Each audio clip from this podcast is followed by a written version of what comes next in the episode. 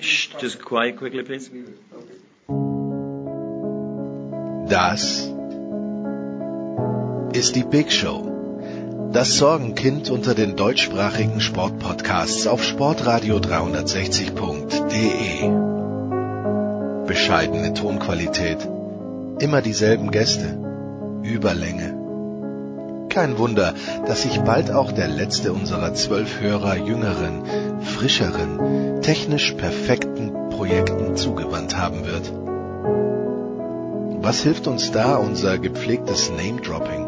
Hallo, hier ist Roger Fedor. Hallo, hier ist Thomas Müller. Hey guys, it's Michaela Schifrin. Hallo, hier ist Fabian Ambisch. Hallo, hier ist Max Girardelli.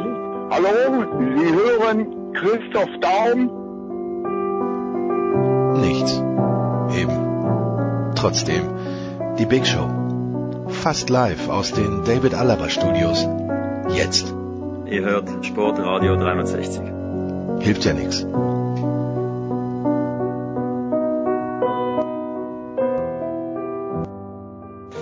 Big Show 349, großartig. 350 wird übrigens nicht gefeiert. 360 wird dann gefeiert mit großen schriftlichen Einladungen auch an diese vier Herren. Aber ich fürchte, von denen haben es alle relativ weit. Zum einen Johannes Aumüller, irgendwo in der Nähe von Frankfurt. Grüß dich, Johannes von der Süddeutschen Zeitung. Servus, Johannes. Servus. Dann haben wir in Hamburg Mike Nöcker. Servus, Mike. Hallo. Aber du bist ja öfter in Servus. München. Bei dir könnte man wirklich sagen, okay, du hast nicht weit. Dann von Colinas Erben in der Nähe von Köln oder vielleicht sogar in Köln. Alex Feuerherz. Servus, Alex. Tatsächlich in Köln, Köln-Nippes, um genau zu sein. Guten Tag. Ach, du und der Goldmann, ihr beide in Nippes. Großartig. Nein, nein, nein, nein, nein. Axel Goldmann lebt in Brühl. Er war nur mal lost in Nippes. Ah, das ist es, okay. ist das immer noch, aber er lebt dort nicht. Der heißt nur so. Ah, okay, gut, dann habe ich das durcheinander. Und der vierte im Bunde ist der Ruhrpoet David Nienhaus. Servus, David. Ja, da kannst du aber auch dir die Zeit nehmen und sagen, Bochum. Aus Bochum, natürlich Hier, wo aus das Herz Bochum. noch zählt. Genau. Ich komme aus dir. Entschuldigung. Passt schon. Mike, wir fangen mit dir an, weil ich habe gerade äh, in der Vorbesprechung gesagt, dass ich deine Kolumne so verstanden habe, dass du durchaus jemand bist, der sagt, 50 plus 1 soll kommen. A, habe ich dich richtig verstanden? Und B, wenn ja, elaboriere bitte ein klein wenig. Sag noch mal ganz kurz, 50 plus 1, weil das kam nur halb an. Soll was? Äh, Ich, ich meine, ich hätte äh, herausgelesen, dass du dem Ganzen durchaus positiv gegenüberstündest, wenn 50 plus 1 käme. Ich dachte 50 plus 1 ist da. Ach, etwa doch nicht?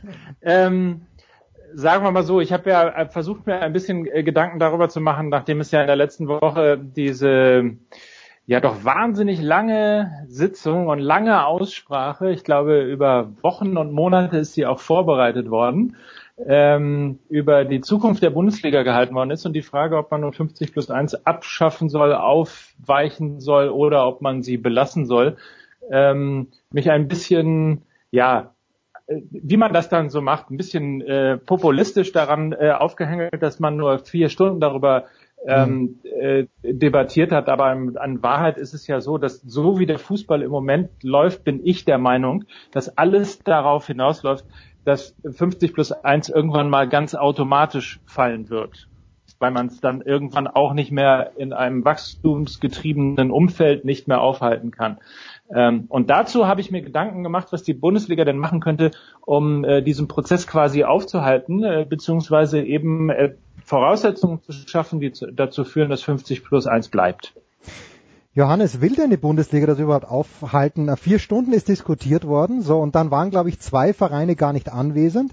Es haben sich mehrere Vereine enthalten, vier Vereine haben dafür gestimmt und eigentlich gar nicht so wenig, äh, gar nicht so viele dagegen. Ich dachte, das ist eine Phalanx auf der einen Seite ähm, Hoffenheim, Leipzig und Bayern und auf der anderen Seite sagen 33 Vereine nein, Johannes. Warum ist das nicht so?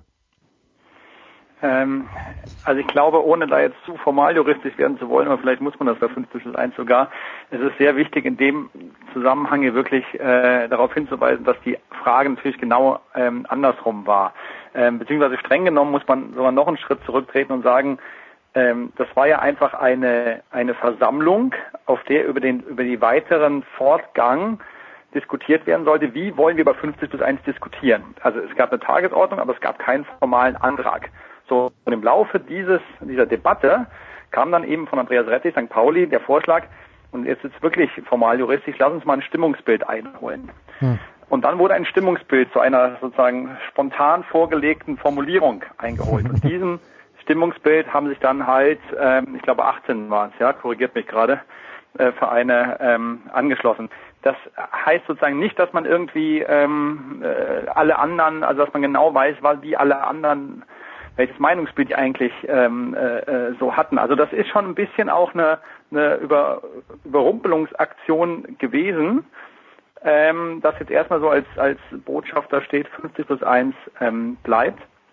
Ähm, ja, und jetzt muss man, wenn man, wenn man weggeht vom formaljuristischen hin zum inhaltlichen, mal ein bisschen gucken, wie da die nächsten Wochen laufen. Denn ähm, man muss natürlich auch aufpassen, dass man nicht einfach nur 50 plus 1 so als die Hülle, ja, die für das Gute und Wahre steht, irgendwie bewahrt und dass man dann über die Rechtsfragen, die man ja jetzt im Zusammenhang mit 50 plus 1 klären möchte, äh, dass da nicht dann doch wieder Dinge passieren, die äh, sozusagen dem Geist von 50 plus 1 widersprechen oder oder die Formalien äh, und die Regeln weiter aufweicht oder oder oder was auch immer. Also von daher diese Abstimmung letzte Woche, das war clever gemacht, muss man wirklich sagen von von von Rettich.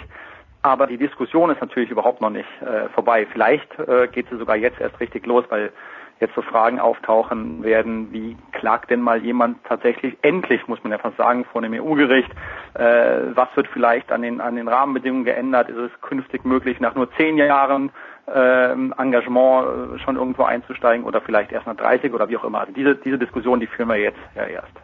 Alex, es ist das der Vorstoß von Herrn Rettich bei deinem ganz persönlichen Vorstandsvorsitzenden, bei Karl-Heinz Rummenigge, nicht gut angekommen.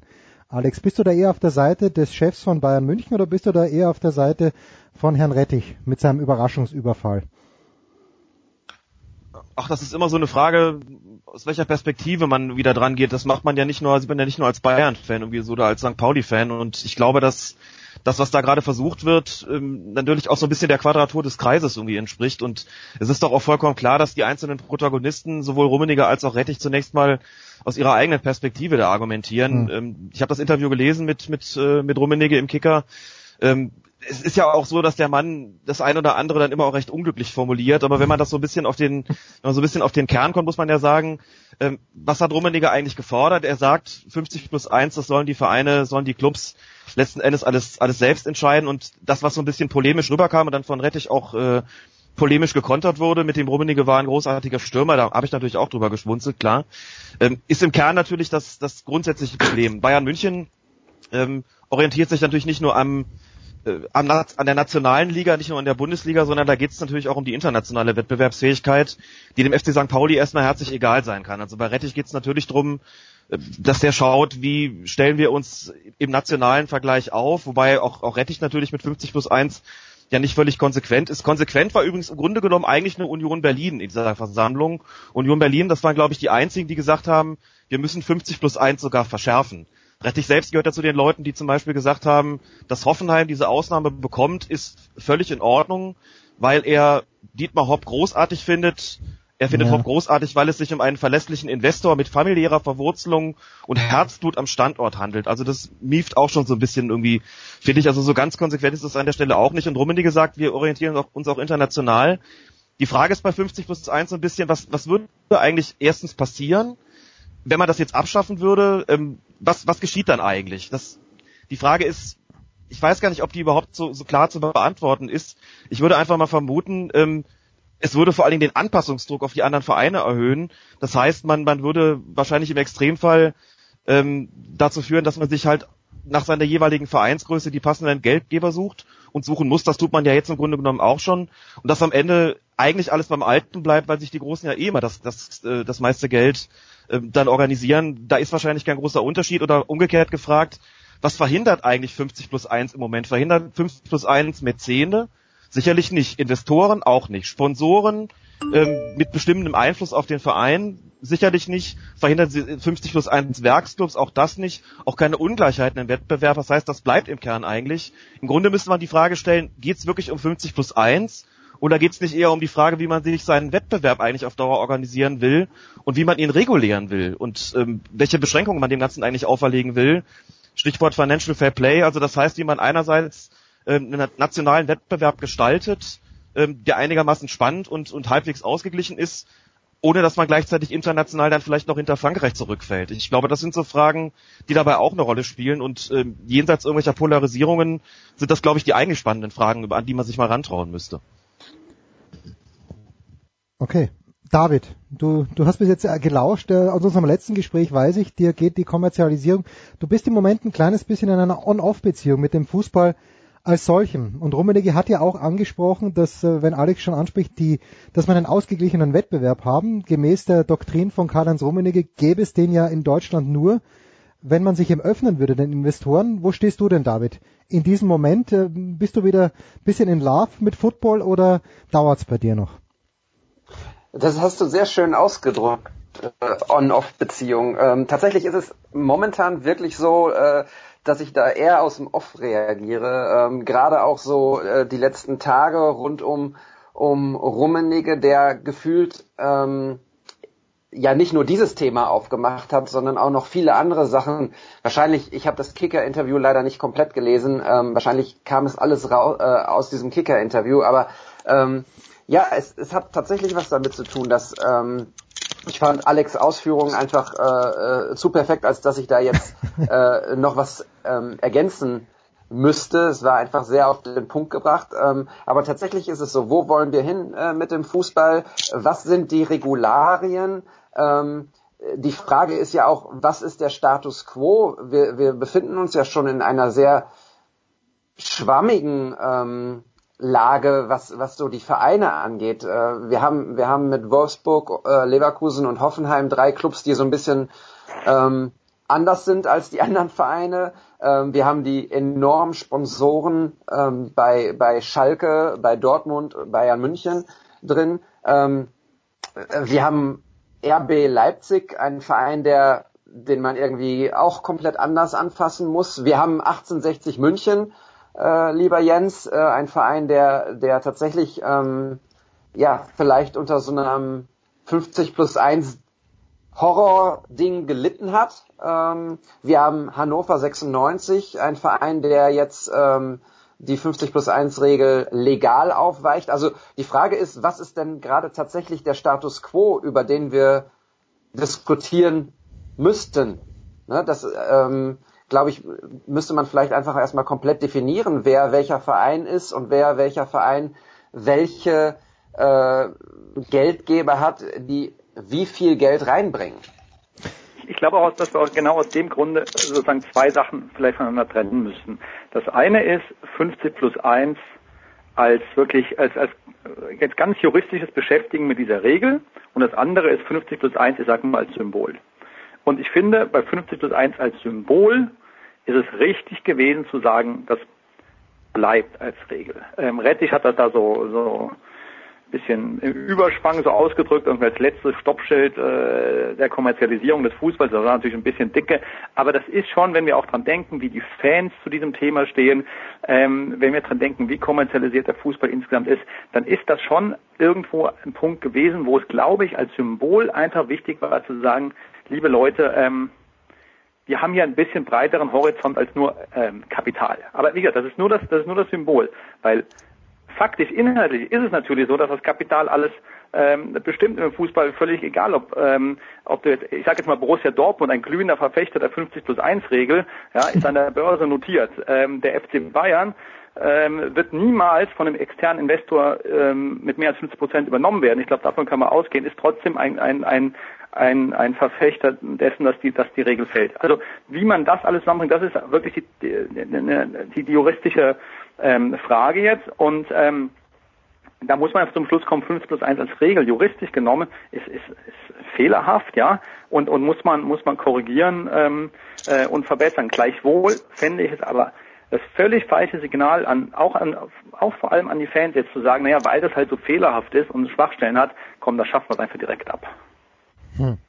Mike, ähm, ist denn der Rettich, der Herr Rettich, vielleicht äh, deswegen sehr sensibel, weil der FC St. Pauli, also in meiner Wahrnehmung zumindest, ein sehr, sehr lohnendes Objekt wäre für Investoren, wenn man sich wirklich öffnen würde. Das ist eine attraktive Stadt, das ist ein attraktiver Name, den kennt man, ich würde nicht sagen weltweit, aber doch über die Grenzen hinaus. Auf jeden Fall ist es interessanter, vielleicht dort einzusteigen, als beim, mit allem Respekt, beim SV Sandhausen. Also es gibt ja tatsächlich auch die Geschichte dass ähm, Red Bull damals, als sie in den Fußball gehen wollten, unter anderem auch beim FC St. Pauli mhm. angefragt haben, ähm, ob daraus nicht äh, es möglich wäre, daraus äh, RB St. Pauli zu machen.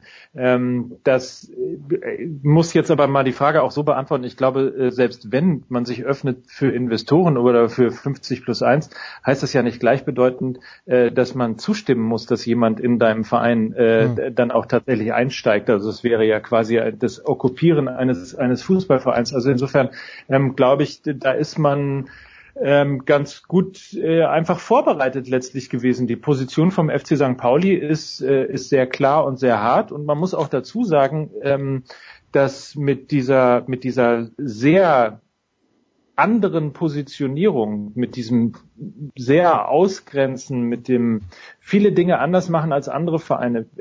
Der erste Verein zu sein, der auch eine politische Fanszene wirklich hat politisch sein lassen äh, und, und so weiter und so fort. Und diese ganzen unterschiedlichen und auch die Probleme und die Strömungen im Viertel und so weiter und so fort mit zuzulassen. Ähm, da, daraus hat ja letztlich der FC St. Pa St. Pauli auch äh, sein, sein, seinen Kern, sein Image mhm. und all diese ganzen äh, Geschichten entwickelt. Also insofern würde ich eher sagen, Andreas Rettich ist auf dieser Versammlung, glaube ich, der, der zumindest für seine Interessen äh, am besten vorbereitet gewesen da reingegangen ist. Anders im Übrigen dann tatsächlich auch als Karl-Heinz Rummenigge, der ja gesagt hat, ähm, dass er sich auf dieser äh, Versammlung ähm, ein Stück von der DFL entfernt hat. Das hat er ja schon räumlich getan, eben dadurch, dass er gar nicht da gewesen ist. Ähm, also das sind alles so Sachen, ich glaube, das, was wir am Anfang gesagt haben, ist eigentlich das Richtige. Ähm, ich glaube, ich weiß nicht genau, wer es gesagt hat, dass eigentlich jetzt der Punkt kommt, wo die richtige Diskussion eigentlich jetzt entbrennen sollte und wo man sich mal wirklich genau klar werden sollte, was eigentlich passieren muss mit, mit Fußball, weil wir Anzeichen haben, oder mit Fußball in Deutschland, weil wir Anzeichen haben, ähm, dass die Schraube ganz schön überdreht äh, wurde in den letzten Jahren. Ähm, die Stadien werden leerer, ähm, Umsätze gehen bei einigen Vereinen zurück. Wir haben irgendwie seit sechs Jahren immer den gleichen Meister und so wie es aussieht, werden wir in den nächsten zehn Jahren auch noch haben. Ähm, das alles ist nicht besonders zuträglich. Insofern ist der Zeitpunkt, sich jetzt genau an dieser Diskussion und möglicherweise auch an diesen beiden unterschiedlichen Lagern, St. Pauli und auch Union Berlin, ja noch drastischer, wie gerade gesagt, auf der einen Seite, ähm, die Bayern, RB Leipzig und die, die dazugehören, auf der anderen Seite. Ähm, vielleicht tut das ganz gut, sich genau jetzt mal Zeit zu nehmen und mal den Standort Fußball in Deutschland zu analysieren und sich zu überlegen, wo man eigentlich hin will. Mit all diesen eben genannten Facetten, ähm, die damit einspielen. Alex, wo will denn der Herr Kind hin? Der ähm, hat sich jetzt ja ein bisschen wieder zurückgenommen nach diesen Diskussionen, die es da und den Fanprotesten in Hannover. Aber ich verstehe nicht ganz, was der Kind bringt seit Jahren viel, viel Kohle mit. Und was würde es Martin Kind bringen, 51 Prozent äh, an diesem Unternehmen zu halten. Er würde nach wie vor Kohle mitbringen. Entsch entscheidet der jetzt nicht genug? Ich weiß, du bist jetzt nicht, nicht dabei in Hannover, aber du kennst dich bei solchen Dingen, denke ich, deutlich besser aus als ich. Aber was ist dieses, diese zwei Prozent, was bringen die jemanden wie Martin Kind? Naja, natürlich größeren Gestaltungsspielraum zunächst mal. Er kann. Wobei, aber wobei, was, was kann er denn machen? Macht er nicht eh schon alles? Das ist mein Eindruck ist ja, der macht ja alles. Ja, das ist ja, das ist ja auch die Frage nochmal, was, was, wozu führt 50 plus 1? Also wenn Martin Kind Hannover 96 übernimmt, oder wenn 50 plus 1 da, da viele und Martin Kind könnte das übernehmen, wozu würde das führen? Würde das dazu führen, dass da plötzlich ein Gegenspieler entsteht mit seinem, äh, mit dem, mit der, mit dem Kapital von Herrn Kind, ein Gegenspieler für Bayern München? Sicherlich nicht. Es würde den, den Anpassungsdruck dann erhöhen für solche Vereine wie Mainz und Augsburg beispielsweise. Die stünden mhm. dann unter Druck, ganz ähnlich zu reagieren. So, insofern hätte er, glaube ich, gar nicht den riesengroßen Vorteil, dass wir reden da nicht über den Verein Hannover 96, der plötzlich um die Meisterschaft mitspielt, sondern wir sprechen über den Verein, der dann vielleicht ähm, Richtung Europa League-Ränge sch äh, schielen kann, wenn er da ein bisschen mehr Geld hat. Aber das ist ja so die grundsätzliche Frage und ich habe so ein bisschen den, den Eindruck auch, wie schon bei RB Leipzig auch, dass die ganze Debatte so ein bisschen, also ich akzeptiere das ja, wenn, wenn das alles so emotional wird. Fußball ist ja eine emotionale Geschichte, aber trotzdem ist es ideologisch auch teilweise doch, doch hochgradig versaut. Also ähm, man muss auch mal dazu sagen, ich habe mir mal die, die, die, den, den Spaß gemacht und mir mal angeschaut, wie so die Reaktionen waren, als die, die Trikotwerbung eingeführt worden ist. Und entgegen der landläufigen Vermutung ist es gar nicht Eintracht Braunschweig gewesen. Ähm, der der erste Verein war. Jägermeister, ich dachte Jägermeister, eine Legende, ja, ja, du zerstörst eine Legende. Ich, zerstöre die Legende. Ja gut, also Eintracht Braunschweig war der erste Verein in der Bundesliga, der mit Trikotwerbung aufgelaufen ist, aber der allererste Verein, der es vorher schon getan hat, das war 1967 Wormatia Worms. Die sind mit Trikotwerbung aufgelaufen für Caterpillar, also ein amerikanisches Unternehmen. Und dankenswerterweise hat der Archivar von Wormatia Worms, das muss also ein unglaublich ähm, interessierter und, und, ähm, und kompetenter Mensch sein, hat mal Medienstimmen zusammengestellt, die Reaktion, die es damals gegeben hat auf die Einführung von Trikotwerbung bei Wormatia Worms. Und ganz im Ernst, wenn man das liest, fühlt man sich unweigerlich an die Diskussion heute erinnert. Man hat 1967, und das ist jetzt über 50 Jahre her, den Fußball bereits untergehen sehen. Da gibt es ganz wunderbare Zitate. Mhm. Da würden wir alle, wie wir jetzt beisammen sind, würden wir uns heute drüber kaputt lachen, was da gesagt worden ist, was das angeblich für ein Einfallstor ist. Aber der Fußball ist immer noch nicht untergegangen. Und meine Prognose wäre, der würde auch bei 50 plus 1 nicht untergehen. Und jetzt können wir uns ja mal fragen, man wurde schon mal kurz angedeutet, was, was würde eigentlich geschehen? Also der Wettbewerb würde sich auf eine andere Ebene verlagern. Die Frage ist ja, ob man überhaupt es über solche ähm, formale Begrenzung der Vereinsstrukturen organisieren will oder über Wettbewerbsregularien. Und wenn man dann jetzt noch einen Schritt weiter schaut in die USA, also es ist immer so das große Feindbild, dass immer alle sagen, wir wollen nicht, dass der, der, der Sport in Deutschland, namentlich der heilige Fußball, amerikanisiert wird. Aber in den USA gibt es Sportarten mit Drafting-System. In den USA gibt es Sportarten mit Salary Cap so organisiert man dort den Wettbewerb und sorgt im Grunde genommen für eine größere Ausgeglichenheit. Das könnte man sich in, in Deutschland und in Europa, glaube ich, gar nicht vorstellen. Salary Cap, Financial Fair Play ist ja nochmal so ein ganz eigenes Thema und Drafting-System, da würden alle sagen, um Gottes Willen. Aber natürlich würde man so den Wettbewerb mit, mit Regularien nochmal ganz anders organisieren. Stattdessen sprechen wir über 50 plus 1 und über das Horrorszenario, ähm, was eigentlich einträfe, wenn man dann äh, die, die Fesseln von die 50 plus 1 da anlegen lösen würde. So und ich glaube, es wird wie gesagt nur auf eine auf eine Ebene gehoben, ähm, wo eigentlich im Grunde genommen die Verteilung im Großen und Ganzen weiterhin gleich bleibt, wo Hannover weiterhin mit Augsburg und Mainz konkurriert, aber nicht mit Bayern München. Ähm, und es kommt nach wie vor den Großen zugute, aber das ist jetzt auch, das ist eine Situation, die wir jetzt auch haben. Und die, das Horrorszenario, ähm, dass da irgendwelche nicht am Fußball interessierten Investoren, die sich dann schnell wieder zurückziehen, irgendwo da einbrechen und ganze Vereine übernehmen, das glaube ich so, so nicht. Und Johannes hat ja auch schon gesagt, undenkbar, dass bei Bayern München äh, so einer einsteigt und die Mehrheit am, am Verein übernimmt. Und trotzdem haben die Bayern gegen 50 plus 1 gestimmt. Also das zeigt so ein bisschen so die ganze, äh, wie, wie verquer diese Debatte auch so ein bisschen ist eigentlich. Übrigens ist sie nicht nur deshalb äh, verquer, sondern äh, auch deshalb, weil Vereine wie zum Beispiel der VfL Bochum ähm, gerade mit seinen Mitgliedern eine Ausgliederung der Profiabteilung beschlossen hat vor einem halben Jahr. Ähm, was ja dazu führt, dass man sich öffnet für größere ähm, Geldgeber sozusagen, äh, bis zum gewissen Punkt, aber man weiß schon, ähm, dass man äh, dieses Spiel mitspielen muss und ähm, das äh, ist dann natürlich auch nicht ganz konsequent zu Ende gedacht, glaube ich. Also Toll, aber zwei, zwei, ja. Gedanken noch. Ich finde den den Vergleich ähm, mit Amerika, ich kann ihm unglaublich viel abgewinnen, ehrlich gesagt. Ähm, ich, ich würde ihn nur gar nicht sozusagen als, als ähm, äh, konträr sozusagen zu 50 plus 1 ansehen, sondern äh, es ist ja einfach Reklementierung halt auf einer anderen, auf einer anderen Ebene. Also ich meine, es ist eigentlich eine Fortführung und Verstärkung von 50 plus 1, wenn man so will, ne? wenn man einfach das unterfasst, dass es Reklementierung ist. Ähm, und das ist natürlich auch das, wovor der FC Bayern wirklich Angst hat. Ja, stellt euch mal wirklich dieses Modell in der Bundesliga vor. Ich könnte dem sehr, sehr viel äh, äh abgewinnen. Man hätte natürlich noch ganz andere Diskussionen, ist völlig klar. Es gab auch keinen Auf- und Abstieg in Amerika und so. Das, das ist, ist, aber ich finde es gut, dass du den Vergleich gemacht hast und ich finde auch, dass man darüber wirklich mal äh, nachdenken müsste. Ich meine, Salary Cup ist zwar auch von, von Liga zu Liga ein bisschen unterschiedlich gehandhabt. Es ist ja nicht so, dass Salary Cup gleich ähm, alle ähm, äh, Gehaltsexzesse sozusagen stoppt. Äh, Im Gegenteil, wenn man sich manchen Footballspieler anschaut. Ähm, aber, aber als Denkansatz finde ich das auch finde ich das auch wichtig für die für die Debatte mal diesen Vergleich aufzumachen. Wobei ähm, ja. Entschuldigung, ja, mach ruhig. Nee, ich wollte nur sagen, wobei das Draft-System natürlich enorm schwierig ist, weil das historisch ganz anders gewachsen ist. Wir haben in Völlig Europa ne, ein, ein, eine enorm gute Struktur in den Jugendabteilungen. Das heißt also, wie will man da die besten Jugendspieler, die besten Nachwuchsspieler plötzlich auf andere Vereine verteilen. In den USA fallen Jugendspieler auch nicht vom Himmel, sondern die sind auch vorher im College. Also was ich noch meine, ist ein Argument, was immer wieder genannt wird und was ich überhaupt nicht verstehe, ist ja, ähm, es, es steigert sich, wenn 50 plus 1 fällt, dann erhöht sich die Wahrscheinlichkeit, dass vielleicht mal ein Gegenspieler für den FC Bayern entsteht. Rummenigge hat ja sogar, jetzt mal äh, völlig wurscht, wie ernst er das äh, gemeint hat, ja, gesagt, er wünscht sich ja, dass 50 plus 1 wegfällt und dann, damit es nicht mehr so langweilig ist auf Dauer. Ich meine, wir hätten relativ problemlos ein paar Ansätze zu sagen, wie wir die, wie wir die Bundesliga äh, ähm, da vor der Langeweile bewahren. Das sind nämlich diese Ansätze wie Drafting-System oder Salary Cup.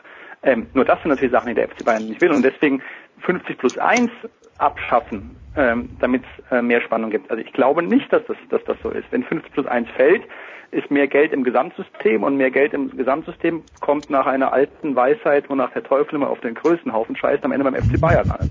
Wie auch immer das dann konkret sich gestaltet. Im, Übrigen, Im Übrigen, der FC Bayern hatte ja, glaube ich, vor einem Jahr oder so äh, tatsächlich die Chance, äh, etwas für die Spannung in der Liga zu tun, indem man äh, einfach einer anderen Verteilung der TV-Gelder zugestimmt hätte. Zum Damit Beispiel, hätte man zum ja Beispiel. anfangen können dass man das nämlich äh, nach der nach der guten alten so, sozialen Marktwirtschaft sozusagen irgendwie auch laufen lässt, ähm, dass nämlich eben die Großen die Kleinen unterstützen. Und zwar sehr viel Dollar, sehr viel größer äh, als es bislang der Fall ist, weil nur um eine Zahl zu nennen, ein, ein Verein wie Bayern München hat, ähm, ich glaube alleine bei bei bei Facebook äh, 40 Millionen ähm, Follower, ich glaube insgesamt kommen sie digital auf über 100 Millionen ähm, äh, Reichweite, äh, das ist etwas, was man in einer, in, also man muss sich mal überlegen, Volkswagen als internationaler Konzern hat äh, dazu 25 Millionen. Also die Bayern sind in dem Bereich weit vorne und wenn man das einmal wirklich mal hergehen würde, schnau vermarkten würde, ist darin alleine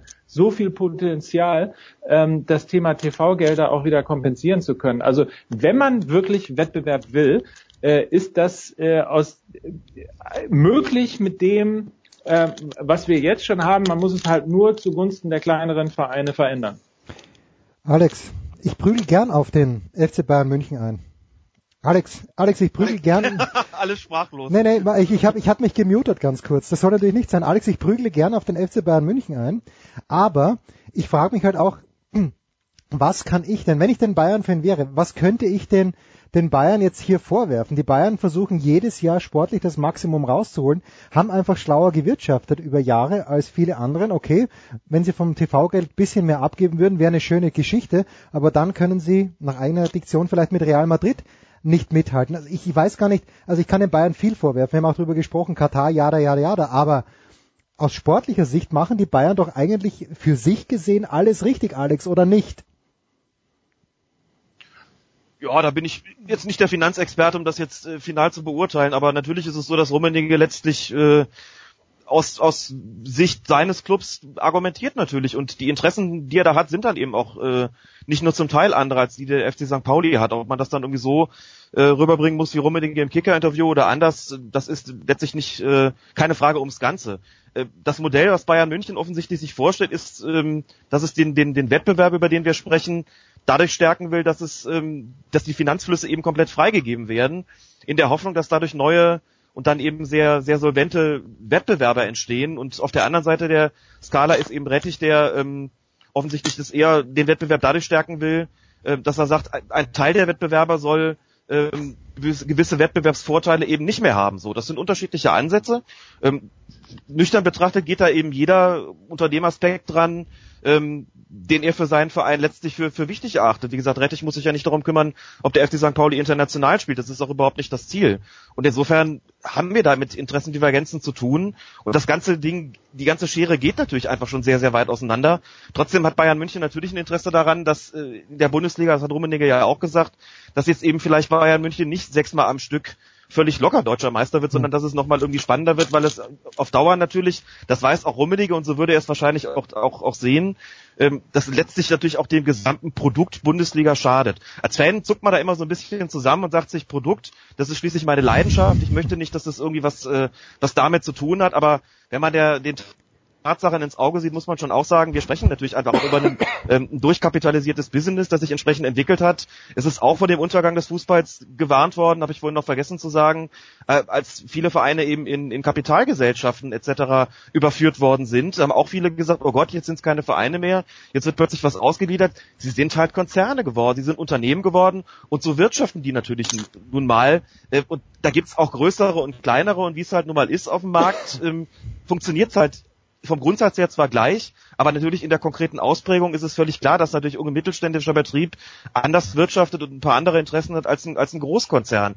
Und so ist das im Fußball auch. Und ich bin immer dafür, dass man diesen Tatsachen erstmal ganz nüchtern ins Auge sieht und von da aus dann irgendwelche Strategien entwickelt, auch die man vielleicht als Fan haben kann, dass so eine Form von, von Identifikation irgendwie weiterhin gewahrt sein, gewahrt bleiben kann. Aber machen wir uns nichts vor, wir sind natürlich als Fans auch alle Kundschaft ähm, dieser Clubs. Das ist beim FC St. Pauli mit seinem fantastischen Merchandising natürlich mhm. auch nicht anders, äh, als es bei Bayern München ist. Da ist auch jeder, und das hat die Debatte jetzt auch nochmal wieder gespiegelt, jeder um sein Image auch bemüht und das, das spiegelt sich darin auch wieder.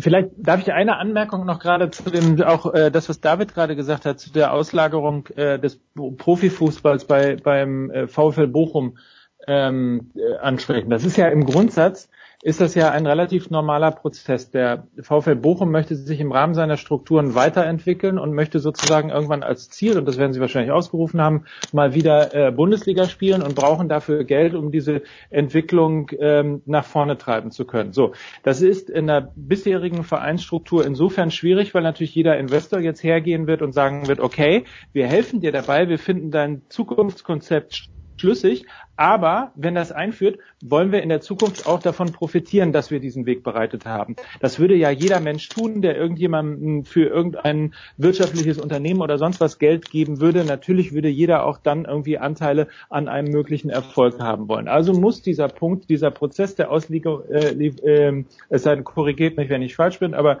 äh, muss dieser äh, Prozess der Ausgliederung in dem Punkt stattfinden. Das Problem wird nur dann, siehe Hamburg äh, äh, beim, beim HSV, siehe 1860 München, ähm, wenn du halt die falschen Le Leute reinholst. Und das wird auch eine wahnsinnig wichtige Aufgabe von der Fußball-Bundesliga auch in der Zukunft sein. Das ist einfach, es braucht einfach Kompetenz, es braucht einfach gute Leute. Und manche Vereine werden immer noch ähm, mit in, in Strukturen von vor 20 Jahren geführt und möglicherweise te oder teilweise auch noch mit den gleichen Leuten. Und das ist, glaube ich, die erste, die erste Gefahr. Deswegen ist eigentlich die, die Auslagerung, die, die, die, ähm, die Kapitalisierung des Fußballs und so weiter und so fort, äh, das zu einem Wirtschaftsunternehmen zu machen, gar nicht das so große Problem, sondern das Problem sind dann siehe HSV, wenn dann plötzlich ein Investor, der glaube ich mal nur 12 Prozent hat, äh, das ist nämlich schlimmer als alles 50 plus 1, äh, dass der äh, eben, weil er weiß, da hat einer klamme Taschen, da kann ich mich irgendwie jeden Tag in die Bild oder äh, in den Doppelpass oder, oder sonst wo hinsetzen und einen auf den Dicken machen und die Journalisten freuen freuen sich, dass es wieder, ähm, wieder eine lustige Geschichte gibt, aber im Verein äh, geht es irgendwie dann dauerhaft bergab. Das sind die Dinge, die auch dringend verändert und dringend abgestellt, abgestellt werden müssen. Horst Münster übrigens an dieser Stelle äh, sei erwähnt, ganz aktuell. Ähm, auch die haben die Profiabteilung oder die Fußballabteilung ausgegliedert. Ähm, und da ist wohl tatsächlich ein sehr, sehr großer, eine sehr, sehr große Investorengruppe aus England herangetreten, hm. die Potenzial sahen. Ähm, der Verein hat gesagt, das war seriös, das Angebot, aber auf lange Sicht gesehen war der, wäre der Einfluss dieser, ähm, dieser, dieses Unternehmens zu groß geworden, beziehungsweise das, was sie gewollt hätten, ist einfach nicht, ähm, nicht das, was äh, Preußen Münster möchte und das, was auch viele äh, Fans, ähm, die gegen solche Ausgliederungen sind, auch die gab es in Bochum äh, tatsächlich. Ähm, äh, das ist der, deren äh, Horrorszenario, deren Dorn im Auge sozusagen, dass dann plötzlich eine Investorengruppe kommt, die, die so sehr das Kommando hält, dass, dass, der, dass der Fan in der Kurve nicht mehr genau weiß, was ist das eigentlich jetzt noch für, ist das noch mein Verein? Sind die Entscheidungen alle noch so, äh, dass, dass ich, dass ich das Trikot, sage ich mal, ähm, noch tragen kann. Ne? Also ähm, da sieht man gerade, dass es fängt halt jetzt an mit den Investoren. Ne? Sven Göran Eriksson in Münster, das wär's doch. Nein, der sollte ja zu 60 München kommen. Abschließend, Johannes, äh, vielleicht tatsächlich, also die Süddeutsche Zeitung begleitet diesen herrlichen Verein. Ich finde ihn tatsächlich herrlich, immer was los. Äh, jetzt das letzte war, glaube ich, Roman Kneißl, Kreisel wurde oder Kneißl wurde rausgeschmissen, ein Urgestein der 60er, oder er ist selbst gegangen, weil der Investor jetzt nur mehr übers Merchandising mitmischen kann. Ist das, Johannes, aus deiner Sicht einfach die Besonderheit dieses absurden Vereines? Oder ist das wirklich das mahnende Beispiel, was passieren kann, wenn zusammenfindet, was überhaupt nicht zusammengehört? Ähm, ich finde inzwischen, ich glaube, wir gehen alle den ganz großen Fehler, dass wir, dass wir Ismail extrem unterschätzen. Äh, ich habe es nochmal nachgerechnet. Ich glaube, der muss sich nur noch 13 Jahre irgendwie bei 1860 irgendwie einbringen. Dann hat er diese 20 Jahre Regelung geschafft und dann darf er ganz offiziell 1860 München übernehmen. Und, äh, insofern, bisschen Chaosregentschaft ist noch drinne. du, es, es, gibt keinen echteren Löwen als äh, Hassan Ismail. Schreibt er auch immer. Einmal Löwe, immer Löwe. Ich glaube, ja, ja, ja. und zwar bei 1860 München at gmail.com oder wie auch immer er seine seine Mails verschickt. Herrlich. Ich bedanke mich ganz, ganz herzlich. So großartig bei Alex Vorher. Alex, an diesem Wochenende wirst du selbst pfeifen, wirst du einen Schiedsrichter beobachten. Was steht an für dich? Ich werde am Samstag meinen Mentee, nennt sich das. Ich bin, bin Coach von zwei Regionalliga-Schiedsrichtern, also quasi deren, deren Mentor, so heißt das ganz, ganz offiziell. Und äh, meinen Mentee, einen meiner Mentees werde ich tatsächlich beobachten, coachen in der Regionalliga bei der zweiten Mannschaft von Fortuna Düsseldorf. Haben es also nicht weit von Köln aus und mich dann, wenn ich äh, zurückkomme, natürlich werde ich mir abends dann das, das Topspiel geben äh, zwischen ähm, ich hätte fast gesagt Bayern München und Borussia Dortmund, aber danach kommt ja auch noch Hertha gegen Wolfsburg. Eben, eben. Na, das, ich habe gerade gelesen, auf Sky Sport News HD wird das live übertragen. Sehr erstaunlich. Das heißt aber, du coachst den auch in der Pause, deinen Mentee? Also du in der Pause gibt's die hm. erste Zwischenbesprechung, oder nee? Nein, also es ist, wird bei dem Spiel so sein, dass er auch noch einen offiziellen Schiedsrichterbeobachter hat und hm. ich sozusagen als sein, sein Trainer, sein Coach mitfahre. Ähm, da wird sich die Kommunikation konzentrieren auf die Zeit vor dem Spiel und auf die Zeit nach dem Spiel. In der Pause, das kenne ich als Schiedsrichter selber auch, da will man äh, gerne in Ruhe gelassen werden. Da muss man nicht noch irgendwelche äh, nicht noch irgendwelche Coachings machen, das kriegen die Jungs äh, da irgendwie auch, auch selbst hin, aber dafür nach dem Spiel dann umso ausführlicher. Schön. Johannes, an diesem Wochenende, wo, nein, du fährst in Urlaub, Johannes. Wo geht's denn hin, wenn ich so frech fragen darf? Äh, spielfrei, genau, keine, keine größeren Reisen, äh, aber tatsächlich spielfrei. Ah, spielfrei, okay, na immerhin. Na, keine größere, wenn schon bitte dann nach Österreich. Wir brauchen es ganz, ganz dringend mit unserer traurigen Regierung. Mike, an diesem Wochenende, was machst du? Ich kümmere mich jetzt vor allem äh, um die äh, WM 2030. Äh, 2030 ich werde nämlich jetzt meinem, äh, meinem Sohn zuschauen beim äh, U13-Spiel ja. Viktoria FC St. Pauli. Schön. Schön. 2030 dann die WM äh, parallel ausgetragen im Sudan und in Marokko, weil sich niemand für 64 Mannschaften gefunden hat und deswegen zwei Länder. David, an diesem Wochenende? Das weiß, das weiß ich nicht, aber wenn ihr Karten haben wollt, mein Sohn wird dann ja mitspielen, wenn ihr Karten haben wollt, ruft mich an. Das machen wir, wir haben ja deine Daten. David, was gibt's für dich am Wochenende? Ähm, tatsächlich äh, Innendienst Sportschau.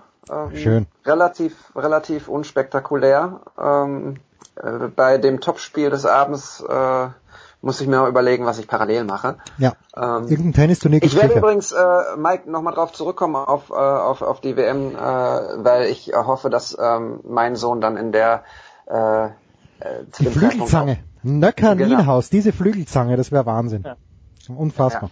Ja. Merkt euch diese Namen. Ja, genau. Auf immer, ewig. Danke Mike Nöcker, danke Alex Feuer, danke Johannes Aumüller, danke David Nienhaus. Kurze Pause und dann geht's weiter hier in der Big Show 349.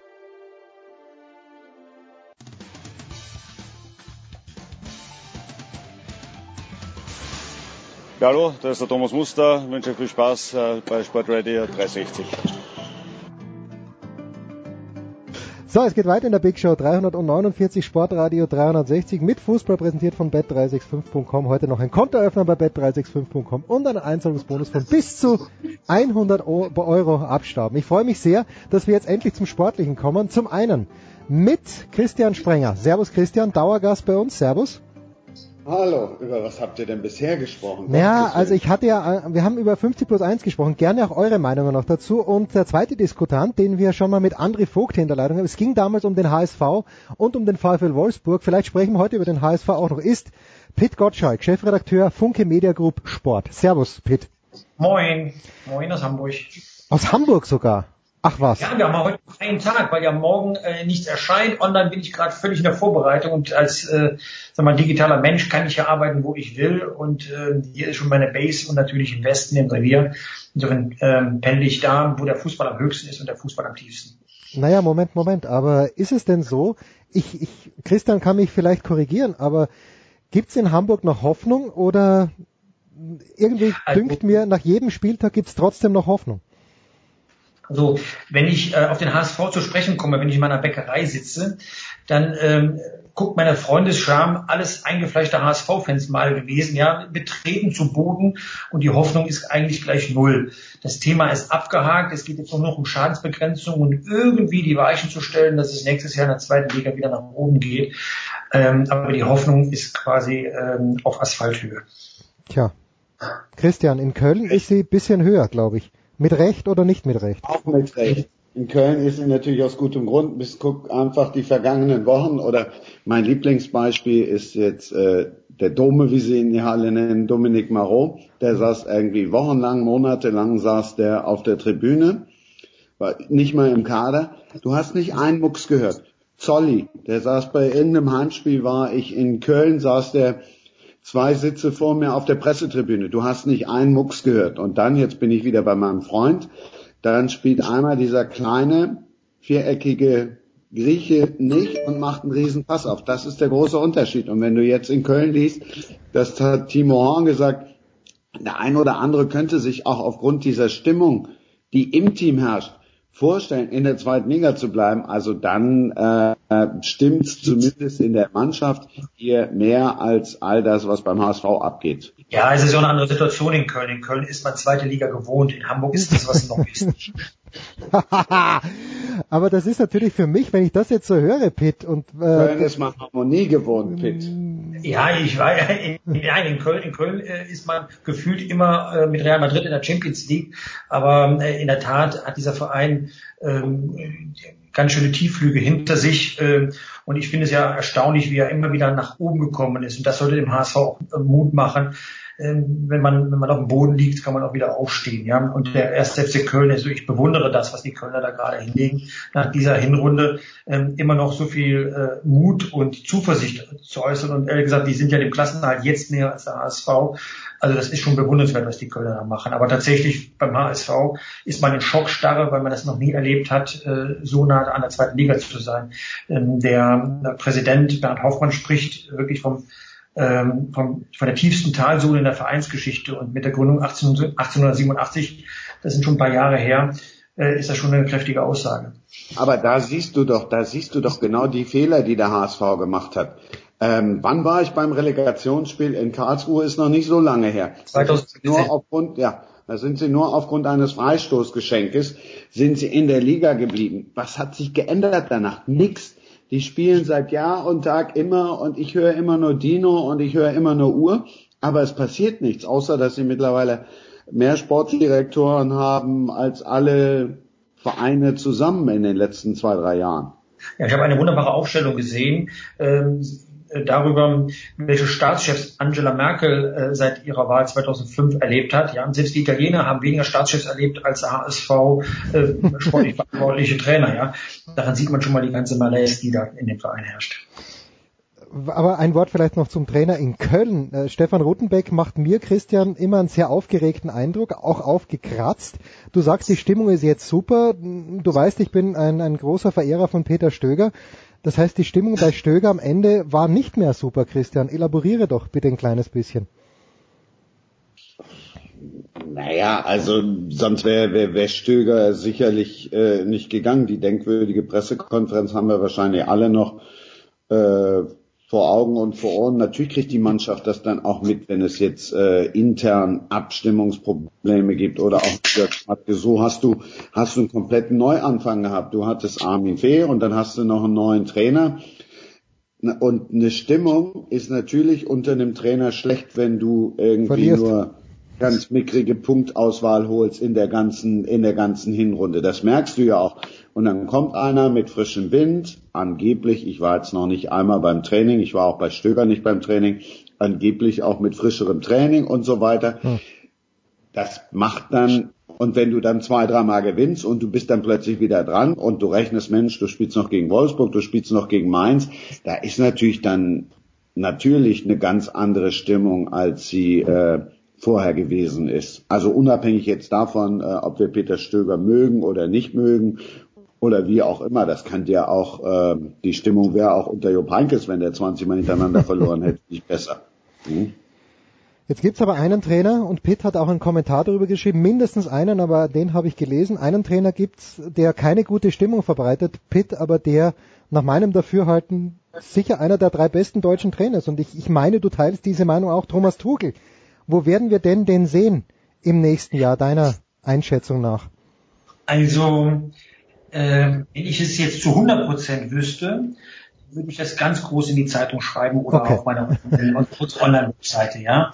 Ähm, man kriegt Informationen von Leuten, die nah, noch näher dran sind und eine Einschätzung geben, äh, wohin es laufen wird.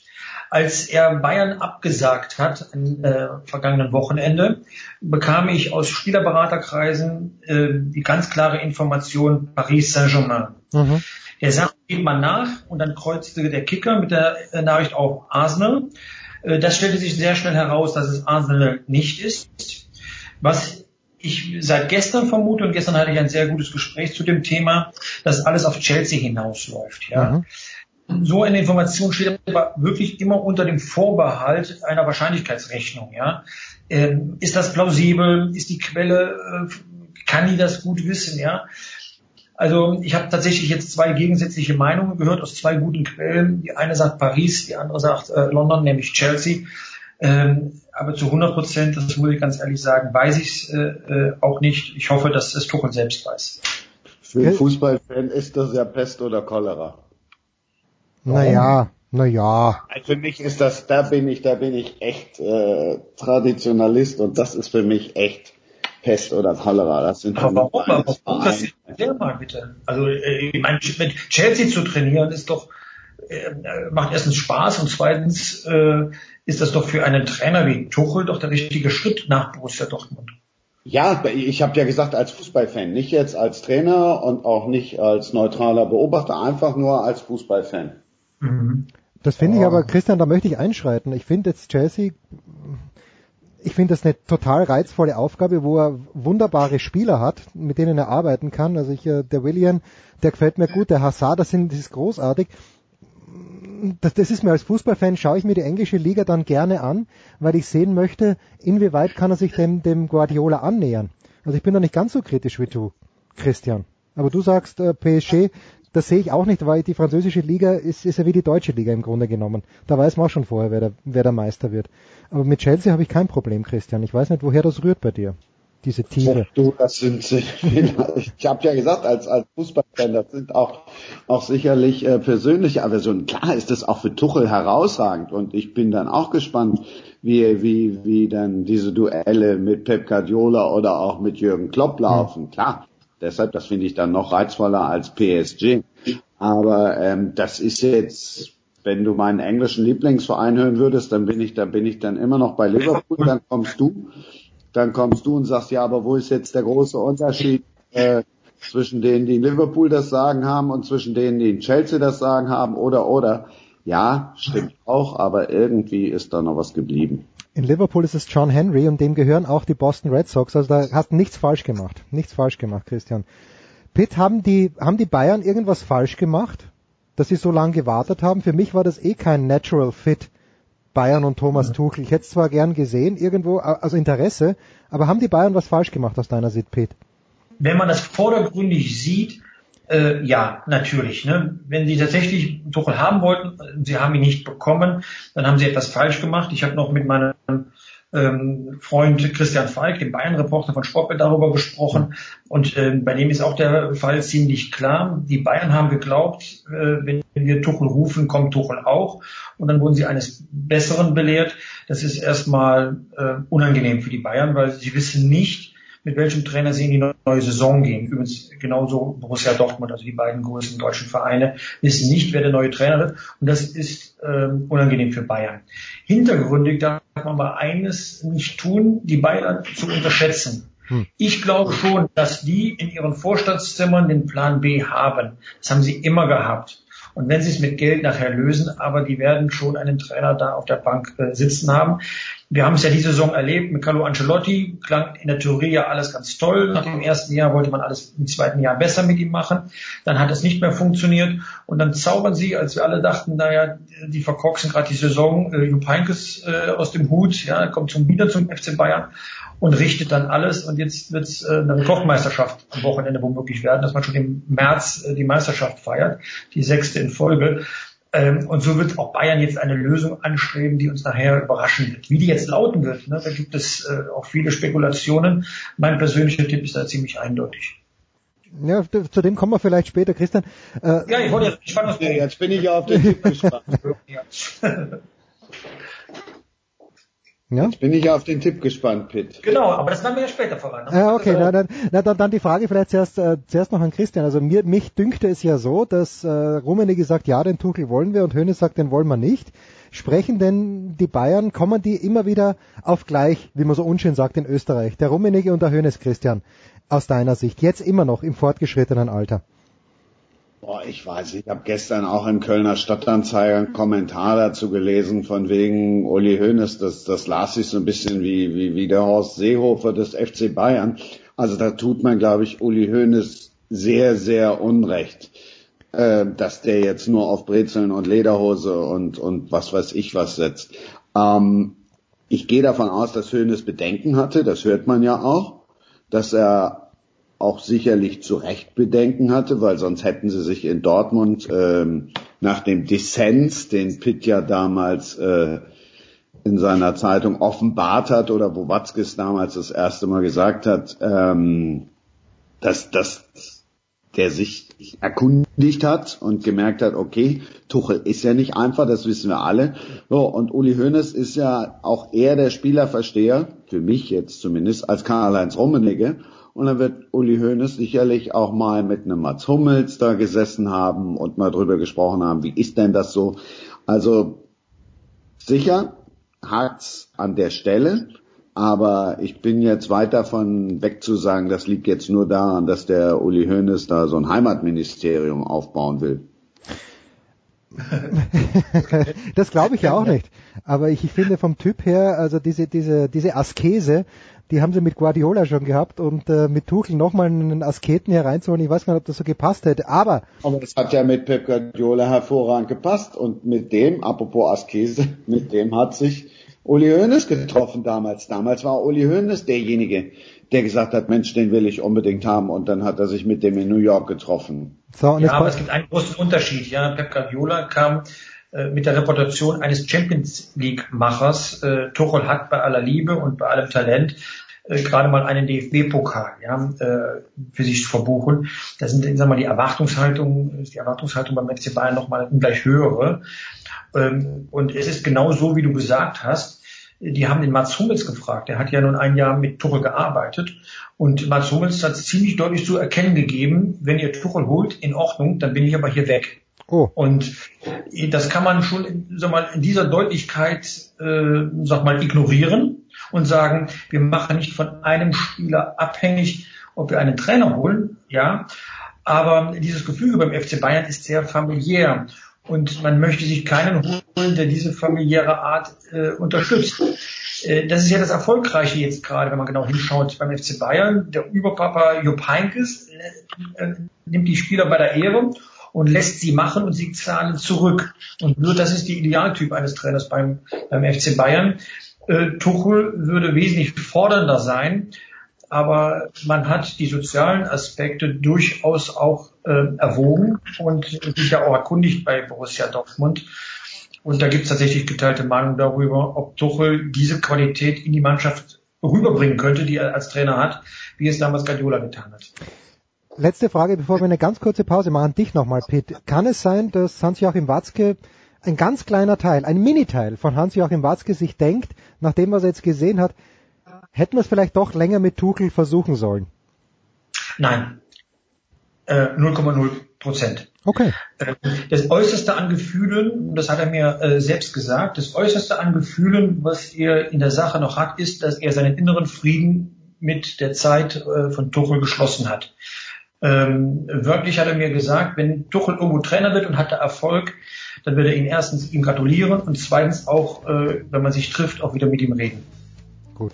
Das, das nehmen wir mal als Schluss für, den, für diesen Teil. Fantastisch, was man heute alles erfährt. Ich freue mich. Kurze Pause. Big Show 349. Dann geht's weiter mit Christian Sprenger und mit Pete Gottschalk.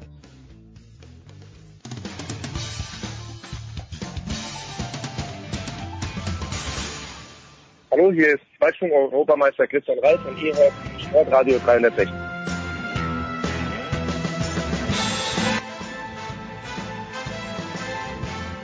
Weiter geht's in der Big Show 349. Christian Sprenger ist zu Gast und Pit Gottschalk, Sportchef der Funke Mediagruppe. Und Christian, wir haben ähm, vorgestern war's, Toni Kroos im Interview gehört, sehr kritisch war der Toni Kroos.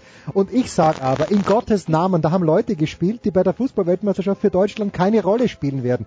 Christian, warum diese Selbstgeißelung? Muss man die deutschen Fans einfangen? Wen möchte der Toni Kroos damit einfangen?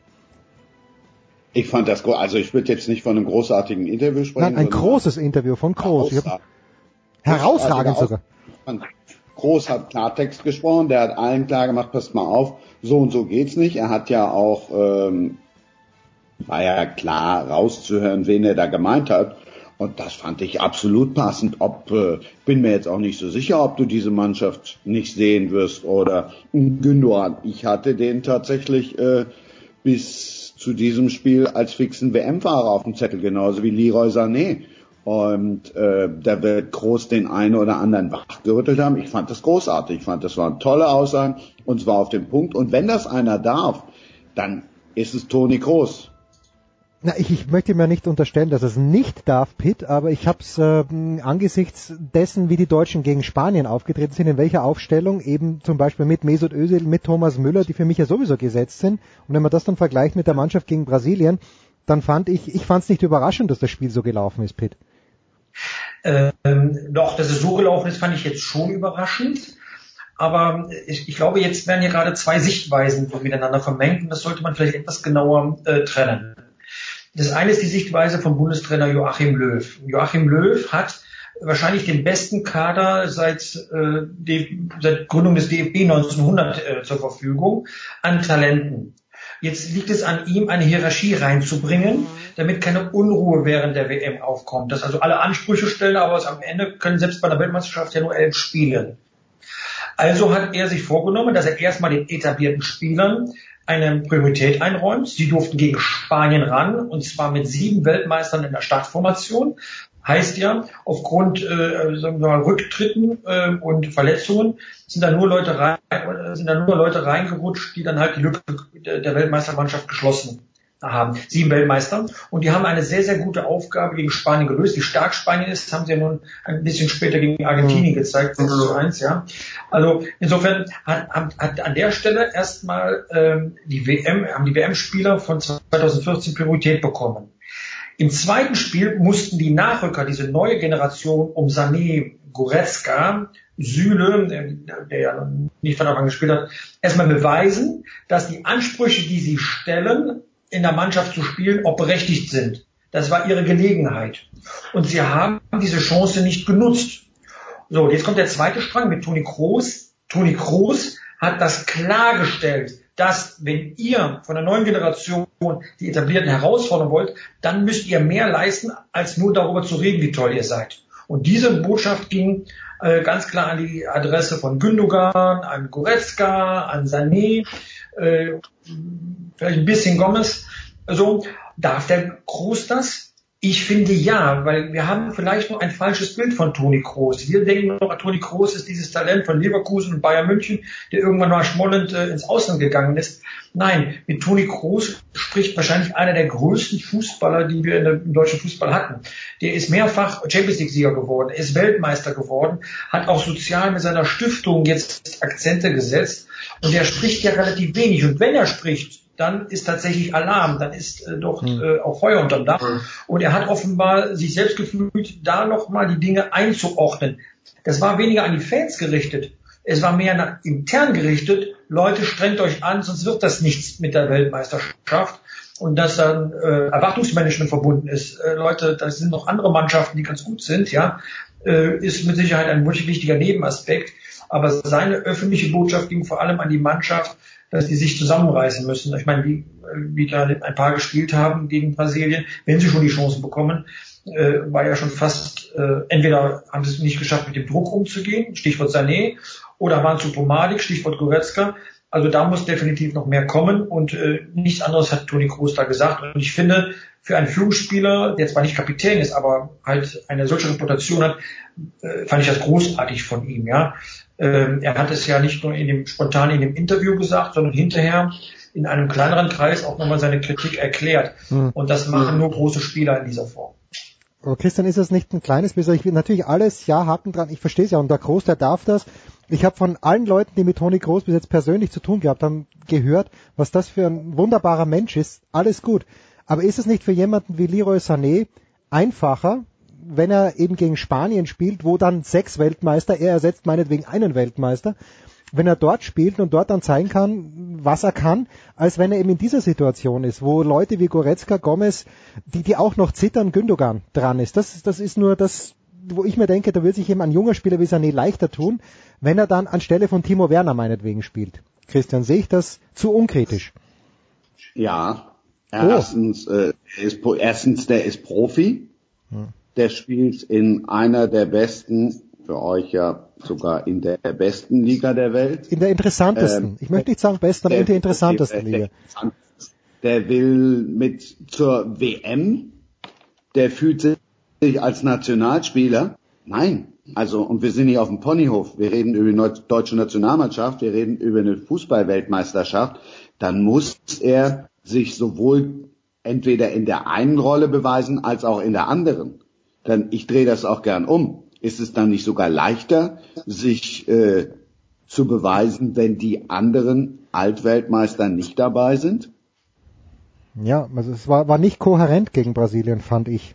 Also die, die Vorstellung nach vorne hin. Das war, ich habe eher einen Tweet gesehen, ehrlicherweise, da war die Frage, spielt Draxler überhaupt mit? Ich habe in der ersten Halbzeit ganz herzlich wenig von Julian Draxler gesehen, der, der hier noch gar nicht genannt wurde. Der ist ja auch in einer größeren Krise, aber ich, ich weiß gar nicht, also ich habe ein Dilemma und aus dem komme ich jetzt glaube ich nicht raus. Aber du hast natürlich recht, Christian, man kann es auch so sehen. Hätte diese Chance nutzen können und sollen. Was machen wir, Pitt, mit Manuel Neuer? Ja, das ist eine ziemlich gemeine Frage. da gibt's sie, ähm, weiter, gibt's sie weiter an den Christian, der ist dauernd bei den Bayern. Der hat den direkten so. Draht zu den Bayern. Er kann mit Trapp zusammen in Urlaub fahren. ja, ja. Damit radikal, ja. Also ich kann mir schwer vorstellen, ich muss das wirklich sagen, dass er bei der WM im Tor steht. Die, der WM-Kader wird am 4. Juni äh, bekannt gegeben, also er sollte ja vielleicht das ein oder andere Spiel äh, dann schon mal erledigt haben. Äh, es werden aber nicht mehr viele sein, weil es gibt nicht mehr viele Spiele bis dahin. Äh, Ter Stegen zeigt konsequent Leistung, sowohl im Verein wie jetzt auch im Länderspiel gegen, äh, gegen Spanien. Also Ter Stegen jetzt zu erklären, du äh, musst auf die Bank, äh, für einen, sag mal, äh, lange pausierenden, äh, verdienten Spieler, ähm, da hebelt man so ein bisschen das Leistungsprinzip dann aus. Ja, Bundestrainer Löw hat gesagt, äh, Neuer ist der Beste. Da gibt es überhaupt keinen Zweifel daran, dass das so ist. Aber auch der Beste muss in Form sein. Und ich weiß jetzt gerade noch nicht, wie er in Form kommen möchte in dieser kurzen Zeit. Aber vielleicht ähm, müssen wir mal die ersten Spiele von ihm in der Bundesliga dann abwarten. Ähm, was sicher ist, man muss sich wegen des Torwarts keine Sorgen machen. Deswegen hm. ist Blenden auf Form und äh, wird ihn sensationell vertreten, so wie Ulreich ja auch neuer im Bayern-Tor sehr gut vertreten hat. Genau, Ulreich, bleiben wir doch mal dabei, Pitt, was du gesagt hast. Das setzt sich ja fort, das setzt sich ja äh, nicht nur in der Nationalmannschaft fort, sondern auch bei Bayern von mir aus wird der Neuer spielen. Ja, dann spielt er am 33. Spieltag, nicht jetzt gegen den ruhmreichen 1. FC Köln, aber dann spielt er am 33. Spieltag gegen den 1. FC Köln. Die sind vielleicht bis dahin abgestiegen. Dann spielt er am 34. Spieltag, wenn es die Schale gibt. Aber die entscheidenden Spiele, die, wo es drauf ankommt, da bin ich mir nicht sicher, dass Jupp Heynckes den jetzt, wenn sie es denn erreichen, im Champions League Halbfinale plötzlich aufstellt oder im Champions League Finale und äh, dass er dann da plötzlich äh, nach, jetzt soll er ja fit sein, aber nach drei, vier Spielen plötzlich jetzt auf die ganz große Bühne zurückkehrt. Ich bin da sehr skeptisch und äh, wenn Joachim Löw sagt, er wird spielen und ich will Spiele von dem sehen, dann war ja auch das klar rauszuhören. Also ich bin echt skeptisch und glaube auch eher, dass der Torwart dann bei der WM-Test gegen heißen wird. Und ich fand ihn auch beeindruckend. Also deine Argumentationskette ist schlüssig, da kann man gar nichts äh, so zu hinzufügen. In der Bundesliga sagt man, ähm, dass der Neuer eine Mannschaft 20 Prozent besser macht. Das ist das, was kein anderer Torwart kann. Er kann aber nur seine Mannschaft 20 Prozent besser machen, wenn er topfit ist. Topfit heißt, dass er seinen Arm so schnell hochbekommt wie im Spiel gegen Frankreich damals im mhm. äh, Viertelfinale. Wir erinnern uns an den Schuss von Benzema, wie er den Ball dann. Ne, das sind neue Momente. Ähm, er muss auch selbstbewusst äh, sein, dass er dann so rauskommt aus seinem Kasten und quasi wie so ein Mittelfeldspieler die Bälle wegräumt. Da braucht man Selbstbewusstsein. Das ähm, erarbeitet man sich als Torhüter. Das kriegt man nicht Gott gegeben und läuft dann einfach mal so raus. Das, das gehört Timing mit dazu. Äh, da muss man in Bestform sein. Und Bestform bedeutet, dass man viel Spielpraxis hat. Wenn es anders wäre, dann frage ich mich ja, warum sollten Fußballmannschaften überhaupt trainieren? Nee, das ist genau deswegen, äh, damit man dann in diesen Tunnel reinkommt. Ähm, insofern kann ich Christian da nur recht geben. Eine Sache dazu noch, Christian. Sepp Meier. Ich weiß nicht, wann es war, aber vor ein paar Wochen hat äh, generell gesagt, lass doch bitte den Ulreich bei der WM spielen, weil der kennt die Verteidigung schon mit Hummels und Boateng äh, und wer auch immer da sonst noch herumrechnet mit Kimmich. Ist dieses Argument äh, dem Alter von Sepp Meier geschuldet oder ist da was dran, Christian? Nichts gegen das Alter von Sepp Meier. Ich glaube, der ist jünger als ich. Das wäre jetzt gemein, wenn man es dem Alter zuschreiben würde, dann würden wir auch Horst Seehofer nicht mehr ernst nehmen. Ja, nimmt denn jemand ah, ernst? Ist meine ähm, Frage. Wie bitte? Nimmt Horst Seehofer irgendjemand ernst? Ich hoffe nicht. Das sollte eigentlich meine Antwort sein. Ja, okay, gut. Also, ich, ich möchte etwas dazu sagen. Ich verehre Sepp Meier. Ich bin mit dem groß geworden als Fußballfan. Deswegen würde ich niemals ein böses Wort über Sepp Meyer sagen. Niemals. Aber er steht natürlich für einen Torwartstil, wo es reicht, Bälle zu halten. Hm. Stichwort Oliver Kahn. Es gibt in jedem Torwartspiel inzwischen 19 Kriterien, nach denen ein äh, Torwart gemessen wird. Torwart halten, also Torabwehr, ist nur ein Kriterium. Andere wichtige, die beiden anderen wichtigsten Kriterien sind äh, äh, Raumabwehr, also Raumdeckung und andere Kriterium ist Spieleröffnung. Ja, und ich weiß nicht, ob Sepp Meier dafür steht, aber ein Torwart muss das heute einbringen. Ja, der ist wie ein Feldspieler zu betrachten. Deswegen haben solche Torhüter wie Ralf Fährmann keine Chance von Schalke 04. Das ist ein guter, sehr guter Torwart, weil er gut Bälle hält. Aber Spieleröffnung, naja, limitiert.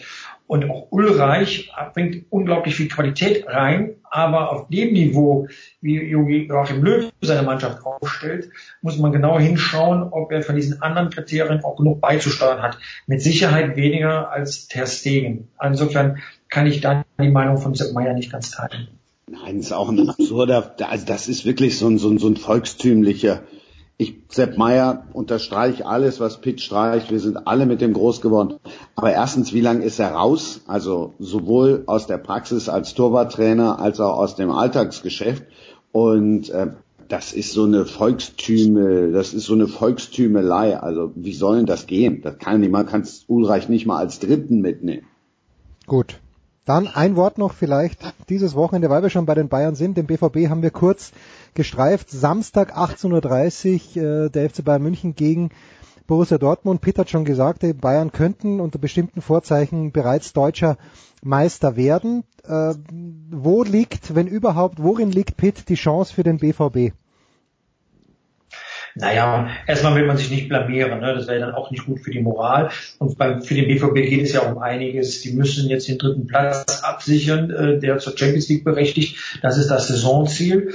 Und es gibt ja noch ein kleines Duell äh, von Borussia Dortmund gegen Schalke 04. Das gesamte Revier wird ja, ähm, sag mal, ganz kirre, wenn Schalke vor Dortmund liegt. Also zumindest der westliche Teil des Reviers, äh, der östliche Teil des Reviers. Der westliche Teil ähm, ist natürlich eine Ekstase. Ähm, so und deswegen geht es da schon um, um, um, um etwas, aber halt nicht mehr um die deutsche Meisterschaft. Tja. Ich glaube, dass Borussia Dortmund keinerlei Chance hat dass sie untergehen werden am äh, kommenden Samstag. Und bin mir allerdings noch nicht sicher, ob Freiburg tatsächlich äh, 1 zu 0 in Gelsenkirchen gewinnt. Was ist in Gelsenkirchen passiert vor ein paar Jahren? Da hat, äh, wie hieß damals, äh, Schuster hieß, glaube ich, Julian Schuster, der Kapitän von Freiburg, hat dort, glaube ich, sehr spät an Elfer verschossen. Damals haben sich die Freiburger noch nichts gedacht und sind aber dann, weil sie diese drei Punkte nicht gemacht haben, abgestiegen.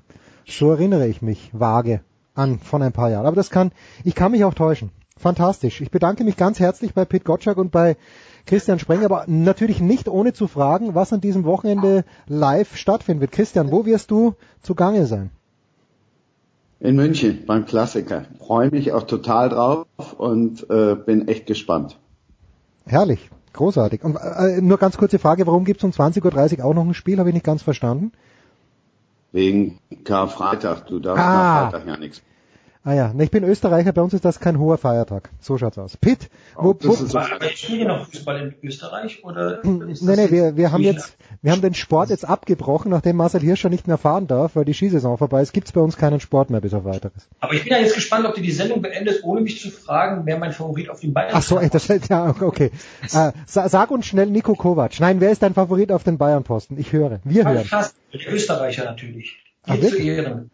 Wirklich? Glaubst Ja. du, dass der Hasenhüttel da kommt? Ich äh, argumentiere jetzt äh, rein intuitiv, ähm, aber wer mich kennt, weiß, äh, dass, äh, dass manchmal was dahinter stecken könnte. Ich sag's mal Konjunktiv. Gut, also nicht Schoko Schachner, sondern doch Ralf Hasenhüttel. Pitt, wo wirst du am Wochenende sein? Diese Frage noch, Pitt, wo, wo werden wir dich am Wochenende, wo wirst du live vor Ort sein? Äh, Ich werde nirgendwo live vor Ort sein. Das hat gewisse Gründe, die ich, über die ich aber jetzt, und da will ich jetzt mal keinen Witz jetzt, über die ich jetzt noch nicht reden mag, aber ihr werdet es sehen. Wunderbar. Dann bedanke ich mich ganz, ganz herzlich bei Pit Gottschalk und bei Christian Sprenger. Big Show 349. Wir machen eine ganz kurze Pause und dann geht's hier weiter mit Handball of all Sports.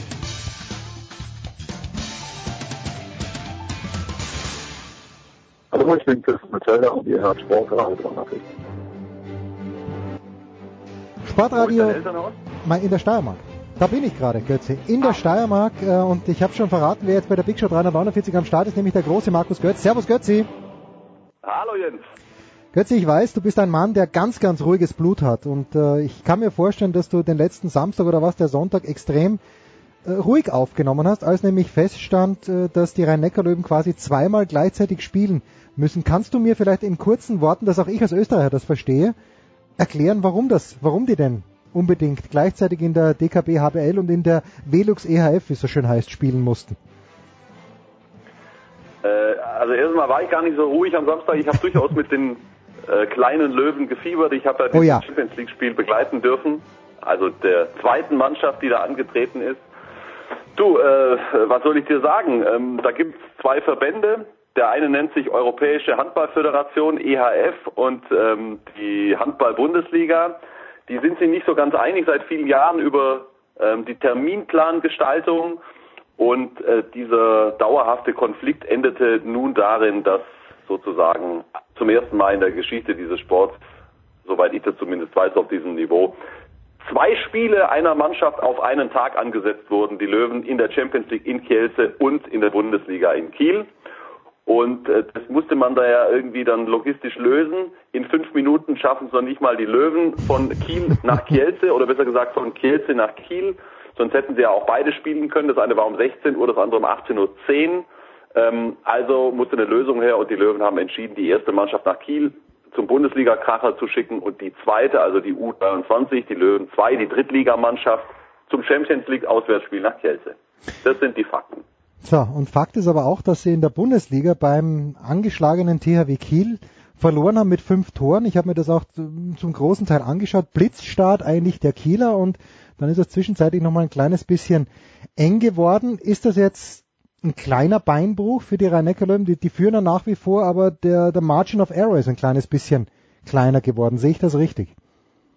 Ja, das äh, siehst du rein rechnerisch schon natürlich richtig, lieber Jens. Ähm, ich kann dir nicht sagen, was das jetzt für Auswirkungen hat. Ich glaube jetzt nicht, dass das die Löwen völlig aus der Fassung bringt. Tatsache ist, ähm, dass die Vorzeichen so waren, dass sie eigentlich gar nicht als Gewinner rausgehen konnten aus diesem Tag. Und äh, das ist natürlich jetzt letztendlich der Super-GAU, wenn du sagst, okay, für uns ist äh, die Bundesliga noch wichtiger Ähm, da wollen wir unbedingt die dritte Meisterschaft nach Hause bringen und gibt sozusagen die Champions League her. Das war klar mit dieser Entscheidung. Jeder, der was anderes erwartet äh, hat oder erhofft hat, erträumt hat, dass die kleinen Löwen da ein Ergebnis mit nach Hause bringen könnten, das äh, den großen Löwen im Rückspiel noch eine Chance eröffnen würde, der ist ein Träumer oder war ein Träumer. Ähm, also es war ein klares Abschenken der Champions League und wenn du dann natürlich dieses Bundesligaspiel verlierst, dann ist die Rechnung nicht aufgegangen. Also rein faktisch betrachtet. Ich habe die kleinen Löwen nicht gesehen. Ich erinnere mich aber an meine Zeit. Götze, du weißt, ich bin ein Kopf kleiner als du, hab's trotzdem früher immer versucht als Handballspieler und wenn wir dann als A-Jugend gegen die Herren antreten durften, wir hatten null Chancen, also nicht nur ich, wir hatten null Chancen, ein Tor zu schießen. Die kleinen Löwen haben, glaube ich, 18 gemacht. Ist das äh, die Gnade von Kielce gewesen oder sind die kleinen Löwen schon, schon so stark, dass sie tatsächlich 18 Tore aus dem Spiel heraus verdient haben?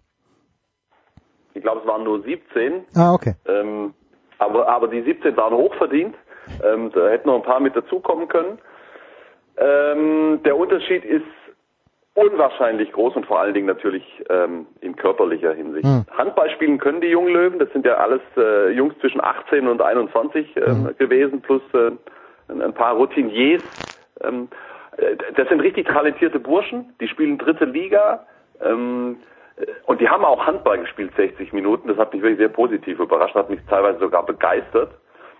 Was sie natürlich nicht konnten, war körperlich dagegenhalten. Sie hatten natürlich in der Abwehr riesengroße Nachteile, also konnten da kaum einen Zweikampf gewinnen und sie haben es vor allem nicht geschafft, die zweite Welle ähm, von Kälte zu stoppen. Sie sind natürlich immer nur gerannt, gerannt, gerannt und die waren nicht aufhaltbar. Also das war dann wie ein, wie ein Bulldozer gegen einen gegen einen Fiat Panda und der schiebt den dann halt weg. Ganz egal, ob du da zwei, drei oder vier Mann hinstellst. So muss man sich das äh, dann ungefähr vorstellen. Aber handballerisch war das wirklich sehr ansprechend. Die 17 Tore waren total verdient. Auch Jels hat das anerkannt, dass äh, die zweite Mannschaft der Löwen wirklich mitgespielt hat, Handball gespielt hat.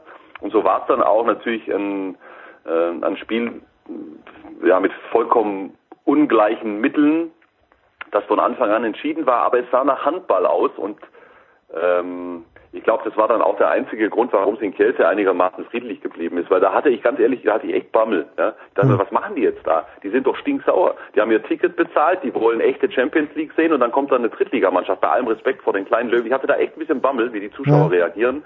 Die haben gepfiffen, die haben ihren Unmut kundgetan, aber es ist alles ruhig geblieben und äh, Kielce äh, steht im Viertelfinale. Das ist natürlich das Allerwichtigste aus deren Sicht.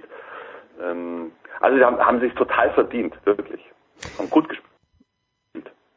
Bevor wir zurückkommen zur DKB Handball Bundesliga, wer ist denn aus deiner Sicht, äh, welche Mannschaft hat dich denn am meisten überzeugt? Du kommentierst ja viel Champions League. Äh, Hat dich, wo, wo ist denn, wer ist dein Favorit im Moment, wenn es darum geht um den Champions League Titel 2018? Ja, das ist ja genau der Grund, warum ich, und deswegen nicht hinterher schlau geredet, sondern weil ich von Anfang an nicht so ganz verstanden habe, was die Löwen da machen, also mit dieser Entscheidung. Das ist zu Okay. respektieren. Das, äh, also ich glaube, glaube, in dem ganzen Kuddelmuddel gab es keine Optimallösung mehr, das muss man mal ganz klar sagen. Ähm, äh, ich, äh, trotzdem, ich, ich, wenn ich was zu sagen gehabt hätte dort, hätte ich versucht, eine andere Lösung zu finden.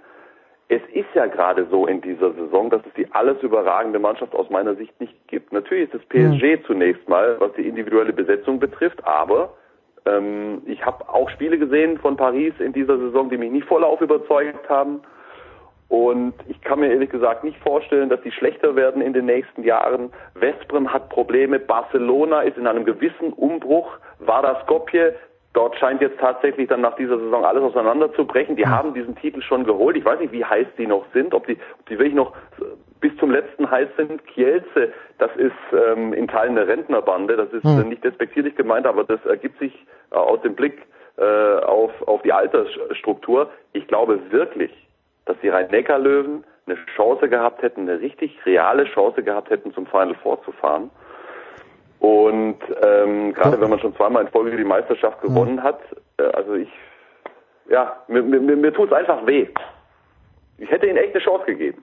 Aber natürlich, wenn du, du hast nach den Favoriten gefragt, also PSG muss den Titel jetzt einfach holen, weil so viel Geld wie da schon investiert wurde und sie haben es eben noch nicht geschafft. Äh, es ist an der Zeit, sie sind der Top-Favorit. Ich war einmal, war ich ähm, beim Final Four in Köln, es war fantastisch. Es, Ja, war, das ist super. Es waren allerdings, es waren drei deutsche Mannschaften damals. Kiel, Flensburg und waren es die Rhein-Neckar-Löwen? Ich, ich meine ja. Und ich fand das damals bisschen schade, weil ich hätte gerne so 50-50 gehabt. Jetzt, wenn es so ist, dass keine deutsche Mannschaft daran teilnehmen wird, was nicht unrealistisch ist, Götze, aus deiner Erfahrung leidet dann dieses Final Four in Köln darunter, dass keine deutsche Mannschaft dabei ist? War ja letztes Jahr schon so und es hat stimmungsmäßig nicht gelitten. Okay. Alle war trotzdem randvoll. Ähm, grundsätzlich glaube ich schon, dass äh, dass es äh, eine schöne Sache ist für das Event, wenn eine deutsche Mannschaft mit dabei ist. Aber es hat auch ohne deutsche Mannschaft letzte Saison funktioniert. Also ich weiß nicht, ob das auf Dauer so hm. wäre, ja? aber äh, beim letzten Mal war es der Fall. Und nochmal, ich, ich bin gar nicht so pessimistisch. Ja, also die Kieler haben jetzt ein schönes Polster vorgelegt, wird nochmal schwierig in Szeged beim Rückspiel. Glaubt trotzdem, dass sie sich fürs Viertelfinale qualifizieren. Ich bin total davon überzeugt, dass ähm, Flensburg nach dem Auswärtssieg Christian Stade auch im Rückspiel heute bezwingen wird. Und dann spielt Kiel gegen Warda. Hm. Und in dieser Verfassung, gegen die wie zuletzt, also wie jetzt gegen die Löwen zu Hause oder wie eben gegen Szeged, sind die nicht chancenlos gegen Vardas Skopje, Kiel. Und ähm, ähm, Flensburg spielt gegen den Sieger aus Barcelona gegen Montpellier. Das ist noch nicht entschieden, das Achtelfinale. Montpellier hat das Hinspiel für mich nicht überraschend mit drei Toren gewonnen. Mhm. Auch dort sehe ich Flensburg nicht, äh, nicht, nicht chancenlos. Also ähm, ich, ich bin da eigentlich noch ganz zuversichtlich, dass wir zumindest eine deutsche Mannschaft beim Final vorhaben. Ich habe äh, am Wochenende, wie gesagt, die Kieler ein bisschen genauer beobachtet und ich schaue natürlich, weil ich einfach ein Österreicher bin, auf Nikola Bilic und auf Raul Santos. Die haben eigentlich recht ordentlich gespielt oder zumindest haben sie Tore geschossen. Entschuldige bitte diese komplett ignorante Frage, aber waren die lange verletzt? Äh, sind die bei Alfred aus der Gunst gefallen? Warum habe ich in letzter Zeit so wenig von Bilic und von Santos gehört? Also Santos äh, war monatelang verletzt. Gott sei Dank. Ja. Puh, ich dachte, ich hätte ihn äh, übersehen. Ja, äh, Knie war im Eimer, deswegen ja. haben sie ja ähm, Friend Öfers, äh, Öfers ähm, na, ähm, ja, nachverpflichtet zu Beginn der Saison. Ähm, also der war ewig lang verletzungsbedingt weg. Und äh, Nikola Bielik hatte auch mehrere Verletzungen. Okay, na bitte. Puh, ich dachte schon, das ich hätte... kann doch nicht wahr sein, dass du es nicht weißt, ja. was mit deinen Österreichern Ja, du, du weißt, dass seit Thomas Knorr habe ich wirklich, äh, bin ich bisschen, lasse ich ein bisschen nach mit dem Tracking. Äh, worauf ich, woran ich mich erinnere... Aber, aber, aber du hast, ja, du hast ja so viele Sportarten, Jens, also ich, ich sehe es dir nach. Ja, das ist ganz lieb. Nein, ich, ich, aber den Kindern schaue ich immer noch, ich schaue generell gerne Handball zu, aber ich habe einfach äh, die Prioritäten zu setzen, ist sehr, sehr schwierig, Kürzi. Äh, ich weiß ja, dass du mit dem Geschäftsführer in Hannover, äh, dass du den auch persönlich kennst und die sind im Moment Vierter. Jetzt würde man sagen, beim Fußball ist es fast essentiell, dass man in die Champions League kommt, weil die finanziellen Unterschiede Champions League ja oder nein enorm sind. Wie enorm sind sie denn im Handball, ob du in der Champions League spielst oder nicht? Es kommt darauf an, ob, ob, du der THW Kiel bist oder ein anderer Club. Weil? Also für die Kieler ist es, ist es insofern enorm. Also beim Handball sind ja die, ähm, die Ticketing-Einnahmen ähm, extrem wichtig. Ja. Und die Kieler haben halt die Situation, dass sie im Grunde spielen können gegen wen auch immer, sobald das Licht angeht in der Sparkassenarena ist die Hütte voll. Ja. Ähm, das kannst du ja ausrechnen. Wenn du dann eine Gruppenphase hast mit sieben Heimspielen plus zumindest mal Achtelfinale, Viertelfinale, das war ja Standard bei Kiel seit vielen, vielen Jahren, dann sind das neun Heimspiele, neunmal volle Halle, neunmal mhm. zehntausend Plätze, da kommt Geld rein. Ähm, ich habe irgendwo mal eine Zahl gelesen, eine Mio 1,5 Millionen, vielleicht sogar zwei, die da fehlen würden im, im, im Etat ähm, der Kieler. Das ist im Handball richtig, richtig viel. Ja? Hm. Ähm, das war bei den Löwen in den vergangenen Jahren immer anders. Die Löwen haben ja zum Teil äh, auch in kleinen Hallen gespielt, hier in St. Leonroth vor 2000 Leuten oder sie haben es letztes Jahr in Frankfurt probiert, in der Ballsporthalle, was überhaupt nicht funktioniert hat. Die haben also viel, viel, viel geringere äh, Zuschauereinnahmen gehabt und damit war der Unterschied zwischen Champions League oder nicht Champions League finanziell betrachtet auch wesentlich kleiner. Dann gibt es natürlich auch noch Sponsorenvereinbarungen die äh, an Champions League Teilnahmen geknüpft sind. Also da gibt es dann auch zum Teil schlicht und ergreifend mehr Geld, wenn man äh, welche Sponsorenlogos äh, durch Europa trägt und nicht nur durch deutsche Hallen. Klar, das spielt alles eine Rolle, aber das ist ganz unterschiedlich. Okay. okay. Ähm, aber die EHF schüttet hier nicht, die EHF schüttet hier nicht die, diese irren Summen aus. Da geht es wirklich um die Zuschauereinnahmen. Also ähm, nee, also irre Summen gibt's da bislang noch nicht. Ja. Aber jetzt äh, wird ja die Champions League äh, reformiert. Da gibt's ja die tollsten Szenarien. äh, was die EHF da vorhat und scheinbar gibt's auch ähm, großes Interesse, millionenschwere Partner, was diese neue Oh. Champions League betrifft. Ich will das alles erstmal sehen und dann, dann gucken wir uns das an. Dann schauen wir es uns an, Götze, gemeinsam. Was wir uns auch äh, noch ganz, eine Frage noch, können die Füchse, Gerne. haben die Füchse, na zwei Fragen, noch eine noch zum Handball, haben die Füchse das Zeug, sind nur zwei Punkte hinten, nur zwei Verlustpunkte, haben die Füchse das Zeug, deutscher Meister zu werden? Also, oder, oder was fehlt ihnen? Was fehlt ihnen noch? Na, ich kann erstmal die erste zur ersten Frage. Na, ich kann es mir nicht vorstellen, auch wenn sie Okay. aktuell tatsächlich nur zwei Punkte hinter den Löwen sind. Ähm, was ihnen fehlt, also ihnen, ihnen hätte gar nichts gefehlt, wenn die ganze Saison nicht so turbulent personell gelaufen wäre. Sie haben halt mit Peter Nenadic den zentralen Angriffsspieler verloren jetzt im Winter, jeder weiß es. Ja. Alles war auf ihn abgestellt, ähm, abgestimmt und er hat ja auch alle Entscheidungen im Grunde getroffen. Jetzt ist dieser zentrale Spieler mitten in der Saison weg. Man holt mit Mandalinic einen Quasi-Ersatz. Das war natürlich kein 1 zu 1 Ersatz, aber das war der Spieler, den man halt bekommen hat in dieser Situation, der bislang überhaupt nicht funktioniert. Paul Drucks als äh, weitere wesentliche Stütze hat jetzt die ganze Zeit gefehlt. Fabian Wiede, letzte Saison überragend, ist im Formtief und jetzt reißt sich auch noch Koppel, ja, der gerade echt dabei war, richtig in Fahrt zu kommen, ähm, die Achillessehne. Oh. Das kann Berlin nicht verschmerzen. Ähm, das kann ich mir beim besten Willen nicht vorstellen. Haben sie übrigens auch noch ein sehr, sehr schwieriges Restprogramm.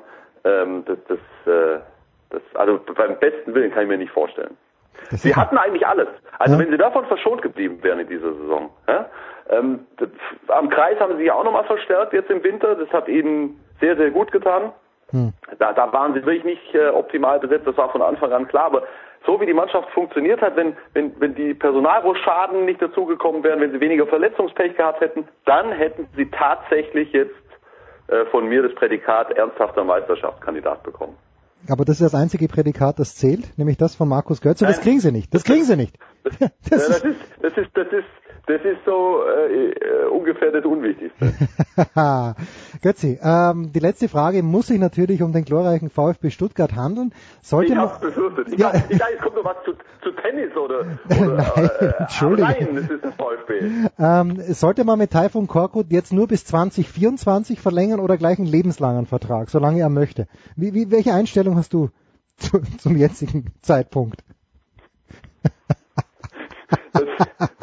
Ich würde so gern einmal eine sachlich fundierte, journalistisch saubere Frage von dir zum VfB gestellt bekommen. Nein, ähm, Nur doch, doch, jetzt, bekomm, jetzt be- du bekommst sie von mir.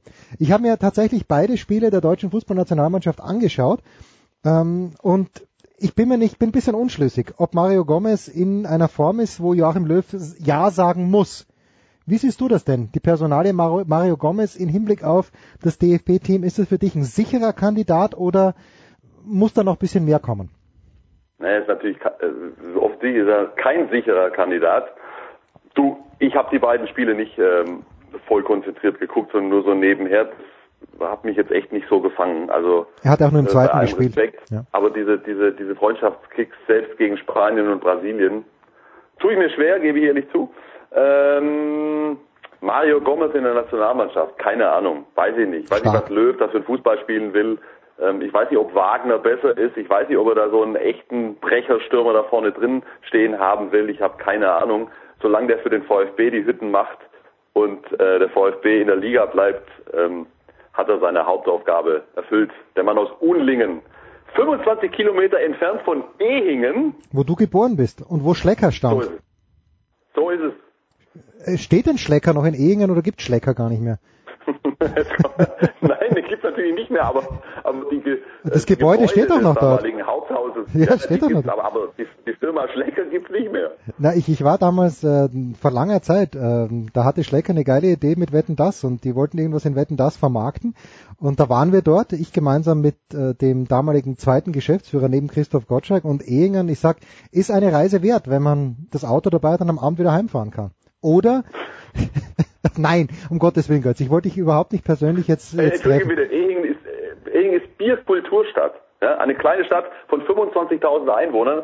Ich glaube mit fünf oder sechs eigenen kleinen Brauereien. Herrlich, Also, wenn herrlich. das keine Reise wert ist. Komm, schaut alle mal nach Ehingen und äh, läutet bei Götzis zu Hause. Mama Götz ist berüchtigt. Nein, nein, das ist nicht. Der große Markus Götz, fantastisch. Man kann ihn übrigens in dieser Woche auf Sky hören, nämlich beim Tennis in Miami. Ich freue mich immer, wenn ich Götze höre, nicht nur beim Tennis, sondern auch hier in unserer Big Show. Das ist die Nummer 349. Kurze Pause und dann geht's hier weiter.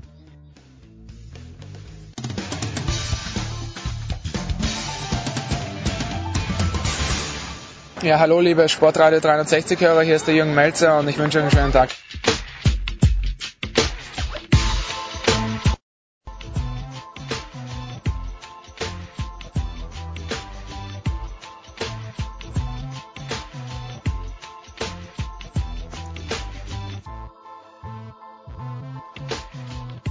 Big Show 349. Wir werden den 350er, das sage ich jetzt nochmal, nicht feiern, denn der 360er wird dann gefeiert. Hoffentlich sind da überhaupt dann Menschen in München und Menschen, die ich immer gerne bei mir sehe, vor allen Dingen auch in den David Alaba Studios. Zum einen Franz Büchner, der Zone Sport 1, wo ist er noch? Telekom Sport. Servus Franz. Ja, hallo, Grüße. Ja, und äh, neben dem Franz natürlich in diesen Wochen auch ganz besonders im Einsatz, wobei für beide gilt es ja die ganze Zeit. Jan Lüdecke, ebenfalls Telekom Sport, auch der Sohn. Und Jan, wir erwischen dich beim FC Bayern. Grüß dich. Servus, hi. Franz, lass uns, äh, wir kommen gleich natürlich zu den DL Halbfinals, die am Donnerstag um 19.15 Uhr losgehen. Aber zwei Dinge vielleicht zuerst. Mit dir fange ich an. Christian Ehrhoff hat sein Karriereende bekannt gegeben. Wir wissen, Heiko Older war ganz dicke mit ihm. Du hast eine größere Distanz, aber was geht im deutschen Eishockey durch den Rücktritt von Christian Ehrhoff verloren, Franz? Ähm, naja, sicherlich eine der absoluten Identifikationsfiguren der, der letzten Jahre oder man kann ja fast sagen Jahrzehnte. Also Christian Ehrhoff sicherlich einer der deutschen Eishockeyspieler, die ja, am bekanntesten sind, nicht nur weltweit, der mit am erfolgreichsten war in seiner äh, beeindruckenden Karriere, der viel für den Sport getan hat. Ähm, nicht nur in seiner Zeit in äh, Nordamerika in der NHL, wo er ja viele Jahre gespielt hat, sondern natürlich jetzt auch noch mit dem, ich nenne es ihn jetzt mal den grünen Abschluss mit den mhm. Olympischen Spielen, also als als Leader so einer Mannschaft da immer voranzugehen, das ist natürlich eine Figur, die da wegbricht, zumindest auf dem Eis. Ich äh, gehe mal fest davon aus, dass er dem Eishockeysport natürlich erhalten bleibt in irgendeiner Funktion, aber ja, ist natürlich äh, auf der einen Seite sehr schade, aber er hat es ja selber gesagt, dass es ein wohl überlegter Schritt war und ähm, dann kann man nur den Hut ziehen von einer, von einer riesen Karriere, die Christian Ehrhoff hingelegt hat und ihm dann für die Zukunft alles Gute wünschen. Jan, wo können wir denn Christian Ehrhoff jetzt schon hinwünschen, dass er, wie Franz sagt, im deutschen Eishockey erhalten bleibt? Muss der Jugendtrainer werden? Wünscht dir was, Jan? Boah, ähm, also da wünsche mir wirklich äh, nur, dass er wirklich dem, dem Eishockey erhalten bleibt. Ob das jetzt äh, in Krefeld ist, in Köln oder, oder beim, äh, beim DEB, ähm, da bin ich eigentlich relativ offen. Aber ich fände es ganz nett, vielleicht, wenn er beim DEB eingebunden wird. Vielleicht hat er ja Lust auf, weiß ich, eine Co-Trainerrolle unter Marco Sturm oder sowas, weil man sieht ja, was, was so alte Größen, die so lange in der NHL gespielt haben, bewirken können als Trainer. Also das sieht man an Marco Sturm. Ja, und es steht ja bald mal eine Weltmeisterschaft an. Vielleicht hat er da schon Zeit und Lust. Jan, ich bleib gleich bei dir. Wieder noch, bevor wir zu den Halbfinals kommen. Oder Tyler Haskins, der Kapitän der Wolfsburger, musste sein Karriereende bekannt geben. Ich habe wie immer nur die Überschrift gelesen. Was weißt du genaueres? Ähm, ja, mehrere Gehirnerschütterungen. Ähm, und das ist ja ein großes Thema in allen Kontaktsportarten. Ähm, das wäre einfach zu gefährlich, wenn er weitermachen hm. würde. Und deswegen muss er aufhören ist auch, ist natürlich ähm, nicht ganz so tra tragisch, ähm, sage ich mal, wenn ein ausländischer Spieler aufhört, im Vergleich jetzt zu einem Christian Ehrhoff, aber Tyler Haskins war für mich in den, in den letzten Jahren wirklich einer der herausragenden Akteure in der deutschen Eishockey-Liga. Diese vielen Erfolge äh, mit Wolfsburg, die sind eng verknüpft mit Pavel Groß, aber die sind äh, auch ganz eng verknüpft mit Tyler Haskins. Ähm, der war Kapitän dieser Mannschaft, der war Leader dieser Mannschaft, der war oft Topscorer dieser Mannschaft und ähm, ja, einfach äh, ja, schade auch, dass, dass er aufhört. Gut, dann lasset uns jetzt kommen zu den aktuellen Dingen. Franz, äh, Pavel Groß in Wolfsburg, aber Bill Stewart in Mannheim. Ich glaube, als der gekommen ist, hat es nicht gut ausgeschaut. Und dann hat er die Mannschaft herumbekommen, so dass sie jetzt gegen München eine Chance haben. Franz, erste Frage, zweite Frage, was hat er denn neu gemacht, der Bill Stewart? Äh, gut, äh, fangen, wir mal, fangen wir vorne an. Also ich glaube schon, dass, dass, dass Mannheim eine Chance hat, tatsächlich. Also das äh, werden generell, glaube ich, zwei sehr, sehr äh, schöne, intensive und hoffentlich enge und lange Halbfinalserien. Und ähm, ich glaube schon, dass die Adler Mannheim äh, München sehr, sehr fordern werden. Ähm, weil sie jetzt auch zum richtigen Zeitpunkt der Saison wieder in Schwung gekommen sind tatsächlich. Also es war ja wirklich eine, eine sehr schwierige Saison für, für die Adler, gerade der Start, der nicht funktioniert hat, dann der Trainerwechsel ähm, und nicht nur da, man hat ja auch den sportlichen Leiter rausgeschmissen, auch da Querelen und das hat seine Spuren hinterlassen. Noch dazu hatte die Mannschaft große Verletzungsprobleme. Wenn ich mich da an Mitte der Saison erinnere, da haben die kaum drei volle Reihen zusammenbekommen, weil so viele gefehlt haben. Auch das hat sich natürlich jetzt äh, gebessert hinten raus in der Saison, sind viele wieder zurückgekommen und dann merkt man erstmal, wie tief diese Mannschaft besetzt ist und dass da jede Menge Potenzial drinsteckt. Das war vor der Saison schon klar, aber jetzt scheinen sie tatsächlich genau zum richtigen Zeitpunkt das auch abrufen zu können. Ähm, müssen sich natürlich nochmal eine Spur steigern im Vergleich jetzt auch zur Viertelfinalserie gegen Ingolstadt. Ähm, Stichwort vor allen Dingen auch Chancenverwertung. Aber wenn sie das hinbekommen, dann äh, glaube ich, haben sie durchaus eine Chance, da München zu ärgern. Jan, spielt denn, weil Franz sagt, sie haben keine drei Reihen zusammenbekommen, spielt denn in den Playoffs noch irgendeine Mannschaft mit vier Reihen eigentlich? Die Münchner hätten ja diese Tiefe auch. Ja, ja klar, das ist ja ganz wichtig, dass du das in den Playoffs äh, durchziehen kannst, dass du mit äh, vier vollen Reihen spielen kannst. Die Münchner haben seit Jahren eigentlich den am tiefsten besetzten Kader. Aber um da anzuknüpfen, ich sage, nach den Eindrücken der letzten Wochen ist Mannheim die Mannschaft, die in meinen Augen München am ehesten sogar schlagen kann über sieben Serien, weil sie eben genauso tief besetzt sind. Die sind auch vier Reihen durch hochkarätig besetzt und ähm, ganz egal, was in der Saison war, das, das ist ja wirklich so, jetzt in Playoffs, ähm, da mag viel Scheiße gelaufen sein, um das mal klar auszudrücken. Mhm. Aber die sind wahnsinnig tief besetzt, die ziehen mit vier Reihen durch, genauso wie München. Ähm, die wollen jetzt den Erfolg, ähm, den sie ab der nächsten Saison in meinen Augen sowieso haben werden, weil dann haben sie Pavel Groß. Aber das wäre natürlich ein absoluter Bonus für Mannheim, wenn sie schon vor Pavel Groß äh, den großen Coup hinlegen würden. Also gut, das ist so eine Serie, wir reden vorher viel, am Ende gewinnt München 4 zu 0 und Mannheim war doch nicht so gut, aber ich glaube, wie gesagt, das ist eine Serie, die kann über sieben gehen und die kann Mannheim gewinnen. Die kann Mannheim übrigens auch jetzt fünf oder sechs gewinnen, weil die sind unfassbar tief besetzt und das spielt eine riesige Rolle in den Playoffs, wenn du einen Zweitagesrhythmus hast. Welche Rolle spielt Franz das, was in der Regular Season sich zugetragen hat? Denn da haben die viermal gegeneinander gespielt und wenn ich richtig gezählt habe, haben viermal die Münchner gewonnen. Hast du richtig gezählt, aber es spielt, glaube ich, genauso wie in der anderen Serie, äh, wo es ähnlich aussieht, wo Nürnberg alle vier Spiele gewonnen hat mhm. in der regulären Saison gegen Berlin, jetzt auch keine Rolle mehr. Denn genau wie, wie Jan gerade gesagt hat, also es geht natürlich, äh, wie ist man jetzt drauf? Ähm, da ist es auch vollkommen wurscht, ob da mitten in der Saison mal München 4 zu 1 in Mannheim gewonnen hat, weil wie gesagt, da waren auch die Voraussetzungen einfach anders. Also ich glaube nicht, wenn man das äh, irgendwie zulässt, dass das eine Rolle spielt, ähm, gerade eben als das Team, das vielleicht dann diese vier Spiele verloren hat, im Sinne also der Adler, dann hat man schon ein Problem von vorne raus. Also kann ich mir nicht vorstellen, dass das in irgendeiner Art und Weise nochmal aufgegriffen wird. Haben sich denn, Jan, die Kräfte ganz generell verschoben? Denn als ich begonnen habe mit Sportreiter 63, hat mir Basti Schwele ja, und ich habe es eh schon öfter mal gesagt, immer hat er mir eingetrichtert, der FC Bayern München, das Eishockey in der DL sind die Adler Mannheim, weil die am meisten Kohle haben und äh, die auch not afraid to use it, eben durch SAP, durch Daniel Hopp. Hat sich dieses Verhältnis durch den Einstieg von Red Bull vor ein paar Jahren jetzt komplett umgedreht oder spielen die schon ungefähr noch auf dem gleichen Spielfeld, die Mannheimer und die Münchner Jan? Ja, definitiv. Also in Sachen Budget, man hatte, also wir haben da ja keine genauen Einblicke, heißt es aber, dass die gehören zu den Top-Teams der Liga, was das angeht. Ähm, ich, ich persönlich finde, man kann beim Eishockey nicht wirklich einen Club so herausheben wie den FC Bayern im Fußball. Hm. Ähm, aber ja, die Mannheimer spielen im Konzert der Großen. Das ist, kommt nicht von ungefähr, dass die jetzt so souverän ins Halbfinale durchgegangen sind und ähm, ja, es kommt im Eishockey halt äh, noch extremer als beim Fußball oder so auf Personalentscheidungen an.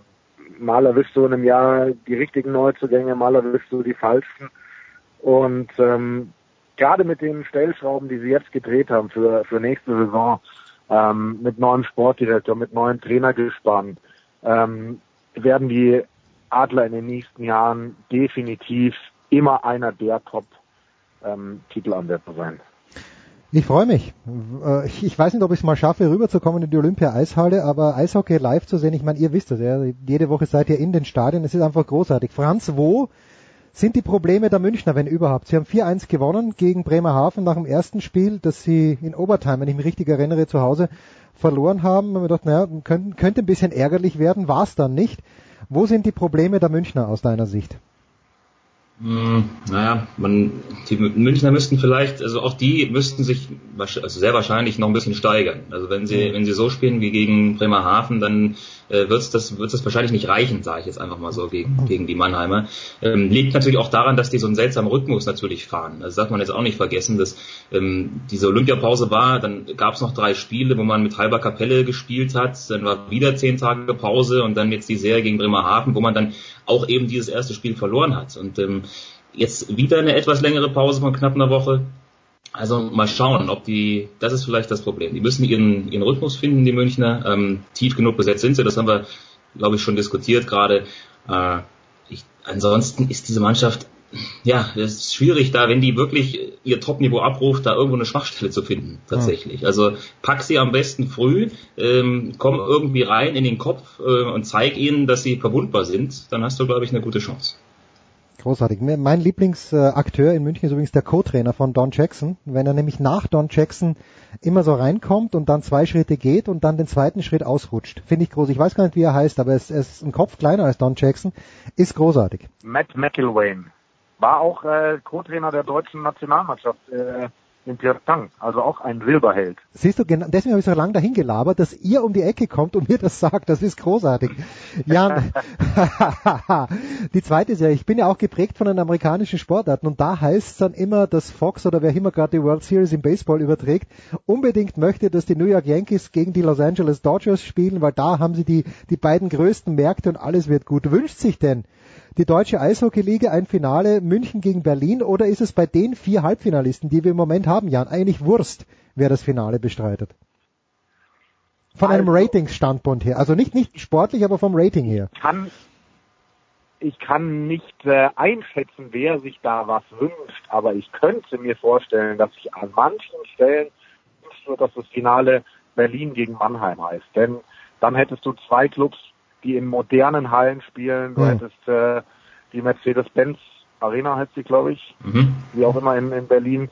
Ähm, und ähm, die SAP Arena in Mannheim, ähm, die fürs Fernsehen einfach sensationelle Bilder hergeben, diese Hallen.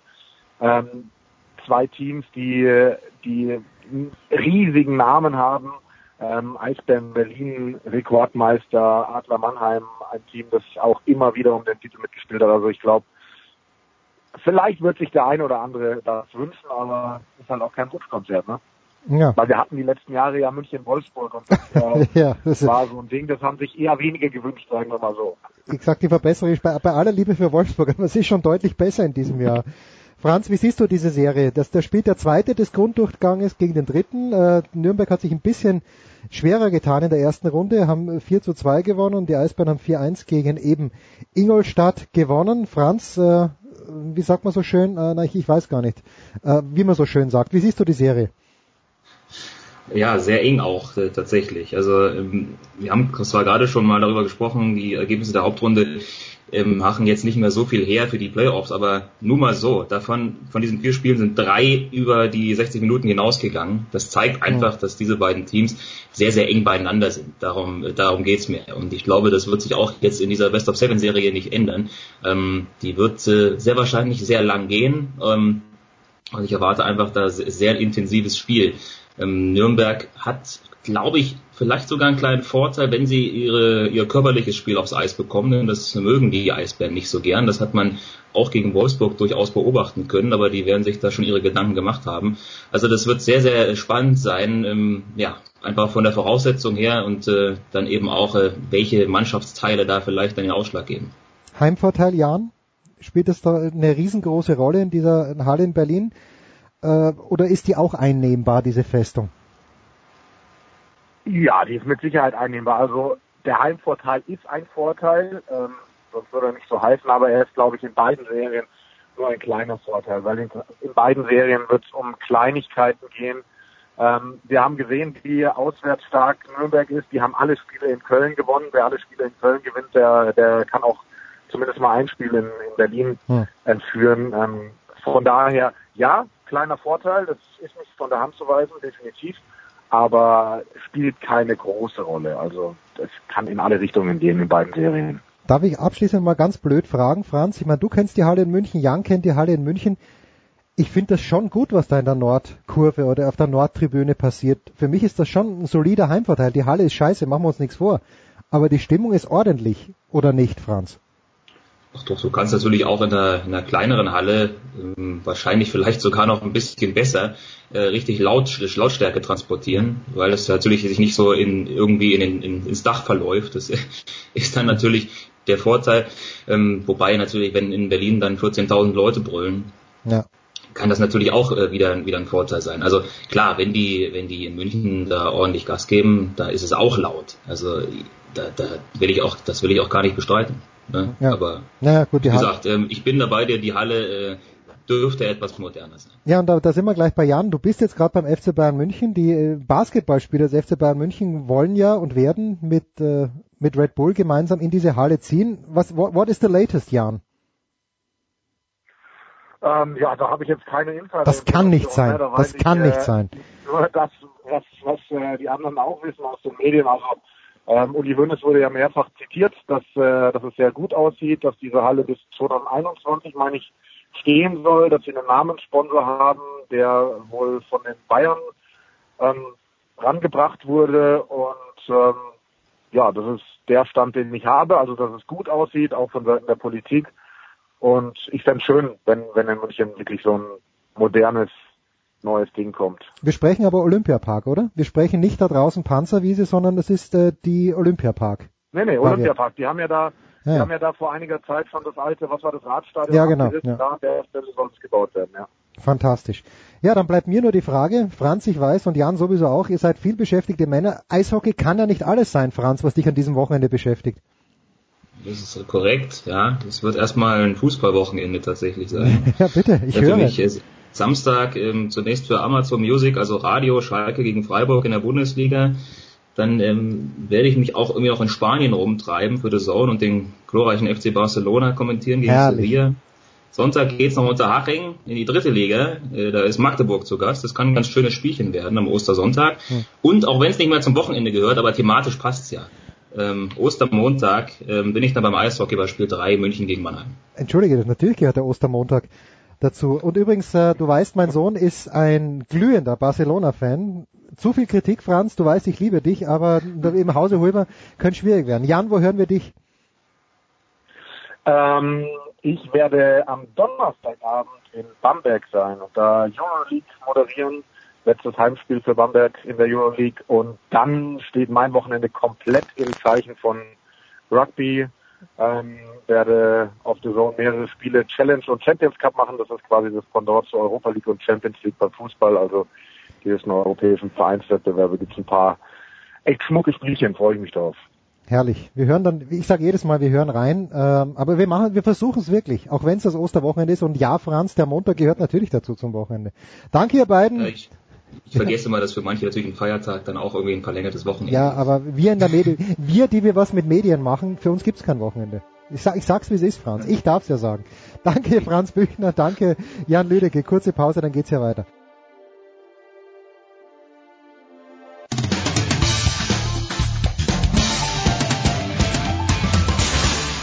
Hier ist Jacke Spiegelburg und ihr hört jetzt Sportradio 360.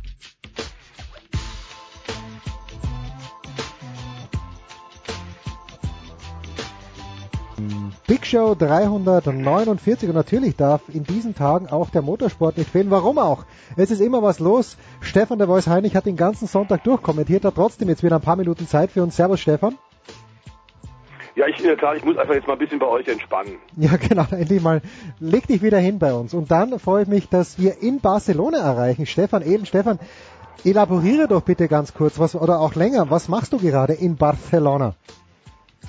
Ja, schöne Grüße aus Barcelona, in der Tat. Ich bin beim Test und beim Medientag der, äh, des neuen Tourenwagen-Weltcups. Das ist ja die Meisterschaft, die die Nachfolge antritt der Tourenwagen-Weltmeisterschaft. Also Weltcup und Weltmeisterschaft, kleinen Unterschied.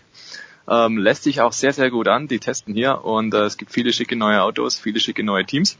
sehr, sehr große Namen drin. Also das ist was, was in der Motorsport-Saison äh, 2018 definitiv von Interesse sein wird, was hier los ist. Ähm, ja, momentan haben die Jungs gerade Mittagspause, deswegen passt mir ganz gut rein. Gut, also wir versuchen auch noch Christian Nimmervoll zu erreichen, aber wenn wir jetzt schon mal dicht dran haben, Stefan, also Formel 1 wird natürlich dann das Thema sein, aber lass uns mal so anfangen. Was genau ist denn diese neue Tourenwagen-Weltmeisterschaft? Was ersetzt die und äh, was ist neu so richtig dran? Also zunächst einmal gab es die Tourenwagen-Weltmeisterschaft von 2005 bis 2017 in ihrer bisherigen Form. Mhm. Das hat man dann Ende des letzten Jahres eingestellt und an diese Stelle tritt jetzt dieser neue Weltcup. Also keine offizielle WM, sondern ein Weltcup und der Unterschied ist im Prinzip, jetzt gibt's keine Werksteams mehr, jetzt gibt's nur noch Privatiers. Oh. Die sind natürlich auch werksunterstützt, also das heißt, man kann nicht so genau kontrollieren, was die Werke jetzt da an Zuschuss geben. Das kann finanziell sein, das können dann Teile sein und so weiter und so fort, also technische Unterstützung. Aber ganz grundsätzlich ist das jetzt eine Privatveranstaltung, wenn man so will. Und äh, das ganz große Wettrüsten wird es hier also nicht geben. Ähm, das ist gut auch, so. Das ist gut so, das ist sogar sehr zu begrüßen und den Effekt, den positiven, den sieht man tatsächlich auch schon. Äh, letztes Jahr hatten, glaube phasenweise 18 Autos nur. Jetzt sind 26 und äh, sehr konkurrenzfähige noch dazu. Und die, die ganz große Geschichte ist eigentlich, ähm, jetzt hat man auch äh, diverse Tourenwagen, Legenden und Helden im Starterfeld dabei. Also unter anderem einen 56-jährigen Gabriele Tarquini und äh, Fabrizio Giovanardi, äh, Gianni Morbidelli, Rob Huff ist dabei, Ivan Muller, Rekordweltmeister und dergleichen mehr.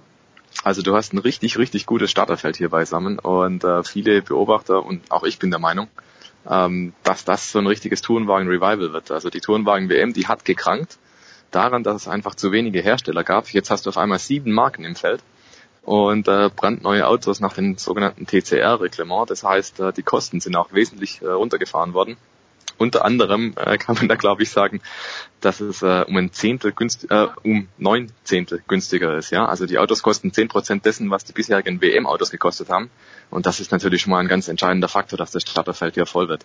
Aber obwohl die Autos so billig sind, sind die nur ja vielleicht zwei drei Sekunden pro Runde langsamer. Das heißt, optisch fällt das gar nicht auf. Hm. Aber du wirst unterm Strich besseres Racing haben, weil die Autos mehr aushalten. Also es ist eigentlich so, dass man sagen muss, win, win, win, win, win auf jeder Ebene, auf jeder denkbaren Ebene.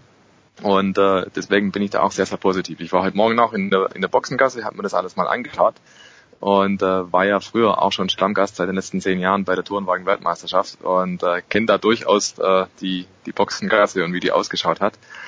Und ich muss echt sagen, also so eine Aufbruchstimmung, so viele positive Kommentare aus der Rennserie von den Beteiligten habe ich selten mal gehört. Also die, die Aufbruchstimmung ist wirklich gigantisch groß und ich glaube auch, dass die Promoter von Eurosport sich dessen bewusst sind mhm. und dass sie dieses Jahr ein richtig, richtig gutes Projekt hinstellen. Aber Stefan, äh, Stefan Heinrich jetzt nämlich, gibt es auch eine deutsche Note? Oder habe ich da den deutschen Namen überhört? Weil äh, der Deutsche als solcher begeistert sich ja im Regelfall dann für Sport, wenn Schwarz-Rot-Gold in irgendeiner Art und Weise am Start ist. Naja, die deutschen Hersteller, wir haben es oft genug gesagt, engagieren sich natürlich hauptsächlich direkt dann mit Werksteams in der DTM, aber ich glaube, der Fingerzeig ist eindeutig. Das, was wir bei dir hier unter anderem äh, oft schon mitgeteilt haben, die Kosten müssen runter. Mhm. Egal ob nun in der Langstrecken-Weltmeisterschaft bei Sportwagen, Prototypen rund um Le Mans, egal ob in der Formel 1, auch Nesca hat ein Finanzproblem, ganz klar. Deswegen äh, bleiben da die Zuschauer weg und nur wenige Teams ähm, können sich das auf dem Niveau an der Spitze, nämlich siegfähige Pakete zu schnüren, tatsächlich noch leisten. Und das gleiche war in der Tourenwagen-Weltmeisterschaft. Wir hatten im Grunde serienweise immer nur äh, den einzigen gleichen Hersteller, der gewonnen hat. Eine Weile war es Chevrolet, eine Weile war es Citroën. Das war öde. Es war teuer, es war öde. Der Zuschauer hat es nicht richtig angenommen, weder bei den Rennstrecken vor Ort noch vor dem Fernsehschirm. Und deswegen war die TCR eine fantastische Idee vor einigen Jahren entwickelt, einfach. Und die Hauptidee war, ähm, Grunde bezahlbaren Tourenwagensport zu kreieren und vor allem auf diese enormen Auswüchse in der Aerodynamik äh, zu verzichten. Man hat ein ganz, ganz normales Basisreglement gemacht, durchaus leicht zu kontrollieren und auch überschaubar. Und automatisch sind die Kosten runtergegangen. Und die Serie, die es momentan ähm, mit relativ gutem internationalen Ruf hervorragend wirklich zeigt, ist auch am vergangenen Wochenende im Rahmen der Formel 1 in Melbourne gefahren nämlich die australische Tourenwagenmeisterschaft. Die machen das. Wir weisen oft darauf hin bei dir, lieber Jens, ja. bei unseren Benzintalks auf Sportradio 360. Die Kosten müssen runter. Und die TCR macht das richtig. Ich glaube, dass da in den, bei den deutschen Herstellern noch ein bisschen Umdenken stattfinden muss, wie man Kundensport tatsächlich auch definiert und was das bedeutet. Ja, aber Stefan Ehlen, das heißt also, wenn ich jetzt 3,50 Euro auf der Kante hätte und ich sag, äh, am liebsten würde ich mit dem BMW fahren, dann gehe ich zum BMW-Händler meines Vertrauens und der gibt mir dann ein Auto und ich kann das so aufpäppeln, dass ich dort mitfahren kann? Nein, so einfach kann es ja nicht sein. Hm, in der Theorie ist es im Prinzip so einfach. Ah. Du könntest theoretisch als Privatier sagen, ich entwickle mir da selber so ein Auto und baue halt das entsprechend um. Äh, in der Praxis sieht es so aus, dass momentan Volkswagen und Audi entsprechende Produkte im Angebot haben. Okay. Also sprich, die wurden werkseitig entwickelt, die stehen auch schon zur Verfügung, die sind seit einigen Jahren, beziehungsweise äh, der Audi, glaube ich, seit letztem Jahr im Einsatz hier, die mhm. fahren auch mit in den neuen Weltcup. Und ähm, die wurden also als reinrassige Rennwagen direkt vom Werk äh, zur Verfügung gestellt, nur für Kundensport. BMW zum Beispiel hat sowas nicht. Opel hat schon so ein TCR-Auto im Angebot, ähm, aber grundsätzlich hat man, glaube ich, erkannt, das ist der nächste große Trend jetzt äh, nach GT3 und GT4. Also im Sportwagenbereich hat man erkannt, der Tourenwagensport, der braucht wieder was Neues. Mhm. Und dieses TCR-Reglement ist so gut und so kostengünstig. Also mit 3,50 Euro kommst du zwar nicht hin, aber so für 120.000 Euro kannst Nein. du dir ein fertiges Rennauto kaufen. Nein. Und wenn Komm, man jetzt denkt... Da legen wir zusammen. Jetzt, Komm Kinder, da legen wir doch zusammen. zusammen. Das wäre doch was. Aber warum, ist warum, warum, ist Stefan Heinrich noch nicht Teamchef irgendwo? Das wundert mich sowieso. Der Voice, du bist doch prädestiniert dafür, dass du früher, oder warst du schon mal Teamchef irgendwo? Ich hatte schon mal, war Mitbesitzer von einem kleinen äh, Force-Team. Ja, das ist wahr. Aber inzwischen müsste ich, glaube ich, aufgrund des Alters äh, graue Panther Racing machen, Trude Unruh Racing. Ähm, ich bin mir nicht so ganz sicher, ob ich noch in dem vernünftigen Alter bin, so viel Geld rauszuschmeißen. Denn prinzipiell ist, obwohl das so kostengünstig ist und dass es funktioniert, zeigt, Stefan Ehlen hat es gerade gesagt, der VW Golf TCR, es gab gerade die Meldung, dass die das 100. TCR Rennauto bereits verkauft haben, weil es nämlich weltweit, und das ist der Unterbau, ganz wichtig auch für diese Idee des äh, TCR Weltcups, es gibt 16, 17 nationale TCR-Rennserien, auch eine boomende deutsche TCR-Rennserie im Übrigen die im Rahmen des GT Masters fährt, mit großen Starterfeldern unterschiedlicher äh, Hersteller, gute, guten Fahrern. Also für den nationalen Rennserien, wenn du da dich einigermaßen durchsetzt, hast du dann durchaus die Möglichkeit, ähm, eben auch international äh, dich äh, zu versuchen und auszuprobieren, ob das Team, ob der Fahrer das schon kann und das eben auch nicht bei einer Verdopplung, Verdreifachung des Budgets. Nein, du kannst das Auto so nehmen, wie es in der nationalen Meisterschaft, zum Beispiel in der ADAC TCR fährst und kannst dann international starten, ohne extra Umbaukosten, wie es in vielen anderen Rennserien der Fall ist. Also diese Grundidee ist fantastisch, man muss es mehrfach unterstreichen, wird sicherlich auch ähm, weiter, weiter boomen. Ähm, und momentan heißt es, sollte man vielleicht auch sagen, noch Weltcup, damit der Weltverband nicht komplett das Gesicht verliert. Da die Anzeichen, Stefan in, in Barcelona hat es ja gerade auch beschrieben, sehr, sehr gut sind, gehe ich davon aus, dass relativ schnell nach dem Weltcup daraus auch eine offizielle Weltmeisterschaft wird. Und dann haben wir im Grunde das, was wir wollen, nämlich eine, eine, eine internationale, weltweit operierende Tourenwagenmeisterschaft bei bezahlbaren Kosten mit 10, 11, 12 unterschiedlichen Herstellern.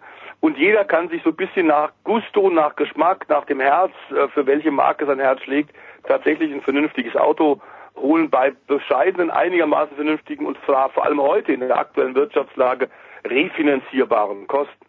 Aber wie viel, äh, Stefan Ehlen, wie viel ist es dann pro Jahr? Wie viel kostet uns der Spaß, wenn wir jetzt hier zusammenlegen? Die zwölf Hörer von Sportradio 360, Stefan Heinig, Piet Fink und Stefan Ehlen. Wenn man ein ganzes Jahr, da ist es natürlich mit dem Kauf des Autos überhaupt nicht getan. Wir müssen unseren Fahrer bezahlen, außer Piet fährt selbst, was ich sehr begrüßen würde. Aber mh, mm, wie, wie, viel, wie, wie hoch ist das Budget eines durchschnittlichen Teams? Weiß man sowas? Das weiß man tatsächlich. Ich habe da auch dieses Wochenende beziehungsweise diese Woche hier noch vor Ort ein bisschen nachgefragt und rumrecherchiert und äh, die Zahl 500.000 bis 600.000 Euro schwebt da im Raum. Mhm. Ähm, dazu muss man allerdings sagen, dass die Meisterschaft hier auf reine Schiffstransporte setzt. Also in Europa bist du unterwegs mit dem Truck, das heißt, da ist ein LKW dabei, da ist das Auto drin, die komplette Ausrüstung, mhm. fährst von Rennstrecke zu Rennstrecke. Und sobald es dann in die Überseesaison geht, nach Argentinien, dann später nach Asien rüber, dann ist also alles im Container drin und wird per Schiff transportiert. Das hat den Nachteil, dass es halt vier Wochen lang unterwegs ist. Ja. Hat aber den Vorteil, du musst es nicht ständig hin und her fliegen, weil Flugverkehr ist im Motorsport sehr, sehr teuer. Das macht eigentlich nur die Formel 1 oder die Langstrecken-WM. Alle anderen Rennserien versuchen irgendwie die Kosten einzudämmen und da ist im Vergleich dazu also der Transport per Schiff wesentlich günstiger. Und äh, so wird man halt dann versucht, die Kosten einigermaßen im Rahmen zu halten. Und für 600.000 Euro, mal nur zum Vergleich, da fährst du keine Formel 3, da fährst du auch keine Formel 2, da fährst du schon gar nicht Formel 1. Also selbst im Kartsport äh, werden inzwischen äh, recht große Preise aufgerufen. Kann sein, dass das sogar sehr, äh, schon im Kartsport auf WM-Niveau dann sechsstellig ist. Ähm, in kleineren Formelserien. Genau, und in kleineren Formelserien, da wirst du auch schon im sechsstelligen niedrigen Bereich sein, vielleicht 200, 300 Euro, 300.000 Euro. Das heißt eigentlich für einen Weltcup, beziehungsweise so eine halbe Weltmeisterschaft, ist 600.000 Euro schon sehr, sehr, sehr, sehr konkurrenzfähig und sehr, sehr gut. Und wie gesagt, man darf nicht vergessen, wo kommen die Leute denn her? Also was haben die bisher ausgegeben? Die haben bisher alleine fürs Auto 1,5 Millionen ausgegeben. Mhm. Das muss man sich mal vorstellen. Und dementsprechend ist das natürlich eine wesentliche Erleichterung für die Kriegskasse. Liebe zwölf Hörer, wollen wir ein Crowdfunding starten? Ich bin jetzt komplett angefixt. Ich glaube, wir, wir, wollen alle Teambesitzer werden. Äh, alle, die mitmachen, dann haben wir halt 500 Teambesitzer, die alle 100, äh, nein, allen Tausender gegeben haben. Da, da wäre ich dabei. Abschließende Frage zu diesem Teil, The Voice. In, inwieweit ist so eine Serie eine Konkurrenz zur DTM, wenn überhaupt?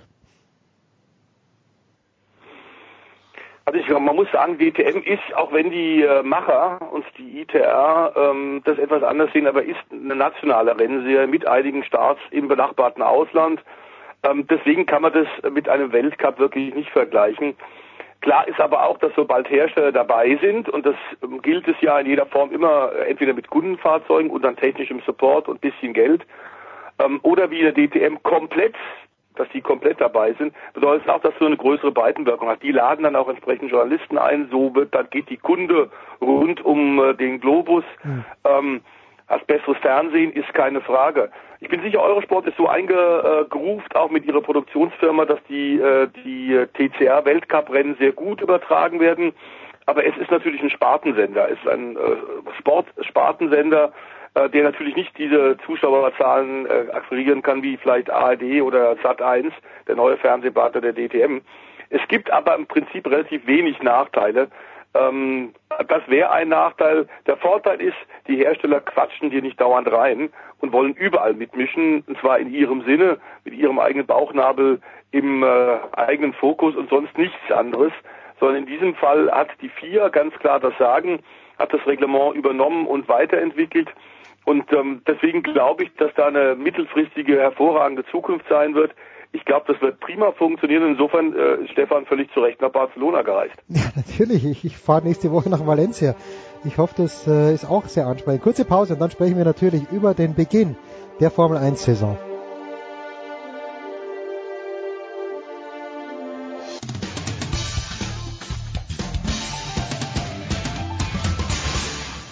Ja, hallo, es ist Marcel Sieben. Ähm, willkommen zu Sportradio 360.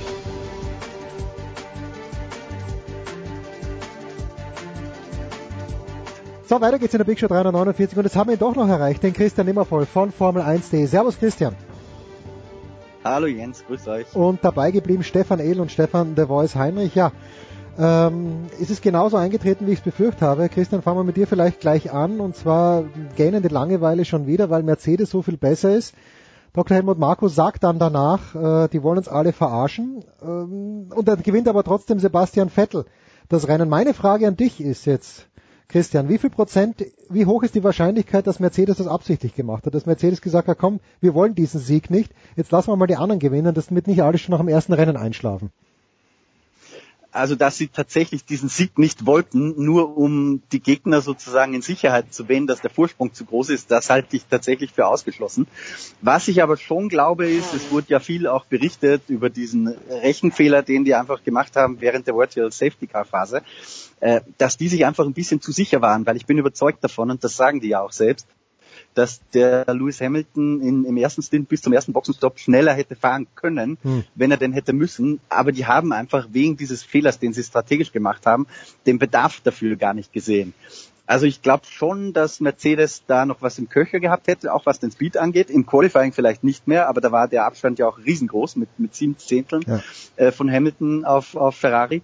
Äh, Im Rennen, glaube ich, haben wir noch nicht alles gesehen, was Mercedes wirklich auspacken kann. The Voice, jetzt äh, um aufs Qualifying zurückzukommen, da, da höre ich, dass man die Power hochschalten kann und dass es vielleicht ein Zehntel, zwei Zehntel bringt. Bei Mercedes jetzt angeblich sieben Zehntel gebracht. Was genau kann man denn da machen im Qualifying? Das ist mir irgendwie durch die Lappen gerutscht. Äh, Lewis Hamilton nennt es augenzwingend den Party-Modus schalten, Ja, okay. aber das ist nicht nur Mercedes-spezifisch, sondern das ist bei fast allen Motorenherstellern so, also bei Renault und Ferrari, auch wenn in deutlich geringerem Umfang. Du kannst äh, für eine schnelle Runde äh, extra Leistung generieren. Eben nicht über die längere Distanz, da haben wir ja auch den Verbrauchs, äh, das Verbrauchslimit. Also im Rennen wird das so nicht funktionieren. Du wirst die Reifen kaputt machen, du wirst ins Ver Verbrauchsminus kommen. Aber für das Qualifying und damit für das Herausfahren eine ziemlich vorentscheidende gute Startposition, vor allem auf Startkursen, kannst du das machen. Das ist nun nicht neu. Das ist auch überhaupt nicht verboten. Da wurden gerade wilde Meldungen auch durch die Gegend geschickt. Ähm, und ich glaube, dass äh, Helmut Marko ähm, da auch ein bisschen äh, emotional reagiert hat.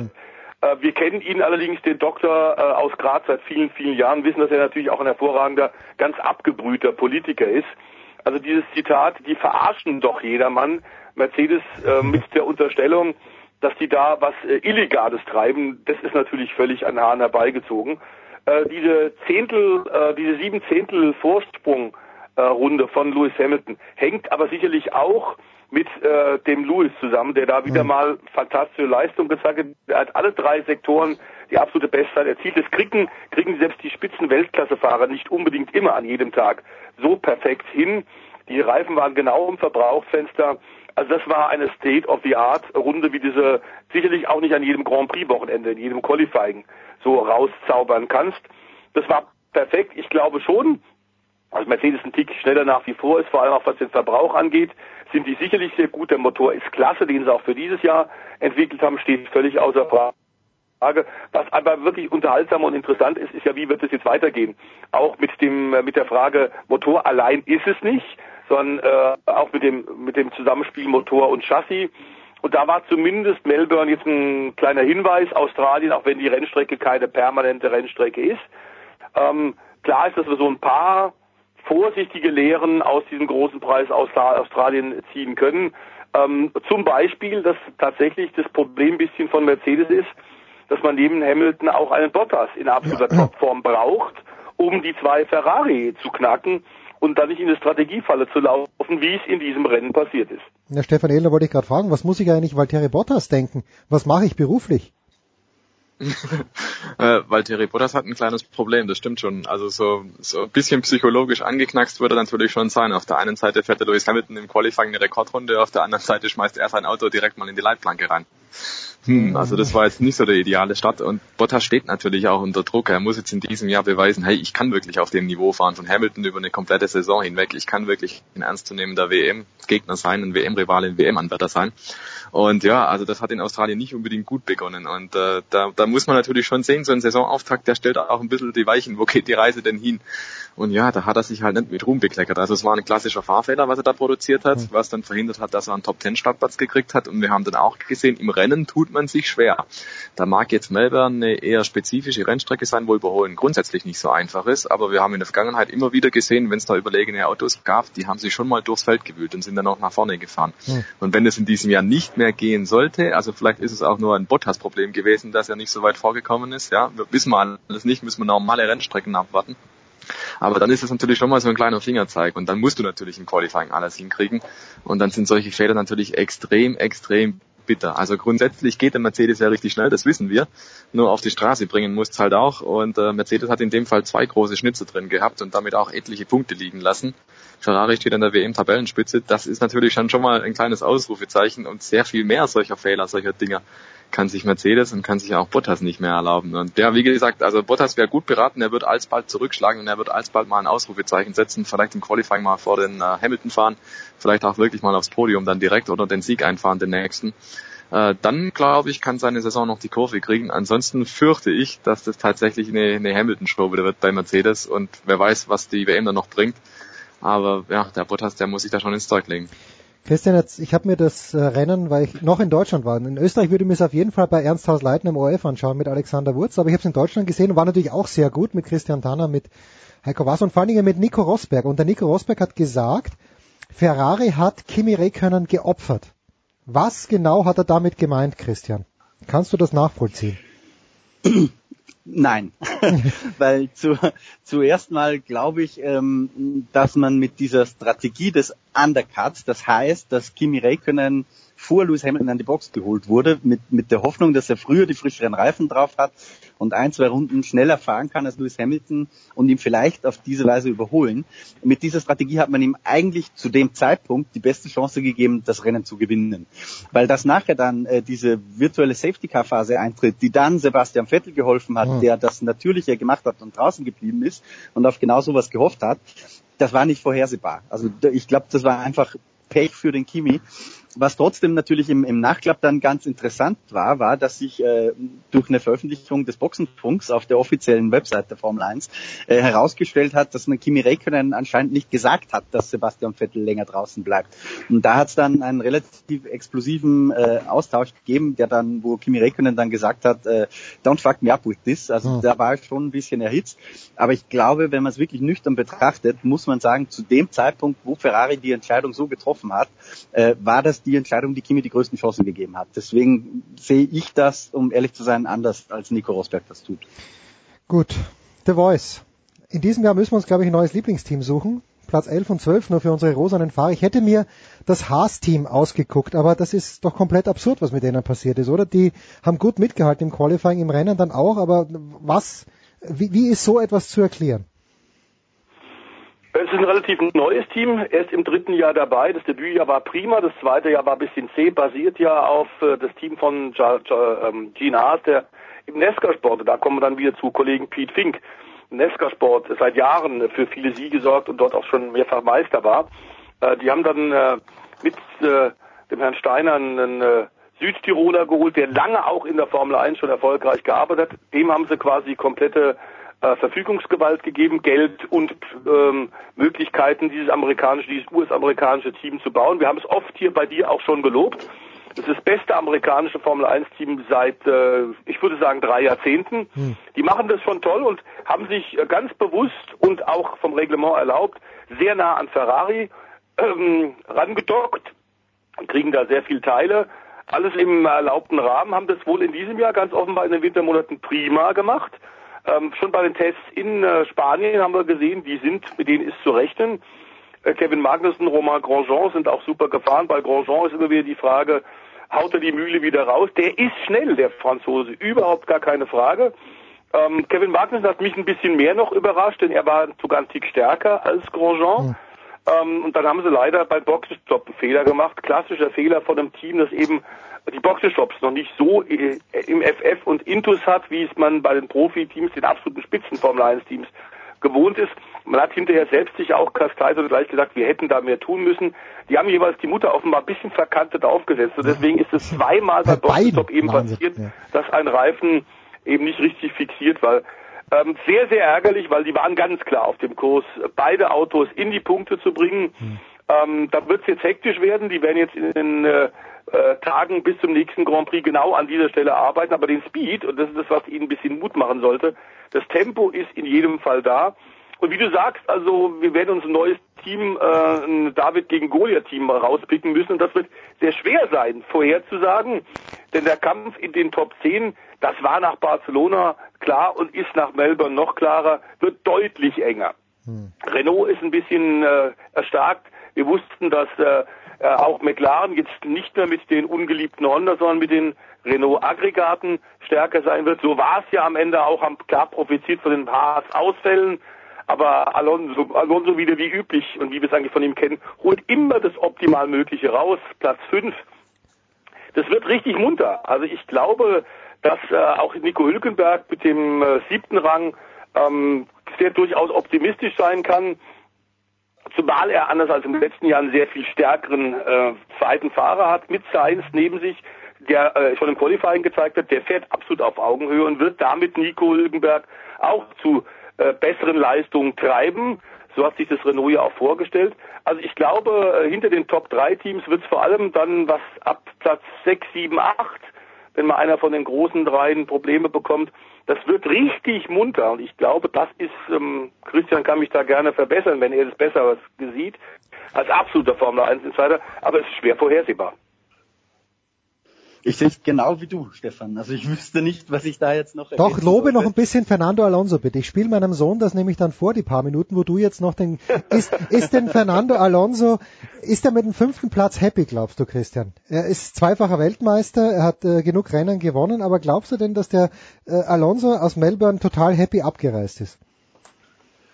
Ich weiß nicht, ob total happy, aber grundsätzlich glaube ich schon, dass er einigermaßen zufrieden ist, weil das hat man auch am Boxenfunk unmittelbar nach der Zieldurchfahrt gehört, wo er, und man hört das bei ihm ja äh, am Ton, an der Tonalität, wie er was sagt, ob er es ernst meint oder nicht, aber er hat gesagt, äh, we can fight guys, we can fight. Also ich glaube, er wittert Morgenluft. Ähm, dass natürlich auch ein fünfter Platz jetzt nicht das ist, was Fernando Alonso äh, dauerhaft happy macht, ist ein anderes Thema. Ähm, und das habe ich auch in meiner Kolumne geschrieben. Im Übrigen, ich glaube auch die Erwartungen von McLaren sollten in Wahrheit höher sein, als Melbourne jetzt als Erfolg zu bewerten. Mhm. Aber grundsätzlich ist erstmal bestätigt das, was alle gedacht haben, nämlich McLaren ist jetzt wieder drin in diesem Mix, den der Stefan genau beschrieben hat.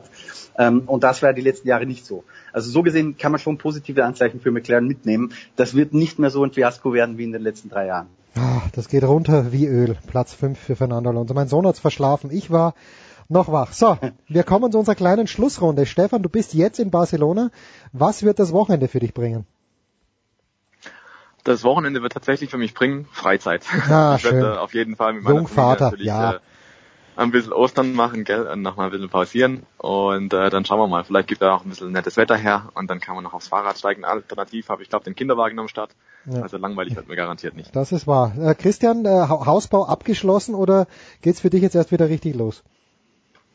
Noch nicht, aber die, die gröbsten Projekte, die haben wir tatsächlich fertig. Also das, wo wir leben, das ist in Ordnung. Äh, Garten und Keller, solche Projekte stehen noch an. Das werden wir mit Sicherheit auch am Wochenende machen. Ansonsten ist aber auch bei mir Freizeit, weil ich, es ist zum ersten Mal, seit ich überhaupt denken kann, äh, dass wir in der Saison tatsächlich wirklich fast komplett rennfreies Wochenende haben am Osterwochenende. Also ich glaube, die englische Formel 3 fährt, aber die berichten wir eigentlich nur, wenn da was wirklich Außergewöhnliches Mhm. passiert. Aber ansonsten ist für uns dieser ganz, ganz seltene Fall, ich kann mich echt nicht dran erinnern, dass wir keine Rennserie haben am Wochenende, über die wir regelmäßig berichten. Und wenn jemand aber die englische Formel 3 kommentiert, dann ist es Stefan de Voice Heinrich. Wer sonst? Oder de Voice? Hast du auch Habe ich lange gemacht. Du wirst lachen, habe ich wirklich lange gemacht. ja, ich habe auch äh, zwölf Jahre in, in London gelebt und war tatsächlich auch am Osterwochenende. Denn das ist da, der Ostermontag ist ein ganz, ganz großer Renntag. Immer wieder in England, da auf verschiedene Rennstrecken geht's da richtig zur Sache. Das hat schon Tradition. Das heißt, du wirst dann auch mit enormen Motoren, Rennmotorengeräusch die Ostereier suchen. Ähm, aber dieses Mal ist es ein bisschen anders. Ähm, wir haben Zeit versetzt und das hängt mit den, äh, mit den Fernsehrechten von Liberty Media zusammen. Am Samstag ab 13 Uhr, das kann ich jedem ans Herz legen, bei Motorsport TV, ähm, die drei, vier Rennen zur australischen äh, Supercar Championship, die wir zeitversetzt, gezwungenermaßen zeitversetzt zeigen. Und da hatten wir vier Rennen. Wir haben gerade zu Beginn der Motorsportrunde hier schon deutlich gemacht, australische Supercar-Tourenwagen, das ist das Konzept der Zukunft. So müssen es auch die DTM-Leute machen und auch die NASCAR-Rennserie. Obwohl es die schon sehr viel länger gibt, nämlich über 60 Jahre, können von den äh, Leuten Down Under wirklich einiges noch erleben. Wir haben die- Chance, die kompletten Rennen, alle vier Sprintrennen äh, am äh, Samstag zu kommentieren und dann eben den Zuschauern auch direkt zu zeigen, das ist eine tolle Osterüberraschung. Das sind, das war dann dreieinhalb Stunden im Studio, aber das macht richtig Spaß, weil die den richtigen Weg gehen. Vier verschiedene Rennen, vier verschiedene Siege, einige First Times. Das Andretti-Team unter anderem hat zum allerersten Mal ein, ein Rennen in Australien gewonnen. Äh, Roger Penske aus äh, Amerika hat ein Rennen gewonnen mit Scott McLaughlin. Also das ist ein Riesenspektakel. Und ich muss sagen, ähm, es gibt eine Menge Serien, die ich gerne verfolge. Die Australier sind so ein bisschen meine Favoriten. Ja, das das ist wissen eine wir der schon. absoluten Top-Rennserien. So, das hören wir doch raus, der Voice. Seit Wochen, seit Monaten, seit Jahren schon wissen wir, dass du Down Under ein Held bist und dass es dir besonders gut gefällt dort. Völlig klar. Big Show 349, das war's mit dem Motorsport. Danke Christian, danke Stefan, danke Stefan. Kurze Pause, dann geht's ja weiter.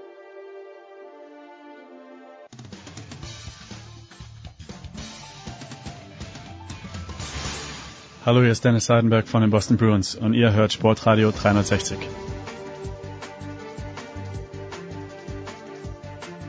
Sportradio 360, es geht weiter und ich freue mich sehr, dass wir diese beiden Herren wieder zusammengebracht haben. Zum einen, ja, sie interessieren sich für das gleiche, ist doch großartig, nämlich in Los Angeles und er hat Michigan live gesehen. Der Michigan Alumni, Jürgen Schmieder. Servus Schmiedi. Servus, hallo. Und der Mann, Dre, sag es gleich, du hast es bereits getweetet am Mittwoch, aber wann? An der große André Vogt wird auf der Zone kommentieren Chicago Loyola gegen Michigan. Und zwar wann, Dre? Grüß dich. Äh, grüß dich. Ähm, also wenn ich jetzt nicht ganz falsch liege, ist die Nacht von äh, Samstag auf Sonntag um äh, 0 Uhr 9, glaube ich, geht's los im Endeffekt.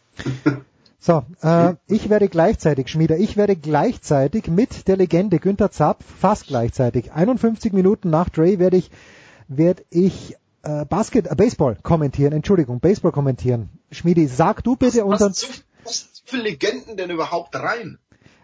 Moment, Dre ist die Legende und, und Zapf ist die Legende. Ich bin nur Bystander. Das ist ja, Ja. unglaublich. Er, erklär mal bitte unseren äh, Hörern da draußen, warum sie unbedingt Dre zuhören müssen, abgesehen von seiner Expertise und auf Günther und mich verzichten sollen. Was ist an diesem Basketball so besonders aus deiner Sicht, gerade an diesem Spiel? Naja, es ist, es, ich weiß nicht, irgendwie mal deswegen schaut man Basketball. Also ich habe jetzt mit ein paar Leuten in Deutschland telefoniert, die Basketball- und NBA-Fans sind und in ihrem Leben noch nie College Basketball, ja, also Uni-Basketball hört sich so an, ich weiß nicht, äh, bei der Unimannschaft in, in Regensburg, keine Ahnung, hast halt Donnerstagabend irgendwie Basketball gespielt. Ähm, und ich habe denen immer wieder gesagt, schau doch mal rein. Und dann haben ein paar Kumpels von mir haben eben diese, diese Elite 8 und Final, äh, äh, ähm, Sweet 16 Elite 8 geguckt. Äh, eins in, in, in Florida, das andere in, in, im Staples Center in, in LA haben die geguckt und haben gesagt, "Äh, es gibt's ja nicht, das ist ja ausverkauft. Was ist denn da los? Und, und dann haben die erst verstanden, okay, hier spielen die künftigen Profis, also das sind jetzt keine, man kann nicht sagen, dass es Amateure sind, sondern ich würde sagen Prä-Profi. Ähm, also das ist guter Basketball, der gespielt wird, ist aber trotzdem verrückt, weil es nur nicht so nicht so systemgepresst ist wie wie in der NBA. Und was es natürlich wahnsinnig spannend macht, ist ist, ähm, dass es one and done ist. Also du verlierst und bist raus.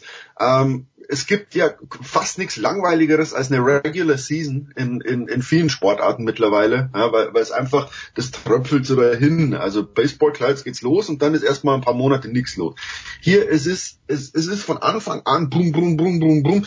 Und du hast natürlich Geschichten, also jetzt bei Loyola Chicago ist die Cinderella Story, die, die kannst du erzählen. Dann hast du diese Ordensschwester, ja, 92 Jahre, die da vor den äh, Spiel mit denen betet. Dann hast du Michigan, wo du sagst, schau mal, wir haben einen Deutschen dabei, der tatsächlich nicht auf der Bank hockt oder irgendwie, irgendwie da mitgeschleppt wird, sondern einer der prägenden Spieler ist. Ähm, also es gibt so viel zu sehen und, und ich glaube, jetzt Dre muss mich korrigieren, wenn ich falsch liege, aber wenn du, wenn du Basketball magst, wirst du dieses College Basketball lieben. Ich glaube, man liebt die, man liebt die Leidenschaft. Also man muss natürlich schon, glaube ich, wenn man das leistungstechnisch einordnet, sagen, das liegt halt irgendwo zwischen wenn es jetzt im deutschen Markt mal äh, überträgt, zwischen Pro A und BBL. Irgendwo dazwischen liegt. Das sind keine guten BBL-Teams, die da spielen im Endeffekt, nicht auch nicht die, die jetzt natürlich in den Final Four sind, sondern es sind einfach junge Leute natürlich, die mit, mit unglaublichem Einsatz ähm, und sicherlich auch mit, mit einer taktischen ähm, ja, Finesse da ans Werk gehen, gerade natürlich jetzt, wenn man so spät im Turnier ist, ähm, die schon beeindruckend ist. Und das ist, ist ein schöner Basketball, weil es einfach um was geht, genau wie, wie Jürgen gesagt hat. Es ist halt ein K.O.-System, es ist ein Tennisturnier mit halt Basketballmannschaften. Und das macht's halt äh, so großartig. Und ähm, dass die Regeln auch, sage ich mal, die Underdogs vielleicht nicht bevorteilen, aber den Underdogs zuarbeiten, eben eine längere Wurfuhr. Ähm, es gibt zwei Halbzeiten, ne, die, die Foul-Geschichten. Also das ist schon was, man will diese Upsets und Loyola Chicago ist natürlich die Geschichte, genau wie Jürgen gerade auch gesagt hat, eben weil sie Nummer 11 gesetzt waren und jetzt ja auf einmal in der Final vorstehen und vielleicht sogar ähm, im, im Final, im Championship Game spielen können. Das sind ja diese Geschichten, die dieses Turnier halt, halt schreibt.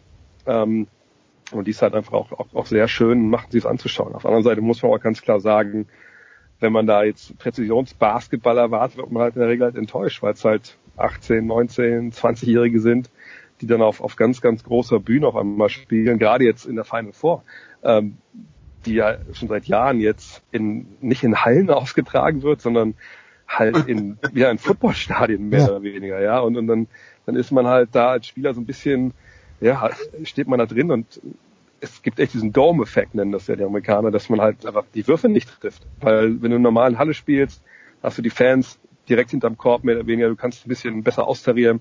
Wenn du so im Dom spielst, kommt erstmal nach dem Korb, stellen wir lange nichts, äh, bis du halt dann die Fans wirklich dahinter sitzen hast. Und äh, von daher werden wahrscheinlich die Wurfquoten nicht allzu gut sein äh, in der Final Four. Aber wie gesagt, es geht um einiges, es ist eine Menge Druck dabei, das sind schöne Geschichten, es ist eine Menge Leidenschaft und das macht es halt sehenswert, auch wenn der Basketball vielleicht nicht den allergrößten, allerhöchsten Ansprüchen genügt. Ja, aber also, äh, also äh, fertig machen würde ich den, den Basketball jetzt nicht. Ich glaube, wir haben letztes ja. Jahr mal darüber debattiert. Also wenn, wenn, ähm, ich, ich weiß nicht, ich glaube, wir, wir waren da auch nicht einer Meinung. Ich würde sagen, ähm, so eine Uni wie Villanova würde in der Basketball-Bundesliga locker die Playoffs schaffen und, und würden auch locker ins Halbfinale kommen. Und, und dann wird man mal schauen. Also klar, da sind welche dabei, die sind nicht so gut, aber in den Final Four, die, die Jungs können spielen. Also wenn du das so, so, Jungs, warte, bevor du weiter redest. wenn, wir, wenn, wir, wenn wir ein Turnier machen würden von, von allen Champions League Nachwuchsfußballmannschaften, so 18, 19, 20 Jahren, so, ne, also sagen wir mal, ne, gibt's irgendwie ne, die besten Talente spielen zusammen. Würde irgendeine von diesen Mannschaften in der Bundesliga mitspielen können? In der Fußball-Bundesliga oder in der Basketball-Bundesliga? Ja, in der Fußball-Bundesliga. Fußball, die Fußball-Bundesliga ist ja deutlich stärker als die Basketball-Bundesliga. So sagen wir, sagen wir in der, was haben wir noch, sagen wir die türkische Liga. Könnte da die, die Nachwuchsmannschaft von, von Chelsea mitspielen? Also wenn du, wenn du mit Nachwuchsmannschaft 18 bis 21 oder 22 meinst, ja, definitiv. Definitiv. Aber, aber natürlich das ist Toni Kroos mit, mit 20. Ja, so, ja, genau. Aber Toni Kroos mit 20, mit 20 als Basketballer spielt halt nicht mehr am College. Das muss du ja immer dazu sagen. Ne? Die richtig Guten, die richtig, richtig, richtig Guten, die einen Sprung zum Profi schaffen mit 18, 19, die sind halt nicht mehr dabei. Die sind auch jetzt nicht. Ja, aber du hast ja die One also, wenn du jetzt dir, wenn du dir das Roster von Duke anschaust, ähm, da hast du potenziell, die werden, die werden wahrscheinlich alle verlieren dieses Jahr. Also ich glaube vier oder fünf gehen. Wenn du diese vier oder fünf, die jetzt für Duke dieses Jahr gespielt haben, die steck ich dir, da stecke ich dir zwei in die NBA, zwei werden wahrscheinlich First Rounders, einer wird ein Second Rounder und die anderen beiden könnten locker in der Bundesliga spielen. Das heißt, diese Starting Five könnte locker, locker auch dieses Jahr schon in der, in der Basketball-Bundesliga mithalten. Jürgen, ja, mithalten, ja, aber Jürgen. du, hast von Halbfinale gesprochen, ja. Playoffs. Ja, genau, reden, also, also die, haben eine Chance, die hätten eine Chance. Duke, Duke würde in der Bundesliga in den Playoffs ins Halbfinale kommen. Nein, nein, nein, Jürgen, Jürgen, bitte, bitte, Jürgen, nein. Ja. Gegen Bayern keine Chance, äh, gegen Alba in diesem Jahr keine Chance, gegen Bamberg wahrscheinlich auch nicht, weil die Routine da ist. Äh, das sind schon mal drei. Wahrscheinlich auch nicht, weil die Routine. Warum denn? Warum denn? Wenn Bamberg es, gesund es, ist, keine Chance. Es, also hast du, also Jens, um die Routine. in dieser Saison eine Frage. Jens, hast du ein Spiel von Duke oder irgendwas gesehen? Ich habe jetzt in diesem Turnier. Wie kannst du dann so behaupten? Nein, das ist doch Quatsch. Du hast kein einziges Spiel von Duke gesehen, hast wahrscheinlich fünf Spiele von Bamberg gesehen und stellst eine Behauptung auf, wo ich sage, es gibt's doch nicht. Also, Aber ich habe ich hab, ich hab Spiele gesehen. Dre, Dre hilft mir. Dre hilft mir. Das Ding ist einfach, ein bisschen einfach vor allem voranstellen ist die Körperlichkeit. Ne? Also wenn du halt gegen einen N20er Basketball spielst, äh, als 18-, 19-Jähriger ist das halt schwer. Klar, Marvin Beckley Jr. ist natürlich recht imposant, aber wenn man mal guckt, ne, wie gesagt, ein Spieler, der schon sechs, sieben, acht Jahre weiter ist in seinem Profi-Sein, ja, der natürlich auch unglaublich viel mehr schon trainiert hat an seinem Körper, natürlich auch an seinem Spiel, hat, hat unglaublich viel, viel, viel mehr Vorteile. Ähm, einfach, wie gesagt, weil er robuster ist, weil er andere Fähigkeiten hat. Und man darf nicht vergessen, die Jungs, die jetzt in der NCAA spielen, die haben ja bisher in der Highschool haben die natürlich, ne, Highschool-Saison ist, ist relativ kurz, dann spielen sie ein bisschen AAU-Basketball, machen so ein bisschen ihre Sommertouren, aber da hast du ja kein richtig organisiertes Training. Du kommst ins College, dann hast du auch einen klar begrenzten Korridor, wann in du halt Highschool kein organisiertes Training. Nicht außerhalb der Saison. Außer der Saison darfst du nicht trainieren. Da hast du halt deine AAU-Geschichten, irgendwelche Auswahlsinger, aber das sind halt diese, ja, sagen wir so ein bisschen Kirmesbasketball, da wird halt auch nicht trainiert vier, fünf Mal die Woche. Aber wenn du halt... AAU ist Kirmesbasketball. Ja, na klar, frag mal die Amerikaner, was die davon halten, von der AAU. Frag mal, frag mal Adam Silver, der gerade gesagt hat, wir haben ein Riesenproblem im US-amerikanischen Basketball, weil dieses AAU-System kaputt ist. Ja, weil wir keine klare Förderung haben, weil wir viel früher Jugendliche haben, die eben nicht eine Grundlagenausbildung bekommen. Warum gucken denn die Amerikaner zum Beispiel gerade auch in der G-League mittlerweile nach Europa, um Trainer zu holen für die Grundlagenausbildung ihrer Spieler. Ein Mann wie Martin Schiller, der jetzt Trainer ist ähm, des G-League-Teams von Utah, der ist ja nicht hingeholt worden, weil er taktisch da überragend, also ist vielleicht auch ein taktisch überragender Mann, ich habe dem zusammen studiert, aber das ist einer, der hinkommt und die Spieler entwickeln soll. Und wenn die Amerikaner das schon machen, das ist eine Offenbarungseid. Ja, das haben wir auch. Das haben sie mal einen Trainer geholt. Nee, nicht nur einen, nicht nur einen. Da gibt's also das heißt, das, na ja, die, die holen halt die besten Trainer. Also das spricht ja schon wieder für das System, das die Amerikaner implementiert haben, dass sie sich die besten Trainer holen, um, um noch besser zu werden. Also da, da, da, da, äh, biete die Geschichte mal an bei, bei der Süddeutschen und sag mal, du möchtest über, über EU-Basketballspiel äh, schreiben und recherchier mal vorher an. Dann wirst du mal sehen, was das für ein kaputtes System ist, was natürlich ich, Eliten hervorbringt. Ich habe letzten Jahr eine ganze Seite über, über Jugendförderung in, in Amerika gemacht. Und, und das, das ist ein Riesentext gewesen. Da ist nicht alles gut, aber dann, also du, du sagst jetzt quasi, die europäische Ausbildung ist so genial, dass die amerikanischen Jugendlichen von 14 bis 18 eigentlich nach Europa kommen müssten, weil die so toll ist. Nö, das sage ich nicht. Ich sag, dass wenn okay. du halt, äh, wenn du halt in der BBL spielst, hast du halt einen unglaublichen Trainingsvorsprung, weil wenn du natürlich ist ja egal, wann du in, äh, auch wenn du vom College Das hat nichts mit der Jugendförderung jetzt zu tun. Nee, in der BWL doch, nee, spielen, ja, spielen ja Leute, die in Amerika ausgebildet wurden. Also wie viele Leute, die in der BWL spielen, haben in Amerika am College oder Highschool gespielt? Ich, das, ich, ich, ich das, das, das hast du mich aber gerade falsch verstanden. Es ging darum, können High, äh, können ein Team wie Duke, ja, wo jetzt die, wo viele Leute Leistungsträger gerade erst nach Highschool entsprungen sind und gerade mal ein halbes Jahr jetzt an der Uni waren, können die gegen BWL-Team gewinnen. Und mein Punkt war, wenn ich in der NBA, äh, BBL spiele, ich bin 28, 29, 26, ist ja egal, habe ich halt einen unglaublichen Trainingsvorsprung, weil ich halt schon mehrere Jahre, sagen wir es sind acht Jahre, auf professionellem Niveau trainiert habe, mindestens. Ja, wenn Amerikaner nach dem College rüberkommen, ähm, dann können sie da trainieren, trainieren, trainieren, trainieren. Und die Jungs, die jetzt im College spielen, haben das halt nicht. Die haben klare Reglementierung, wann das ist aber schon auch der einzige, das ist aber schon auch der einzige Vorteil dann. Also das ist, als würde ich sagen, ähm, ein, ein Bundesliga-Profi, Fußball, äh, jetzt wieder diesen Fußballdings zu machen, der hätte schon zehn Jahre trainiert, Knut Reinhardt oder irgend sowas. Äh, deswegen hat ein 20-jähriger Mesut Özil oder Toni Kroos gegen ihn keine Chance. Ähm, klar ist der 20-jährige Toni Kroos nur nicht so gut wie der 29-jährige Toni Kroos. Das ist klar aber wir müssen schon mal schauen, wer da in der BWL spielt, wo die im College gespielt haben, wie gut die wirklich sind. Und ich, ich habe beinahe gesagt, dass Duke hier die Bundesliga aufräumen würde. Aber äh, mir passt es immer nicht, wenn man dann sagt, äh, äh, College Basketball, ah, so, so Qualität ist, ist dann nicht so doll und, und das stimmt einfach nicht. Also das ist, Doch, das und, und das kommt immer von Leuten. Halt so. Das, ja, das kommt immer von Leuten, die dann, die dann zwei Spiele gesehen haben, also wie bei Jens, sowas, sowas nervt mir dann total. Der, der Duke noch nicht mal gesehen hat, der noch nicht mal einen Spieler kennt und dann sagt, nein, nein, das ist so und dann mit einer, mit einer Inbrunst behauptet, dass es so ist. Sowas, sowas ärgert mich dann. Also wir werden es nie klären können, weil die wahrscheinlich nie gegeneinander spielen. Das wäre es wäre schön, also an bloß ein Spiel nicht zum Vorbereitungsspiel, sondern mich würde tatsächlich mal interessieren, ähm, was passieren wird, oder wenn, wenn jetzt so, okay, nicht Alba, Alba, Alba und Bayern nehme ich jetzt nochmal weg, aber wenn sowas, äh, so eine Durchschnitts-Bundesliga-Mannschaft an March Madness teilnehmen würde, äh, was dann passieren wird. Das würde mich einfach interessieren, man kann es erklären, aber, aber ich bin dann immer, also ich bin immer so ein bisschen, ich krieg das so Gänsehaut, wenn dann jemand sagt, na ja, aber das ist ja kein gescheiter Basketball.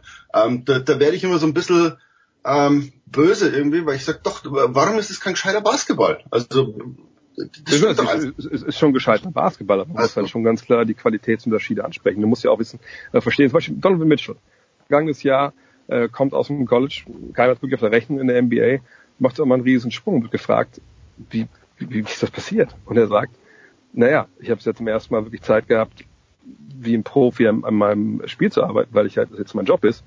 Von daher war ja eigentlich verständlich, dass ich da einen Sprung mache, weil vorher durfte ich das ja nicht. So, und ähm, man muss einfach, es, es ist gescheiter Basketball, es ist taktisch stellenweise vielleicht sogar anspruchsvoller als in der NBA, ähm, weil eben auch Zone erlaubt ist, ne, du, du eine längere Wurfuhr hast. Aber man muss eben auch ganz klar sagen, das sind 18, 19-Jährige, die dann oft Leistungsträger sind und die machen natürlich Fehler. So und und das, wenn die halt gegen Profis spielen, man sieht es ja auch jedes Jahr äh, in der BBL, wenn dann Leute direkt vom College kommen und das sind ja Jungs, die waren dann schon drei, vier Jahre im College, also meine Regel halt sogar vier. So. Die haben auch Probleme, sich in Europa erstmal zurechtzufinden, allein weil die Dreierlinie natürlich weiter weg ist. Klar gibt es verschiedene Regeländerungen, die du erstmal verinnerlichen musst. Ähm, ich der Letzte, der College Basketball in Dreck tritt, muss natürlich aber auch immer ja, was, sagen. Mal, wo, wie weit würde dann durchschnittlicher Bundesligist, nimm, nimm irgendeinen, der, den, den du magst, äh, Wolfsburg gibt's nicht, ne? Bayreuth. Wie weit, wie weit wird der bei March Madness kommen? Was, was wird so ein durchschnittlicher Bundesligist? Nimm, nimm die Nummer 5 gerade in der Tabelle, also nimm nicht die großen. Äh, wie, was würde der bei March Madness reißen? und, und ich weiß nicht, ob man dann sagen kann, die würden das locker gewinnen oder die würden das gewinnen überhaupt. Das Nö, ist meine Frage. Also, gewinnen, das, ist, das ist ja auch ein Turnier, was einfach, wie gesagt, wo, wo es auch viel ähm, manchmal auch Zufall passiert, aber weil es war ein One and Done, also weil es ein aber System ist. Aber, aber ich, ich glaube in der Regel, äh, wenn du ein Team nimmst, wenn wir momentan vielleicht. Bayreuth. Nimm mal Bayreuth. Ja, ja, Bayreuth. Bayreuth ah, ah, ja. ähm, würde ich halt denken, wenn die zehnmal das gleiche NCAA-Turnier spielen, erreichen die sicherlich achtmal die Elite Eight und wahrscheinlich sogar mehrfach das Final Four, bin ich mir relativ sicher. Einfach weil es einfach, wie gesagt, es ist eine andere Körperlichkeit, es ist der andere Erfahrungsschatz, den du hast. Du, du kannst halt Sachen besser lesen und dann kommt natürlich nochmal zu, dass die Dreierlinie einen halben Meter näher dran ist, wo die meisten darüber lachen dann in der BWL komplett. Ähm, das ist jetzt auch nicht der, die große Umstellung für Deutsche, die dann darüber oder für Europäer darüber gehen, weil Zone kannst du hier auch spielen. Ähm, also das ist schon, das darf man schon nicht unterschätzen. Also den, den Vorteil, den dann erwachsene Männer haben, wenn sie gegen Jugendliche spielen. Ich würde es gern sehen. Ich würde ich würde echt gern sehen. Ich bin also jetzt auch neugierig ja, geworden. Ne? Es, es, es, es, gab ja immer also, mal wieder auch diese. Na, es ist natürlich, ja, die Diskussion ist da, weil du sie natürlich nie beant also nie wirklich beantworten kannst, weil du sagst, ja, pff, äh, da müssen sie gegeneinander spielen und dann hast du wieder so ein Spiel, gibt ja also ein Spiel, wo die NBA dann so auf, auf Europa-Tour geht und dann verlieren die gegen Moskau und dann heißt der, der russische Basketball ist besser als die NBA und keine Ahnung. Das, das ist natürlich Quatsch. Also wenn, also wenn so, es, es, es, es gibt ja immer wieder Touren von, von NCAA-Teams, auch von guten Teams, die dann halt äh, ins Ausland gehen. Ich glaube in Europa. Ja, aber das ist Quatsch. Also das, das ja, weißt du selber. Quatsch, weil die halt wenig trainiert haben vorher. Ja, aber, ja, aber das, ähm, sind, das sind Freundschaftsspiele und keine Ahnung. Also deswegen sagen wir, wird es nie klären können, weil mich würde tatsächlich interessieren, was wird passieren, wenn die an dieser March Madness teilnehmen oder wenn tatsächlich äh, ein gutes NCAA-Team wie Duke oder, oder Villanova oder, oder keine Ahnung, ähm, eine Saison spielen wird. Also nicht für drei Spiele hier mal nach Bayreuth oder, oder irgendwas kommt, sondern wirklich so eine, so eine 34 Saisonspiele. Und vielleicht, ich sag ja, vielleicht täusche ich mich, vielleicht kriegen die ganz gewaltig am Arsch. Ähm, aber vielleicht ist es anders. Also äh, das würde mich, würde mich echt interessieren, aber man kann es nie beantworten wahrscheinlich. Also, also ich finde, das ist ein Fall für, für, Jens, der dann mal Coach Koch nächste Woche danach befragen soll. Wir werden Coach Koch befragen und ich werde Dr. Stefan Holz mal fragen. Es gab ja im Fußball diesen eleganten Versuch, eine chinesische Mannschaft in die dritte Liga einzuschleusen. Hat wunderbar funktioniert. In Deutschland, da versuchen wir einfach äh, Duke nächstes Jahr mit Coach K in die BBL zu bringen. Äh, ich hätte noch eine Frage. Ähm, Dre, hast du noch ein, zwei Minuten? Ich muss den Schmieder ja, ja. noch mal fragen. Du hast ja ein Bild gepostet, Jürgen, von deinem, was der Athletic Director oder was dein Mentor?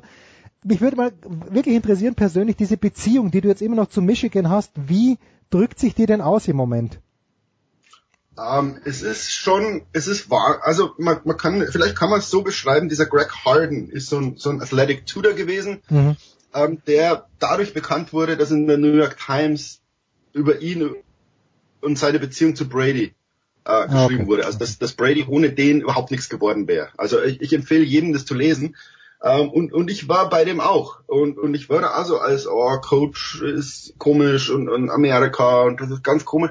Und der Typ ähm, bringt einen vorwärts. Also der, der hat mir so gut getan. Ich will jetzt nicht sagen Life Changer, aber hm. schon ähm, der hat schon sehr viel verändert. Also der Typ ist, ist unglaublich. Ist ein unglaublicher Psychologe.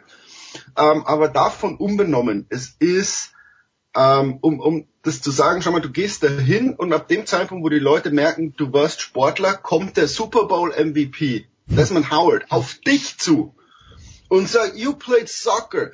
I saw your picture. Great. Wo hat der mein Bild gesehen? Na, aber und, und dann sagst du so, schau mal, der von meinem Sohn, der Taufpate. Mit dem habe ich in Michigan Fußball gespielt. Ja. Äh, einer meiner besten Freunde mittlerweile in Los Angeles, ein Michigan-Kollege. Wer mir beruflich unglaublich geholfen hat, ein Michigan-Kollege.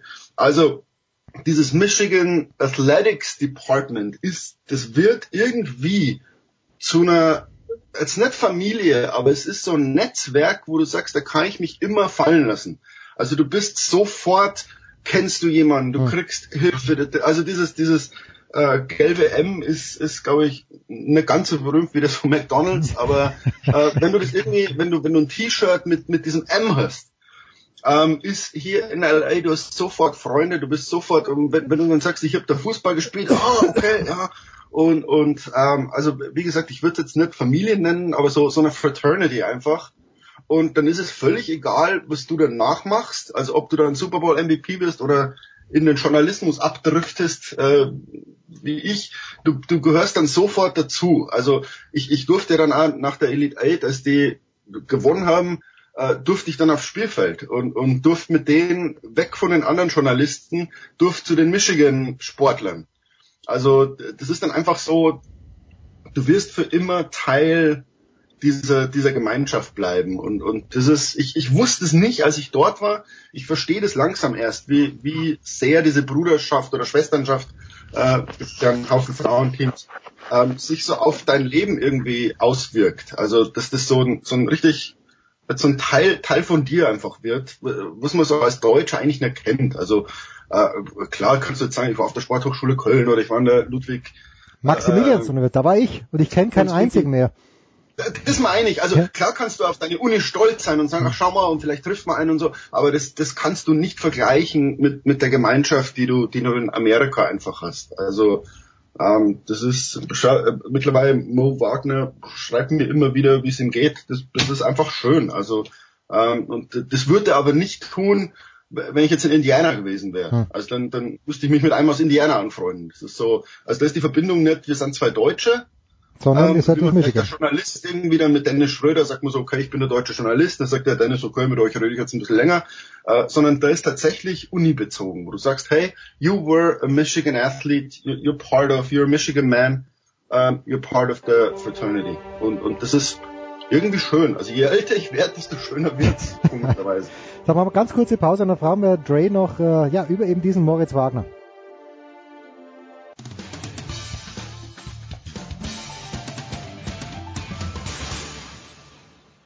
Hallo, hier ist Marcel Schäfer vom VfL Wolfsburg und ihr hört Sportrolle 360.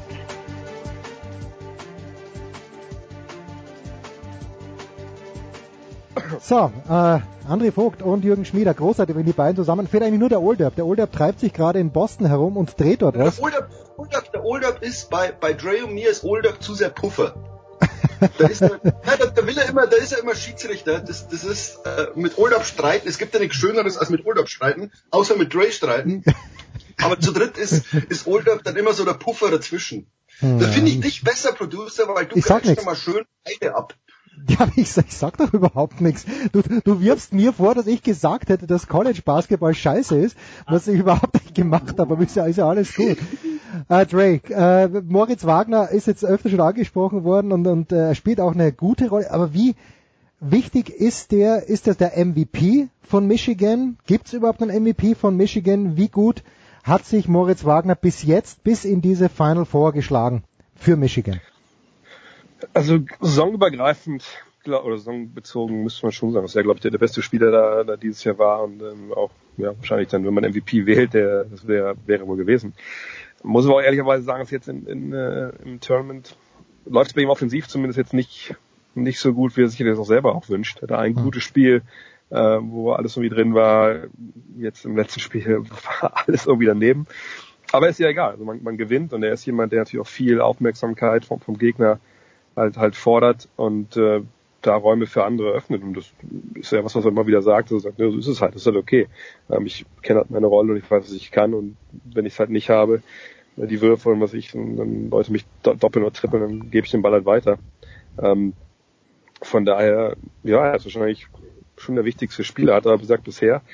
Man wartet nur bis auf dieses eine Spiel, was letztes Jahr halt hat. Letztes Jahr, als er gegen Louisville auf einmal, da was waren es, glaube ich, 27 aufgelegt hat, hm. äh, glaube ich 22 in einer Halbzeit Wäre natürlich geil, wenn man das jetzt zum Halbfinale macht. Ähm, das würde dann bedeuten, dass sie wahrscheinlich dann äh, im Championship Game spielen. Ähm, irgendwie dünkt mir, dass er das noch in sich hat, irgendwie, dieses eine Spiel, wo er dann wirklich äh, richtig abgeht. Mal gucken, aber auf jeden Fall ist es jemand, der ja nicht zu Unrecht vergangenes Jahr auch schon äh, mit der NBA in Verbindung gebracht wurde. Das wird sicherlich dieses Jahr nicht anders sein nach dem Turnier. Um abwarten, wie es dann entscheidet, wenn, wenn alles vorbei ist, dann in San Antonio. Ich gehe jetzt. Du bist ja halt, man sitzt so in der Halle ähm, das war gegen, gegen äh, in der Elite 8 so. Man sitzt da und, und sagt, äh, wie, wie Dre sagte, Mai, heute fällt nichts. Ja. Dann wirft er drei, ähm, drei Dreier nacheinander daneben, denkt man sich so, okay, ähm, heute heut fällt's nicht. Ja. Ähm, und dann guckst du so kurz vor Schluss mal auf die Statistik und sagst, es gibt, wo hat denn der jetzt die zwölf Punkte her? Hm. Also er hat dann trotzdem irgendwie, dann räumt er wieder zwei, drei äh, äh, Rebounds ab, legt ihn halt einfach rein danach. Sind schon wieder sechs Punkte, wo du dann sagst, ach schau mal, ähm, er ist dann trotzdem da. Also wie, wie Dre sagt, er ist einfach präsent, ähm, ist unglaublich diszipliniert in der Defensive, das hat er gelernt, wo du sagst, schau mal, also du hast tatsächlich so ein, so ein ja, ist ein blödes Wort, aber so ein Korbewacher. Also der, der ist da, macht keine blöden Fouls mehr. Ähm, also pff, MVP ist immer so ein blödes Wort, aber der, der ist schon einer der, der großen Gründe, warum Michigan zu weit ist und warum die auch noch weit kommen können. Also ähm, wie gesagt, ich kann nur jedem empfehlen, schaut euch, schaut euch das an, ist nicht zu spät. Also ich glaube, wenn man vom Weggehen heimkommt. Genau. Und ähm, außerdem ist Montag frei. Montag ist Feiertag. Entschuldigung. Da, ja, es, es, gibt, es gibt, es gibt schlimm. Ne, ist ja Samstag auf Sonntag. Ja, ja, aber ich weiß schon. Aber da kannst du ja Montag auch noch ausschlafen. Das möchte ich ja gar nicht hören, sowas. Nein, und aber ich glaube, aber ich glaube, eine Sache. Also als Dre zuhören, ja. Michigan gewinnen sehen und dann in die Osternacht gehen. Also ist eigentlich dann, schön. Dre. Win-Situation. Aber eins müssen wir noch ansprechen, weil ich finde auch, wie ich von Leidenschaft gesprochen habe, die, ähm, die es in der NCAA dann immer wieder zu sehen gibt ich glaube, da, da macht Moritz niemand was vor. Also das ist echt also wirklich unglaublich. Also, weil ich sag mal, man selber Sportler war, dann klar kennt man auch diese Gefühlsausbrüche, aber man weiß halt auch, dass die einem stellenweise gar nicht so gut tun. Klar, manchmal pushen die einen tierisch und du bist noch besser einfach, weil ich selber so, so rein pushe, diese, diese, diese Zone, diesen Flow. Aber es gibt eben auch diese, diese Ausbrüche, wo du irgendwie so, ja, wo du voll überdrehst. Und bei ihm denkt man halt, der bedreht andauernd, aber es scheint ihn irgendwie überhaupt gar nicht äh, zu stören. Ja, das bei uns im Podcast einmal gesagt, irgendwie, äh, ich weiß ja, Lewowski, weiß nicht, also der ehemalige Trainer von Alba Berlin vom Nachwuchs hat immer gesagt, ja, das Parkett ist halt so, so Moos Bühne. Und hm. ich glaube, das, das äh, beschreibt es ganz gut, weil er einfach, ich will nicht sagen, er inszeniert sich da, das klingt immer so negativ, aber er ist halt jemand, der sich da, glaube ich, unglaublich zu Hause fühlt und einfach alles da lässt, was er halt hat. Und, und das sieht man halt in jeder Sekunde, die er halt Basketball spielt. Und das finde ja. ich halt auch so, so erfrischend. Das glaube ich auch ein Grund, warum er da in, in Michigan, klar, hat er auch große Leistung gebracht, aber warum die ihn da halt auch so lieben, weil er einfach da als emotionaler Leader auch einfach ja. vorangeht. Ja, also mehr, mehr kann man gar nicht vorangehen, glaube ich. Und der geht ja, der geht ja einfach Gegnern auf den Sack und, und das auch, der, hat, ja. der hat halt gemerkt, ähm, wenn man sich danach mit dem, also erstens, wenn man den danach trifft, es gibt keinen lieberen Menschen als den. Ja. Also zurückhalten, freundlich, ähm, unglaublich, wo du dann sagst, okay, gibt's, gibt's hier, gibt's hier zwei Wagners. Also der, der in der Umkleidekabine ist, ist fast so ein bisschen schüchtern. Ähm, und, und der auf dem Parkett ist halt einer, der, der abgeht. Aber wie, wie Joy sagt, es gibt Spieler, A, die, die brauchen es. Und ich glaube, was Mo gemerkt hat, der geht dem Gegner auf den Sack. Und sehr viele Gegner oder sehr viele Basketballer, wenn die genervt sind, treffen die nicht mehr. Ähm, und, und ich glaube, dass, dass Mo eben einer ist, der, der diese Emotionen braucht, der dann besser spielt, aber der die anderen so ein bisschen runterzieht, weil die sagen, also dieser, dieser Vollidiot da drüben auf der anderen Seite, dem zeige ich das jetzt. Und, und dass sie dann gerade extra gegen ihn spielen wollen und, und dann vorbeiwerfen. Ähm, er muss nur aufpassen, es gibt nämlich Spieler, denen, wenn du auf dem Sack gehst, spielen die besser. Ähm, und, und auf so einem, wenn du dann triffst, da muss er sich natürlich unter Kontrolle haben. Also es gibt, es gibt, auch wenn es Amateurbasketball ist, Trash-Talk-Profis außerhalb von, von Mo Wagner. Ja, und dann muss er auch mit den Fouls, das ist ja schon angesprochen, das ist besser geworden, aber ähm, das ist immer die Gefahr, dass er dann vielleicht einfach nochmal zwei, drei schnelle Fouls kriegt und da gibt's ja auch ja, nur fünf in der NCAA. Ähm, ja, ja irgendwie acht Minuten, äh, acht Minuten waren er zu spielen und er, er steht mit vier Fouls da. Also dann ja. wird's natürlich gefährlich. Haben sie da immer wieder ein- und ausgewechselt, äh, weil Beeline natürlich wusste, ähm, pff, den brauche ich am Schluss auf dem Parkett, aber da spielst du quasi sechs Minuten mit so einem On-and-Off-Wagner, das ist dann gefährlich.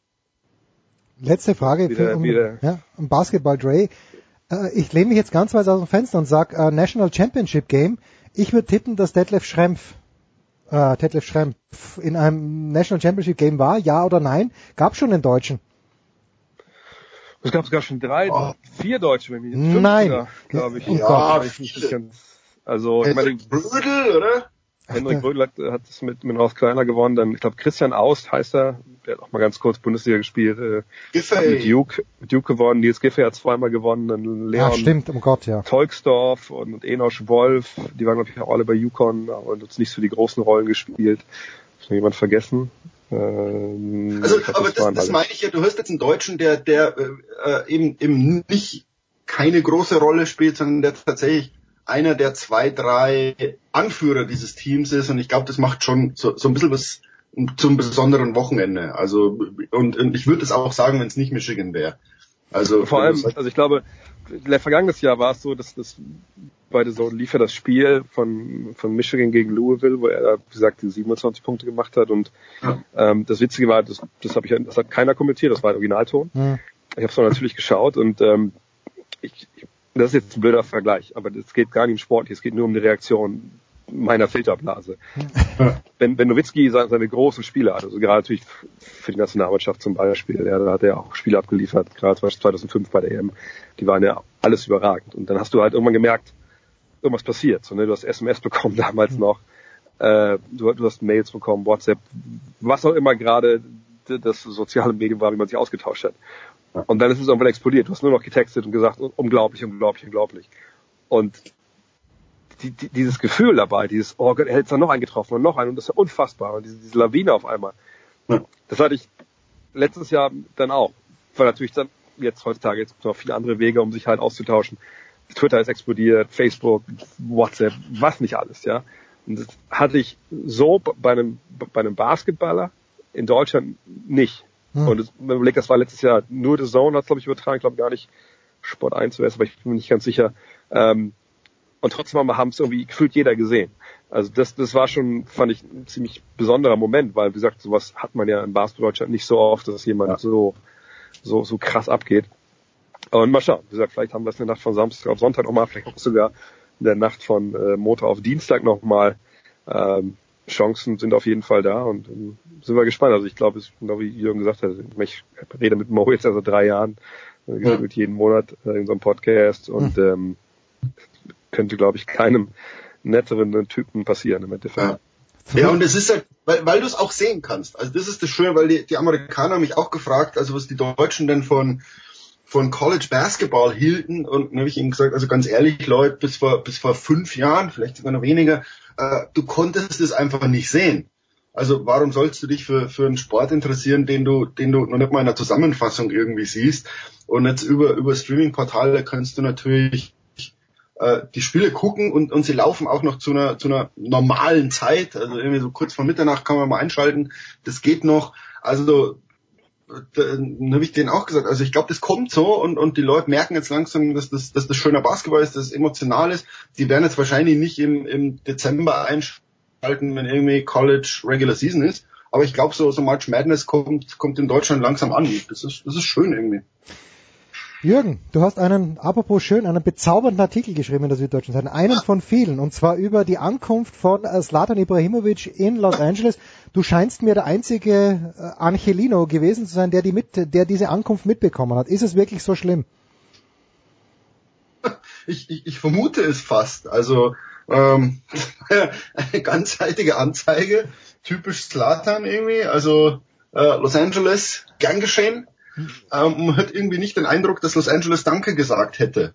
Also ähm, natürlich ist es immer schön, wenn, wenn so einer in die MLS wechselt. Also es sind ja jetzt ein paar alternde Stars schon da gewesen. Ähm, aber manchmal, manchmal hat die Kommerzialisierung im Fußball was Schönes, weil, weil man dann den Wert von so einem Spieler doch äh, sehen kann. Also Ibrahimovic wird für ein Jahresgehalt von 1,5 hm. Millionen Dollar hier spielen. Also wenn man jetzt sagt, der Schweinsteiger verdient immer noch sechs bei, bei Chicago Fire, glaube ich. Ähm, mit 1,5 Millionen bist du in der Los Angeles Gehaltsliste der Sportprofis nicht unter den Top 100. Ja? Also du hast da irgendwie 30 Dodgers, du hast da äh, 8 Lakers, 8 Clippers, du hast 15 Kings, 15 Ducks, ähm, dann hast du die Rams und die Chargers. Ähm, und, und wenn du dann noch mitnimmst, dass da noch ein paar Golfer hier leben und ein paar Tennisspieler und keine Ahnung, ähm, dann ist Slatan Ibrahimovic, glaube ich, so auf Platz 150 in LA. Und ich glaube, genau das, dieser Rang ist ungefähr die, die, das Level der Begeisterung äh, der Menschen in Los Angeles äh, für, für Slatan. Also nein, die versuchen den natürlich zu Ich bin jetzt ein bisschen gehässig, aber Ähm, die versuchen den natürlich zu vermarkten und, und natürlich wird der vorgeführt und natürlich mit diesem Ego und vielleicht macht er zwei, drei schöne Tore. Ähm, aber auf der anderen Seite bist du natürlich, du hast jetzt wieder die MLS holt halt wieder den nächsten 36-Jährigen, der nach zwei Knieoperationen äh, bei Manu nicht mehr drankommt, den auch kein anderer Verein jetzt mehr haben will oder das Gehalt zahlt. Und der kommt halt jetzt in die MLS. Ja. Und, und ich, ich würde ja fast sagen, wenn du sagst, schau mal, der, der eigentlich äh, pfeift jetzt nicht aus dem letzten Loch, aber, aber er ist alt, er ist verletzt. Ähm, wenn der jetzt tatsächlich viele, viele Tore schießt, würde ich sagen, äh, ist es eher ein Armutszeugnis für die Qualität dieser Liga. Aber, ähm, weil du dann sagst, bitte? Aber er möchte ja, und ich glaube, du hast ja auch treffend geschrieben, dass der schwedische Teamchef gesagt hat, er soll mich ruhig anrufen. Ich glaube schon, dass er gerne noch mit nach Russland fahren würde. Ich glaube, das ist der Hauptgrund, ja, warum er das macht. Ich glaube, der, der hat jetzt gemerkt, ähm, so, so viel ähm, beachten mich die Leute plötzlich nimmer. Ähm, jetzt, und, und das schwedische Team hat ja richtig, richtig gut gespielt. Ähm, hat er überraschend Italien rausgehauen. Also ich glaube, der, der merkt jetzt, ich will da mit. Ähm, aber ich fand diese Antwort ziemlich cool, wo er sagt, naja, also ähm, wenn der mit will, soll er mal mich anrufen. Mhm. Also der, der Fußballgott erwartet natürlich jetzt, dass ganz Schweden ähm, mal so einen kleinen Kniefall macht und sagt, Slatan, bitte, bitte fahr mit. Ähm, und, und jetzt hat man aber in Schweden schon gehört, das heißt, naja, also wir haben jetzt die Quali ohnehin geschafft, wir haben eigentlich ein ganz gutes Team. Ähm, also wenn der mit will, dann, dann muss er sich melden und, und ob das so einer Mannschaft wie den Schweden, die, die das ja richtig toll gemacht hat, nicht schaden würde, wenn da jetzt wieder so einer ähm, kommt und der natürlich Sachen durcheinander bringt. Ja? Weil, weil der natürlich Training beginnt, wenn Slatan da ist, Spiel beginnt, wenn Slatan da ist, äh, Slatan macht, was Slatan sagt. Also ob der dir dann letztlich nicht schadet und, und ob du dann sagst, ob, ob das Ego mittlerweile nicht vielleicht die Leistungsfähigkeit übersteigt. Also das, das muss man jetzt wirklich sehen. Ähm, wer, wer schon mal Knieverletzungen hatte, Mai, ähm, und, und der ist jetzt keine 25 mehr, sondern 36. Also der ist nicht mehr so schnell, nicht mehr so beweglich und nach den Verletzungen musste man schauen. Also ob der, dass der Galaxy helfen kann und, und dass das lustig wird, keine Frage. Ähm, aber ob der einer schwedischen Nationalmannschaft helfen kann bei der WM, puh, weiß ich nicht. Also pff, ich, ich glaube eher nein. Hört sich eher ein bisschen nach, nach Unruhe her dann. Dre. Also, also ich, ich finde die spannendste Frage bei Ibrahimovic ist immer so, auch als ich die Anzeige jetzt gesehen habe. Also ich denke immer, das ist einfach alles inszeniert. Also der, der kann ja nicht wirklich so sein. Also der, der muss einfach denken, okay, es ist geil, es ist eine geile Idee, alle lachen drüber, ich kann selber drüber lachen. Und so komme ich da vielleicht an, obwohl ich genau wie Jürgen sagt, eigentlich hier kleine Nummer bin, was meine Kohle angeht und so und keine Sau weiß, wer ich bin. Aber mit sowas bin ich irgendwie direkt im Gespräch und vielleicht reden sie äh, auch auf ESPN drüber, vielleicht sagen sie dann äh, Top 10 meiner Tore und dann wissen Leute vielleicht auch schon, ah okay, da kommt einer, der kann zumindest relativ gut kicken. Ähm, und ich frage mich wirklich, ist der privat irgendwie auch so? Also ist, ist, sagt er wirklich den, den Bundestrainer oder den, den Nationaltrainer von Schweden, ja, ne, rufen wir langsam mal an hier, ne? Oder ist das einer, der sagt, so, wisst ja, ne, das ist ja meine Brand so, aber hey, so sind wir alle cool, ne? Ich rufe dich natürlich an, wir gucken mal, was passiert. Also ja. das, das habe ich noch nie rausgefunden. Ich weiß nicht, ob es da Artikel gibt oder ob ich das einfach noch nicht gefunden habe.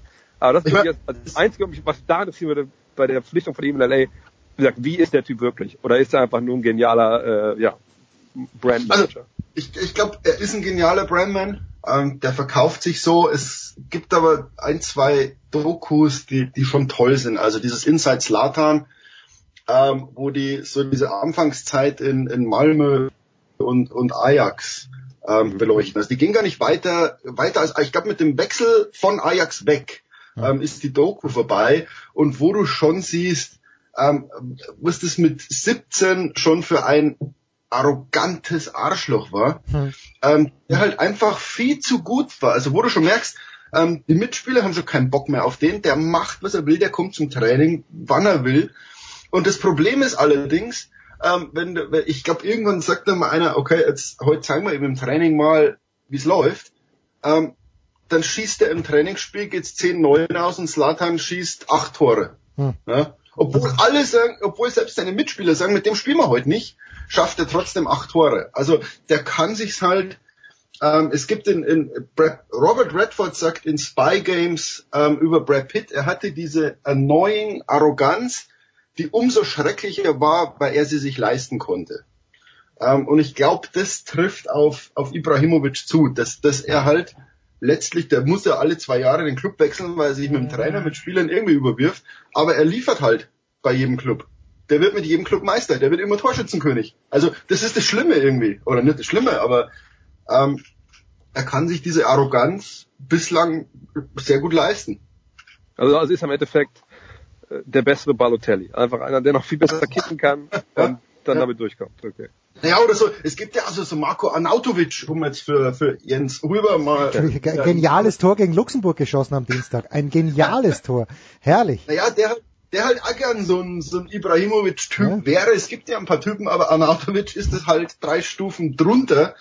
Und, und es gibt halt so, da wird dann Arroganz oder, oder so, so, weiß nicht, dieser Straßenfußballertum dann ein bisschen peinlich.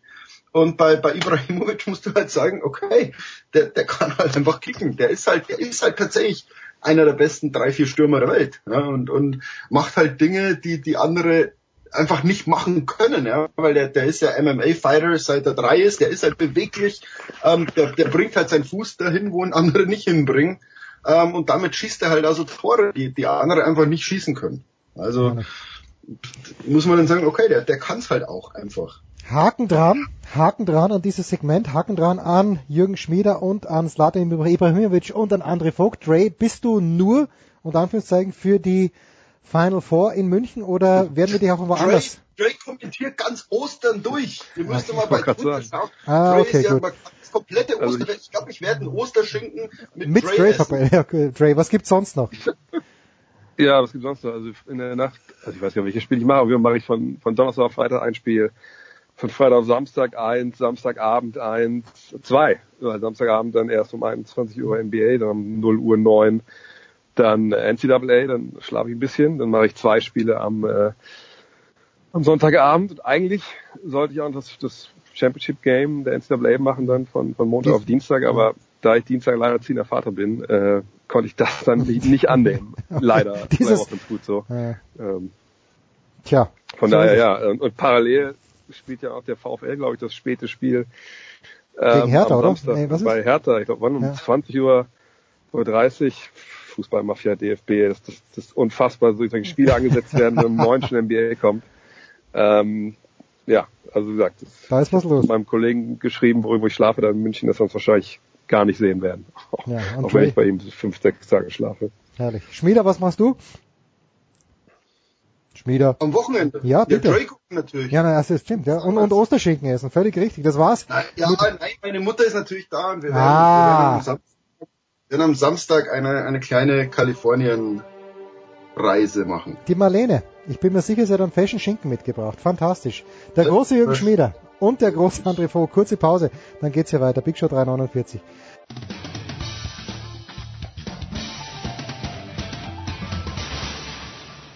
Hier ist Mike Rockenfeller und ihr hört Sportradio 360. Sportradio 360, Big Show 349, hinten raus, immer das Highlight für mich, weil es die einzige Sportart, wo ich remotely von irgendwas Ahnung habe, vielleicht noch vom alpinen Skilaufen, aber vom Tennis zumindest interessiere ich mich dafür. Und in dieser Woche ganz besonders für Miami, dann für Roger Federer, dann natürlich auch schon nächste Woche Valencia. Und um all diese Punkte zu besprechen, freue ich mich, dass wieder zwei liebe Kommentatoren von Sky für uns Zeit haben. Zum einen Marcel Meinert, grüß dich Marcel. Servus, hallo. Und zum anderen Paul Häuser. Servus, Pauli. Ja, servus. Servus.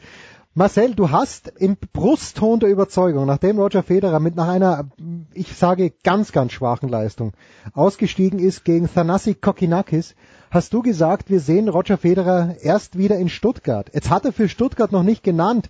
Marcello, bist du dir ganz sicher, soll ich mein Ticket schon buchen für den Mercedes Cup?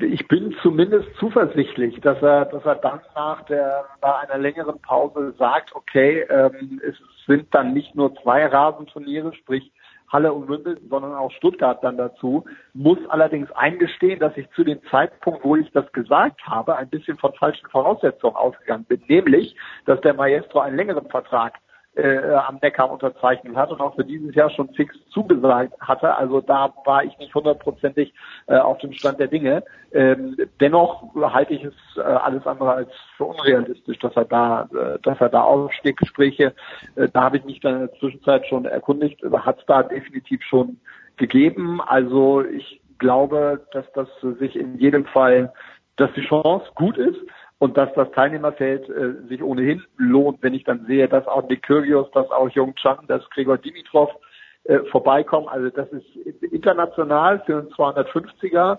Ähm, wenn die French Open oder irgendwelche Verletzungen da nicht einen Strich durch die Rechnung machen, wird das ein saustarkes Feld, glaube ich. Paul, und dennoch, wir müssen auch in diesem... Das muss man gleich auch dazu erwähnen. Es gibt einen ziemlich coolen Titelverteidiger in Stuttgart. Na komm, der kann gar nichts. Der enttäuscht mich immer bei großen Turnieren. Jetzt hat er in Miami gar nicht gespielt. Luca Pui ist, die, ist, ist derjenige, auf den Paul anspricht. Paul, äh, wir kommen gleich auf Pui, wenn du Dazu magst. muss man aber sagen, dass Paul der erste Vorsitzende ist, Luca Pui. Ja, ich, ja, ja, ja. Er, er, er, versucht uns, er versucht uns das immer zu verkaufen hier und ich weiß gar nicht warum. Der Pui ist ein, lieber, ist ein lieber Kerl, toller Athlet, wahrscheinlich auch im Rugby wunderbar, wenn er, wenn er am Start ist. Aber Paul, was uns mehr, ich, ich finde es eigentlich bedauerlich, dass wir Federer nicht auf Sand sehen werden. Wahrscheinlich werden wir ihn sogar nie mehr auf Sand sehen, außer er spielt zu Hause mit seinen Kindern hier und da ein paar Bälle auf Sand kannst du es, natürlich kannst du es nachvollziehen, aber hättest du dir vielleicht erhofft, dass er in diesem Jahr sagt, ich spiele wenigstens Rom und die French Open? Allerdings, da stichst du voll rein, also voll rein. Ich habe mit Marcel da auch schon leidenschaftlich spekuliert und Marcel war immer der Meinung, nee, er glaubt nicht, dass er äh, Sandplatz spielen wird, war immer so ein bisschen skeptisch und ich war so euphorisch und habe gesagt, der wird, der wird ein Turnier spielen, ein Masters und dann auch die French Open spielen. Ja. Meine Argumentation war eigentlich immer, dass er jetzt so ein bisschen anfängt zu rechnen, auf die Nummer eins guckt und er hat ja wirklich, dadurch, dass er letztes Jahr gar nichts gespielt hat auf Sand, er müsste ja wirklich nur ein Grand Slam Turnier spielen und es würde Punkte regnen. Und ich habe echt gehofft, also dadurch, dass Nadal jetzt natürlich auch noch angeschlagen war, die Chance, dass er bei den French Open mit der Form, mit der er sich präsentiert hat, jetzt Anfang des Jahres, dass jetzt er da auch weit kommt. Die, die Chance ist da. Ja. Ich meine, die, die Wahrscheinlichkeit, dass er wirklich um den Titel so richtig mitspielt, die sehe ich auch als relativ gering an. Und das hat er jetzt wahrscheinlich, ich glaube, dass das Match gegen Kokinakis, das war auch entscheidend. Da hat er diesen heftigen Topspin von Kokinakis, den hat er so richtig schmerzhaft zu spüren bekommen und sich dann gedacht, oh, oh, oh, auf Sand wird es ja nochmal eine Spur heftiger, extremer. Dann kommt auch der, der Nadal wieder. Aber dann gab es ja auch die Zitate von, also diese O-Töne von Federer, wo er gesagt hat, hey, in der Form, so wie es jetzt gelaufen ist, die letzten Duelle gegen Nadal, das hätte doch seinen Reiz, wenn ich dann gegen Nadal mal wieder auf Sand spiele. Da würde ich gerne mal sehen, wie es aussieht. Ich habe ich hab echt bis zuletzt gehofft und ich bin schon enttäuscht. Und für mich ist auch die spannende Frage, bin auch gespannt, wie ihr drüber denkt, ob er überhaupt jemals wieder auf Sand spielt. Vielleicht gibt's dann so wirklich noch so eine Abschiedsvorstellung, wo er dann noch einmal bei den French Open antritt, nächstes Jahr oder übernächstes Jahr vielleicht. Aber irgendwie habe ich da große Zweifel jetzt. Marcel, du hast dieses Spiel kommentiert gegen Kokinakis. Für mich eine ganz schwache Leistung von Federer und hätte jetzt trotzdem gewinnen können, weil er Chancen gehabt hat im dritten Satz. Ja, also nach dem ersten Satz ist man ja davon davon ausgegangen, dass man sich irgendwie äh, dann in einer halben Stunde schon wieder was vornehmen kann, ja. weil äh, nun überhaupt kein Zweifel dran, dran bestand, was natürlich auch damit zu tun hat, dass, de, dass das Kokinakis erstmal mit der ganzen Bühne und mit den, mit den Voraussetzungen äh, und vor allen Dingen der Aura des Gegners irgendwie klarkommen musste. Also da hatte er reichlich mit zu tun, aber dann ab Satz zwei hat er es geschafft, äh, sein sein Spiel zu spielen und Federer ist dann dann danach hatte ja hatte im dritten Satz dann auch die Möglichkeiten, aber ist dann irgendwie nie mehr in die in die Situation gekommen, dass du den Eindruck hattest, okay, der gewinnt das jetzt in jedem Fall. Also da ist diese Federer Selbstverständlichkeit, die man im ersten Satz, finde ich, zu jedem äh, Zeitpunkt gespürt hat, ist dann irgendwie komplett weggegangen. Ich habe schon, ich will nicht sagen, ich war mir am Anfang des dritten sicher, dass er es verliert. Das wäre übertrieben. Aber ich glaube, ich habe da schon ein, zwei Mal gesagt, Freunde, das wird, das wird richtig, richtig eng, dass er das Ding äh, ziehen kann. Da hat er nicht mehr die richtigen Lösungen gefunden, wie Paul das sagt, gegen den äh, Topspin. Er hat nicht mehr so gut aufgeschlagen, derweil hat Kokinakis dann, dann natürlich deutlich besser äh, äh, saturniert und dann kommt äh, kommt eins zum anderen. Äh, für mich unerklärlich ist die diese diese Tiebreak-Bilanz, die die 1 zu 7, glaube ich. Zuletzt hat. Nee, nee, 1 zu, also äh, was entscheidende Tiebreaks im dritten Satz angeht, da sind wir jetzt bei 1 zu 9. Zu 9 schon, oh Gott. Das ist, mir, das ist mir ein komplettes Rätsel, ehrlich gesagt. Ja. Ähm, gut, in dem Match hat's ja, also war es ja vorher schon wackelig, aber grundsätzlich, dass da ein Federer nicht noch auf Temperatur kommt und, und sagt, okay, das ist jetzt mein Revier und, und äh, das Spiel hole ich mir jetzt in jedem Fall. Überrascht mich ein bisschen. Da müsste man sich jetzt die anderen Matches nochmal noch mal angucken, wie es da gelaufen ist, um da, da eine Lösung äh, zu finden. Aber ähm, ja, das war schon äh, schon erstaunlich. Natürlich hatte Kokinakis großen Anteil daran, dass er Federer dann in die Verlegenheit gestürzt hat, aber man ist es gewohnt, äh, dass er dann in diesem Moment auch die entsprechende Lösung äh, präsentiert und ähm, jo, das war schon, war schon eine happige Geschichte. Und dann gegen, gegen so einen Spieler, wir wissen alle, was Kokinakis äh, zu leisten imstande ist, aber dem eigentlich äh, das Selbstvertrauen schon noch fehlt aus den letzten Monaten, der sein sein Potenzial nie konstant äh, gebracht hat. Also müsste man eigentlich schon erwarten, dass Federer das dann beherrschen kann. Da bin ich äh, jetzt wirklich gespannt, was daraus äh, erwächst, was er daraus für Schlüsse dann, dann zieht, wobei das Einfachste wird wahrscheinlich sein, abhaken, Reset-Knopf drücken, wie er es dann immer macht, abschalten und dann auf Rasen einfach noch von vorne beginnen. Und ähm, wer weiß, wie schnell sich dann da diese Leichtigkeit wieder einstellt. Man darf nicht vergessen, Rafael Nadal hat auf Asche 4500 Punkte zu verteidigen ist er nicht gesagt. Ich meine, es ja. ist sehr wahrscheinlich, dass er wieder Monte Carlo, Madrid, Barcelona und die French Open gewinnt. In Rom war er im Halbfinale, nein, im Viertelfinale gegen Team raus.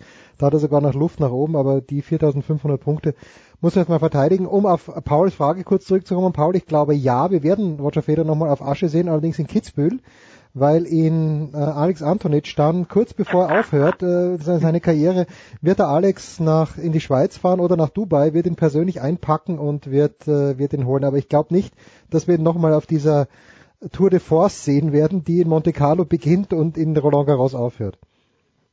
Das halte ich auch für komplett ausgeschlossen. Mhm. Also wenn aber, also mit, mit, mit, äh, jetzt mit 36 hätte man sich ja schon die Frage gestellt, okay, wie hält das körperlich aus? Das wird ja nicht besser. Also ja, und wenn er die Nummer eins, Turnier, ich muss da Jens dann enttäuschen, das wird dann wird dann wahrscheinlich eher gestart werden. Also wenn es den ja. Kitzbühel gestart werden sollte, glaube ich, werden sie ihn ausbürgern.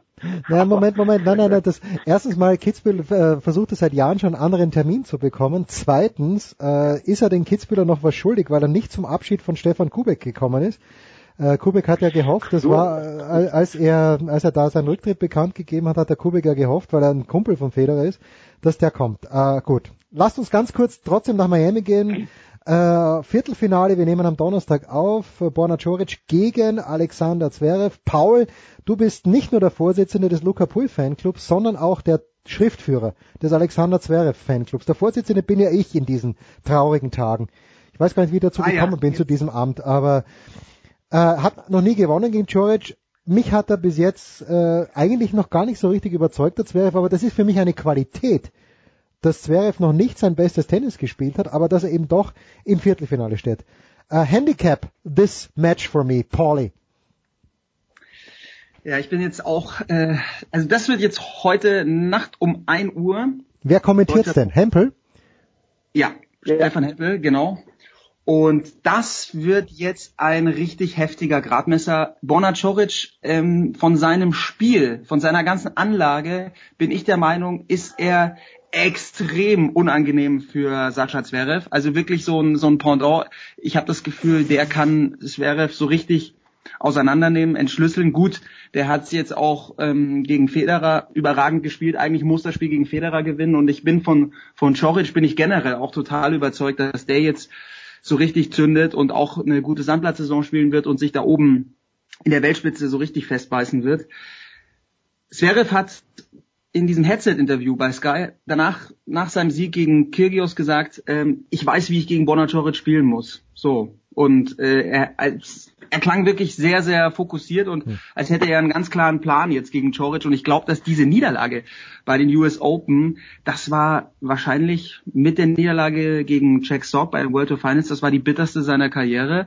Und da ist wirklich noch eine Rechnung offen. Da bin ich jetzt total gespannt, wie, wie er das heute angehen wird. Favorit ist für mich trotzdem leicht Bona Choric, weil er so stark sich präsentiert hat zuletzt. Paul, ich bin im Grandstand gesessen bei den US Open, als ähm, Zverev da verloren hat und das war ganz, er darf es nicht verlieren, dieses Match, weil er der bessere Tennisspieler ist, weil er mehr Möglichkeiten hat, aber mit Fortdauer dieses Matches ist Zverev immer passiver geworden.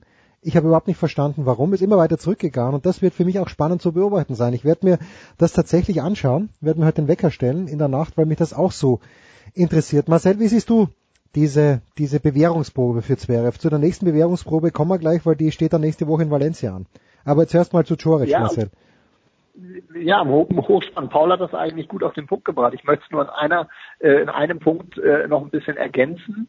Äh, er hat richtig gesagt, er weiß, wie er gegen Borna Coric spielen muss. Das ist aber nicht so schwer. Er müsste gegen Borna Coric nämlich genauso spielen, wie er gegen Roger Federer, Rafael Nadal, Juan Martin del Potro, Milos Raonic und wie sie heißen, auch spielen muss. Er muss sein Alexander Zverev Tennis spielen und zwar bitteschön auf höchstem Niveau mit einer hohen ersten Aufschlagquote, mhm. mit äh, mit direkten Punkten, so dass Coric gar nicht erst in der Lage ist, seine gute Verteidigung aufzubauen. Wahrscheinlich ist die geringe Fehlerquote äh, in dem Spiel noch wichtiger als als dann als dann in anderen Matches. Will damit nur sagen, äh, dass er jetzt gegen Coric spielt, bedeutet nicht unbedingt, dass er irgendwas Besonderes macht, sondern dass er seinen seinen Plan äh, Plan A weiterhin konsequent äh, verfolgt. Er muss ihn wahrscheinlich noch ein bisschen präziser umsetzen als gegen andere Gegner, weil Choric, da sind wir uns einig, eigentlich in, den Reds schon hätte das Finale erreichen müssen mit der Leistung, die er dagegen äh, gegen Federer dann dann offenbart hat. Und ja, das ist in der in der Tat für beide jetzt schon äh, eine Reifeprüfung, Viertelfinale bei einem bei einem Masters Turnier. Da steht eine ganze Menge auf dem Spiel. Ähm, finde es da ganz schwierig, eine Favoritenposition auszumachen. Wenn man die Weltrangliste nimmt, dann wäre es natürlich immer noch Zverev. Wenn man die letzten Leistungen nimmt, dann wäre es eigentlich Coric, vor allen Dingen dann die aus, aus äh, in den Rails. Naja, komm, und die in Miami auch, da war jetzt ist auch nichts wirklich dran zu kritteln. Und äh, insofern ist das für mich eine komplett offene Partie. Ich müsste noch mal kurz einhaken. Genau. Ich glaube schon, dass er ein bisschen was Besonderes machen muss. Und ich habe viel äh, Zverev in letzter Zeit geguckt und habe mir auch ge Gedanken drüber gemacht. Und manchmal hatte ich das Gefühl, so dieses Passive, dieses Zurückfallen, dass er dann ein, zwei Meter hinter der Grundlinie ist. Das ist nach wie vor irgendwie seine Komfortzone. Da fühlt er sich in den Rallyes irgendwie wohler. Und das ist auch manchmal, gegen manche Gegner ist es gar nicht schlecht, dann auch mal ein bisschen auf Prozenttennis zu gehen, den Ball im Spiel zu halten und auf den Fehler des Gegners zu warten. Gegen Bonner Coric, glaube ich, ist es genau die falsche Taktik, ja. weil er dann eingelullt wird, weil Coric natürlich Macht auch mit einem George macht keine Fehler. Spielt so gute ja. Winkel und Joric hat mich so überzeugt gegen Federer auch, wie der nachsetzt. Wenn er dann einen guten Angriffsball spielt, dann ist der blitzschnell vorne im Netz und voliert die Dinger weg. Also der ist ein Athlet, der ist super fit und hat so einen heftigen Topspin noch dazu. Also ich glaube, er muss ran an die Grundlinie und ich glaube, das ist der ja. klare Plan, den er, den er heute hat. Also er muss einfach diesen einen Schritt noch mehr nach vorne, vielleicht sogar zwei Schritte nach vorne, Coric irgendwie die Zeit wegnehmen. Federer ist das überhaupt nicht geglückt gegen, gegen Coric. Der hat da nichts getroffen und hat dann äh, gesagt, okay, ich slice die Dinger nur noch in die Mitte rein und irgendwie äh, hat Coric dann den Eisenarm bekommen und dann auch die Fehler gemacht. Aber so kann es äh, Zverev nicht spielen. Und das wird eben, in, also das ist für mich dann super spannend äh, zu sehen, wie ist Zverev, wie kann der auch sein Spiel mal umstellen, weil sonst hatte ich immer das Gefühl, er spielt immer gleich und hat eigentlich nur Plan A. Und das, das wird jetzt eben eine interessante Entwicklung, langfristig auch für, für Zverev, weil vom Typus her, er ist ein, er hat so einen tollen ersten, so einen tollen zweiten Aufschlag, hat gegen Kyrgios auch fantastisch retourniert, wie ich finde, und war in den Rallyes gut. Aber manchmal habe ich so das Gefühl, er ist eher so ein Typ Andy Murray, also jemand, der wirklich dann auch äh, ein Konterspieler ist, den Gegner kommen lässt und gar nicht so äh, dieser totale Powerhitter, wenn man es jetzt vergleicht mit Del Potro oder oder Raonic. Da fühlt sich Zverev äh, manchmal eher so in der Counterpuncher-Rolle. Er ist natürlich nicht jetzt wie Borna Coric, aber eher so ein bisschen defensiver. In dieser Rolle fühlt er sich wohler. Wie seht ihr es? Ja, ist das, ist das, ist, finde, ich bin, bin zu 100 Prozent bei dir. Ist das, was mich jetzt interessiert an dem, an dem Punkt, äh, ist das jetzt ein, eine, eine grundsätzliche Umstellung, um taktisch variabler zu werden. Ich fand beispielsweise auch, dass er gegen, gegen Medvedev in dem, in dem Tiebreak, dass er dann da mit der, mit der Geduld natürlich dann den Unterschied äh, gemacht hat und nicht auf Teufel komm raus dann den Erfolg erzwingen wollte? Oder hängt es möglicherweise damit zusammen, dass sein, dass er sich momentan bei seinem Spiel einfach nicht auf dem Level sieht, dass er, dass er gerne hätte? Dass er sich gewisse Dinge vielleicht nicht zu 100 Prozent zutraut und aus diesem vielleicht leicht fehlenden Selbstvertrauen äh, versucht, andere Lösungen zu entwickeln und dadurch vielleicht automatisch manchmal ein bisschen, bisschen passiver äh, wird. Das, das stelle ich mal so in den Raum. Da bin ich mir bin ich mir gerade nicht so ganz sicher. Da wird uns sicherlich das Match gegen, gegen Choric aber Aufschlüsse geben. Denn ich bin völlig bei dir. Wenn er sich da zurücklehnt und, und, und zwei Meter der Grundlinie steht, kann er das komplett vergessen. Weil das ist ja genau die, die Falle, in die, in die Federer dann auch getappt ist. Ah, wir freuen uns auf dieses Match. Wir freuen uns auch irgendwo. ein Halbfinale steht schon fest in Miami, nämlich Juan Martin del Potro, der zweimal im Tiebreak dann gegen Raonic, nachdem er den ersten Satz verloren hat, gewonnen hat. Und John Isner, der gegen Hyung Chong keine Probleme gehabt hat, hätte ich nicht gedacht, dass es so glatt ist. Übrigens spielen auch die Damen in Miami. Darüber wollen wir dann mit äh, Oliver Fassnert und vielleicht Andreas Thürö für unser Daily am Samstag plaudern. Hat mich ein bisschen überrascht, dass Ostapenko gegen Svitolina gewonnen hat äh, und Daniel Collins hat mich noch mehr überrascht gegen Venus Williams. Dazu dann in unserem Azarenka, richtig stark. Ja, Azarenka, fantastisch gegen Sloane Stevens im Halbfinale. Äh, was mich schon ein bisschen enttäuscht, ist Kerber.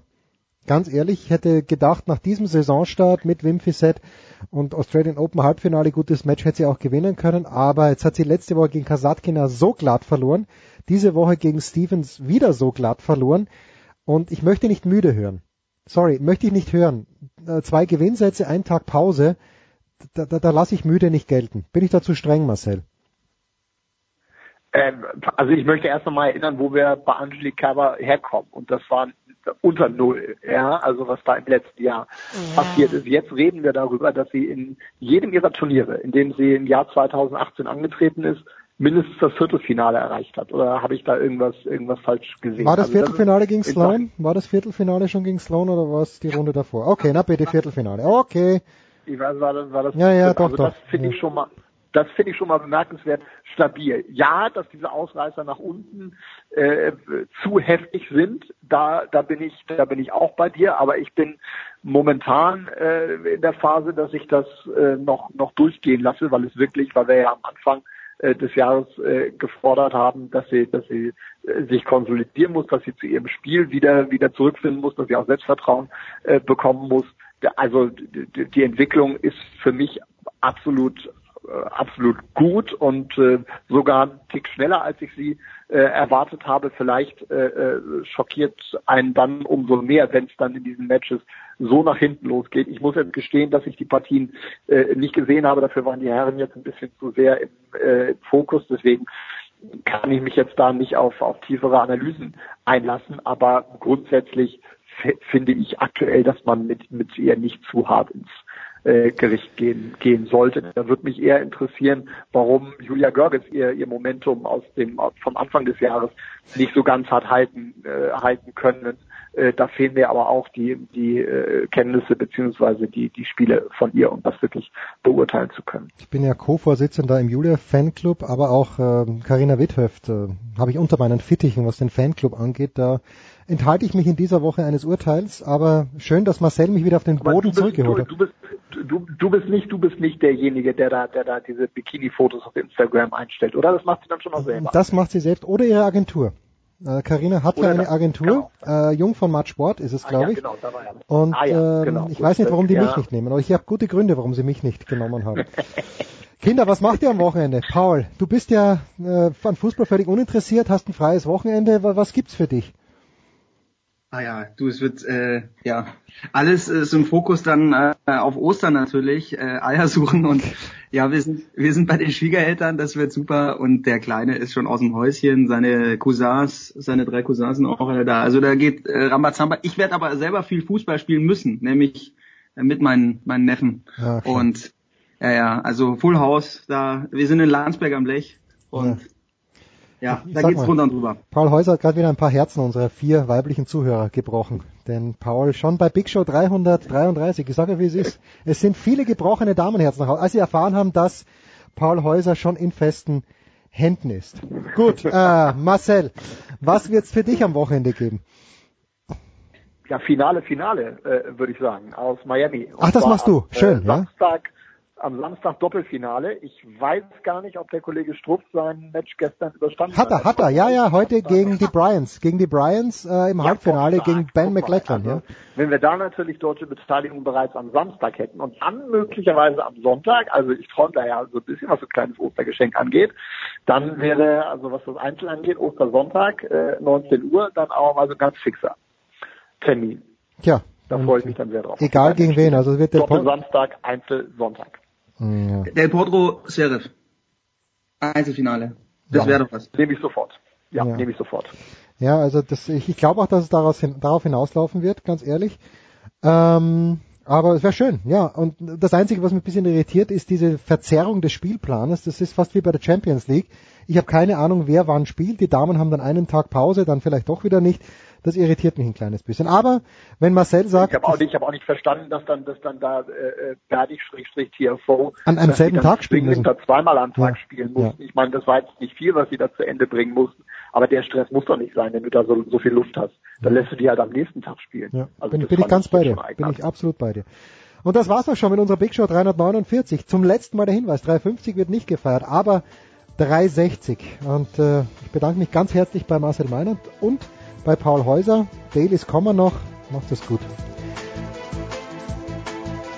Das war die Big Show auf sportradio360.de. Folgen Sie uns auf Twitter, klicken Sie den Gefällt mir-Button auf unserer Facebook-Seite und abonnieren Sie uns via RSS-Feed oder auf iTunes. Die nächste Ausgabe der Big Show gibt es am kommenden Donnerstag. Bis dahin sollten Sie die Zeit nutzen und die weiteren Angebote auf sportradio360.de wahrnehmen. Play Ball! Da ist gar nichts toll!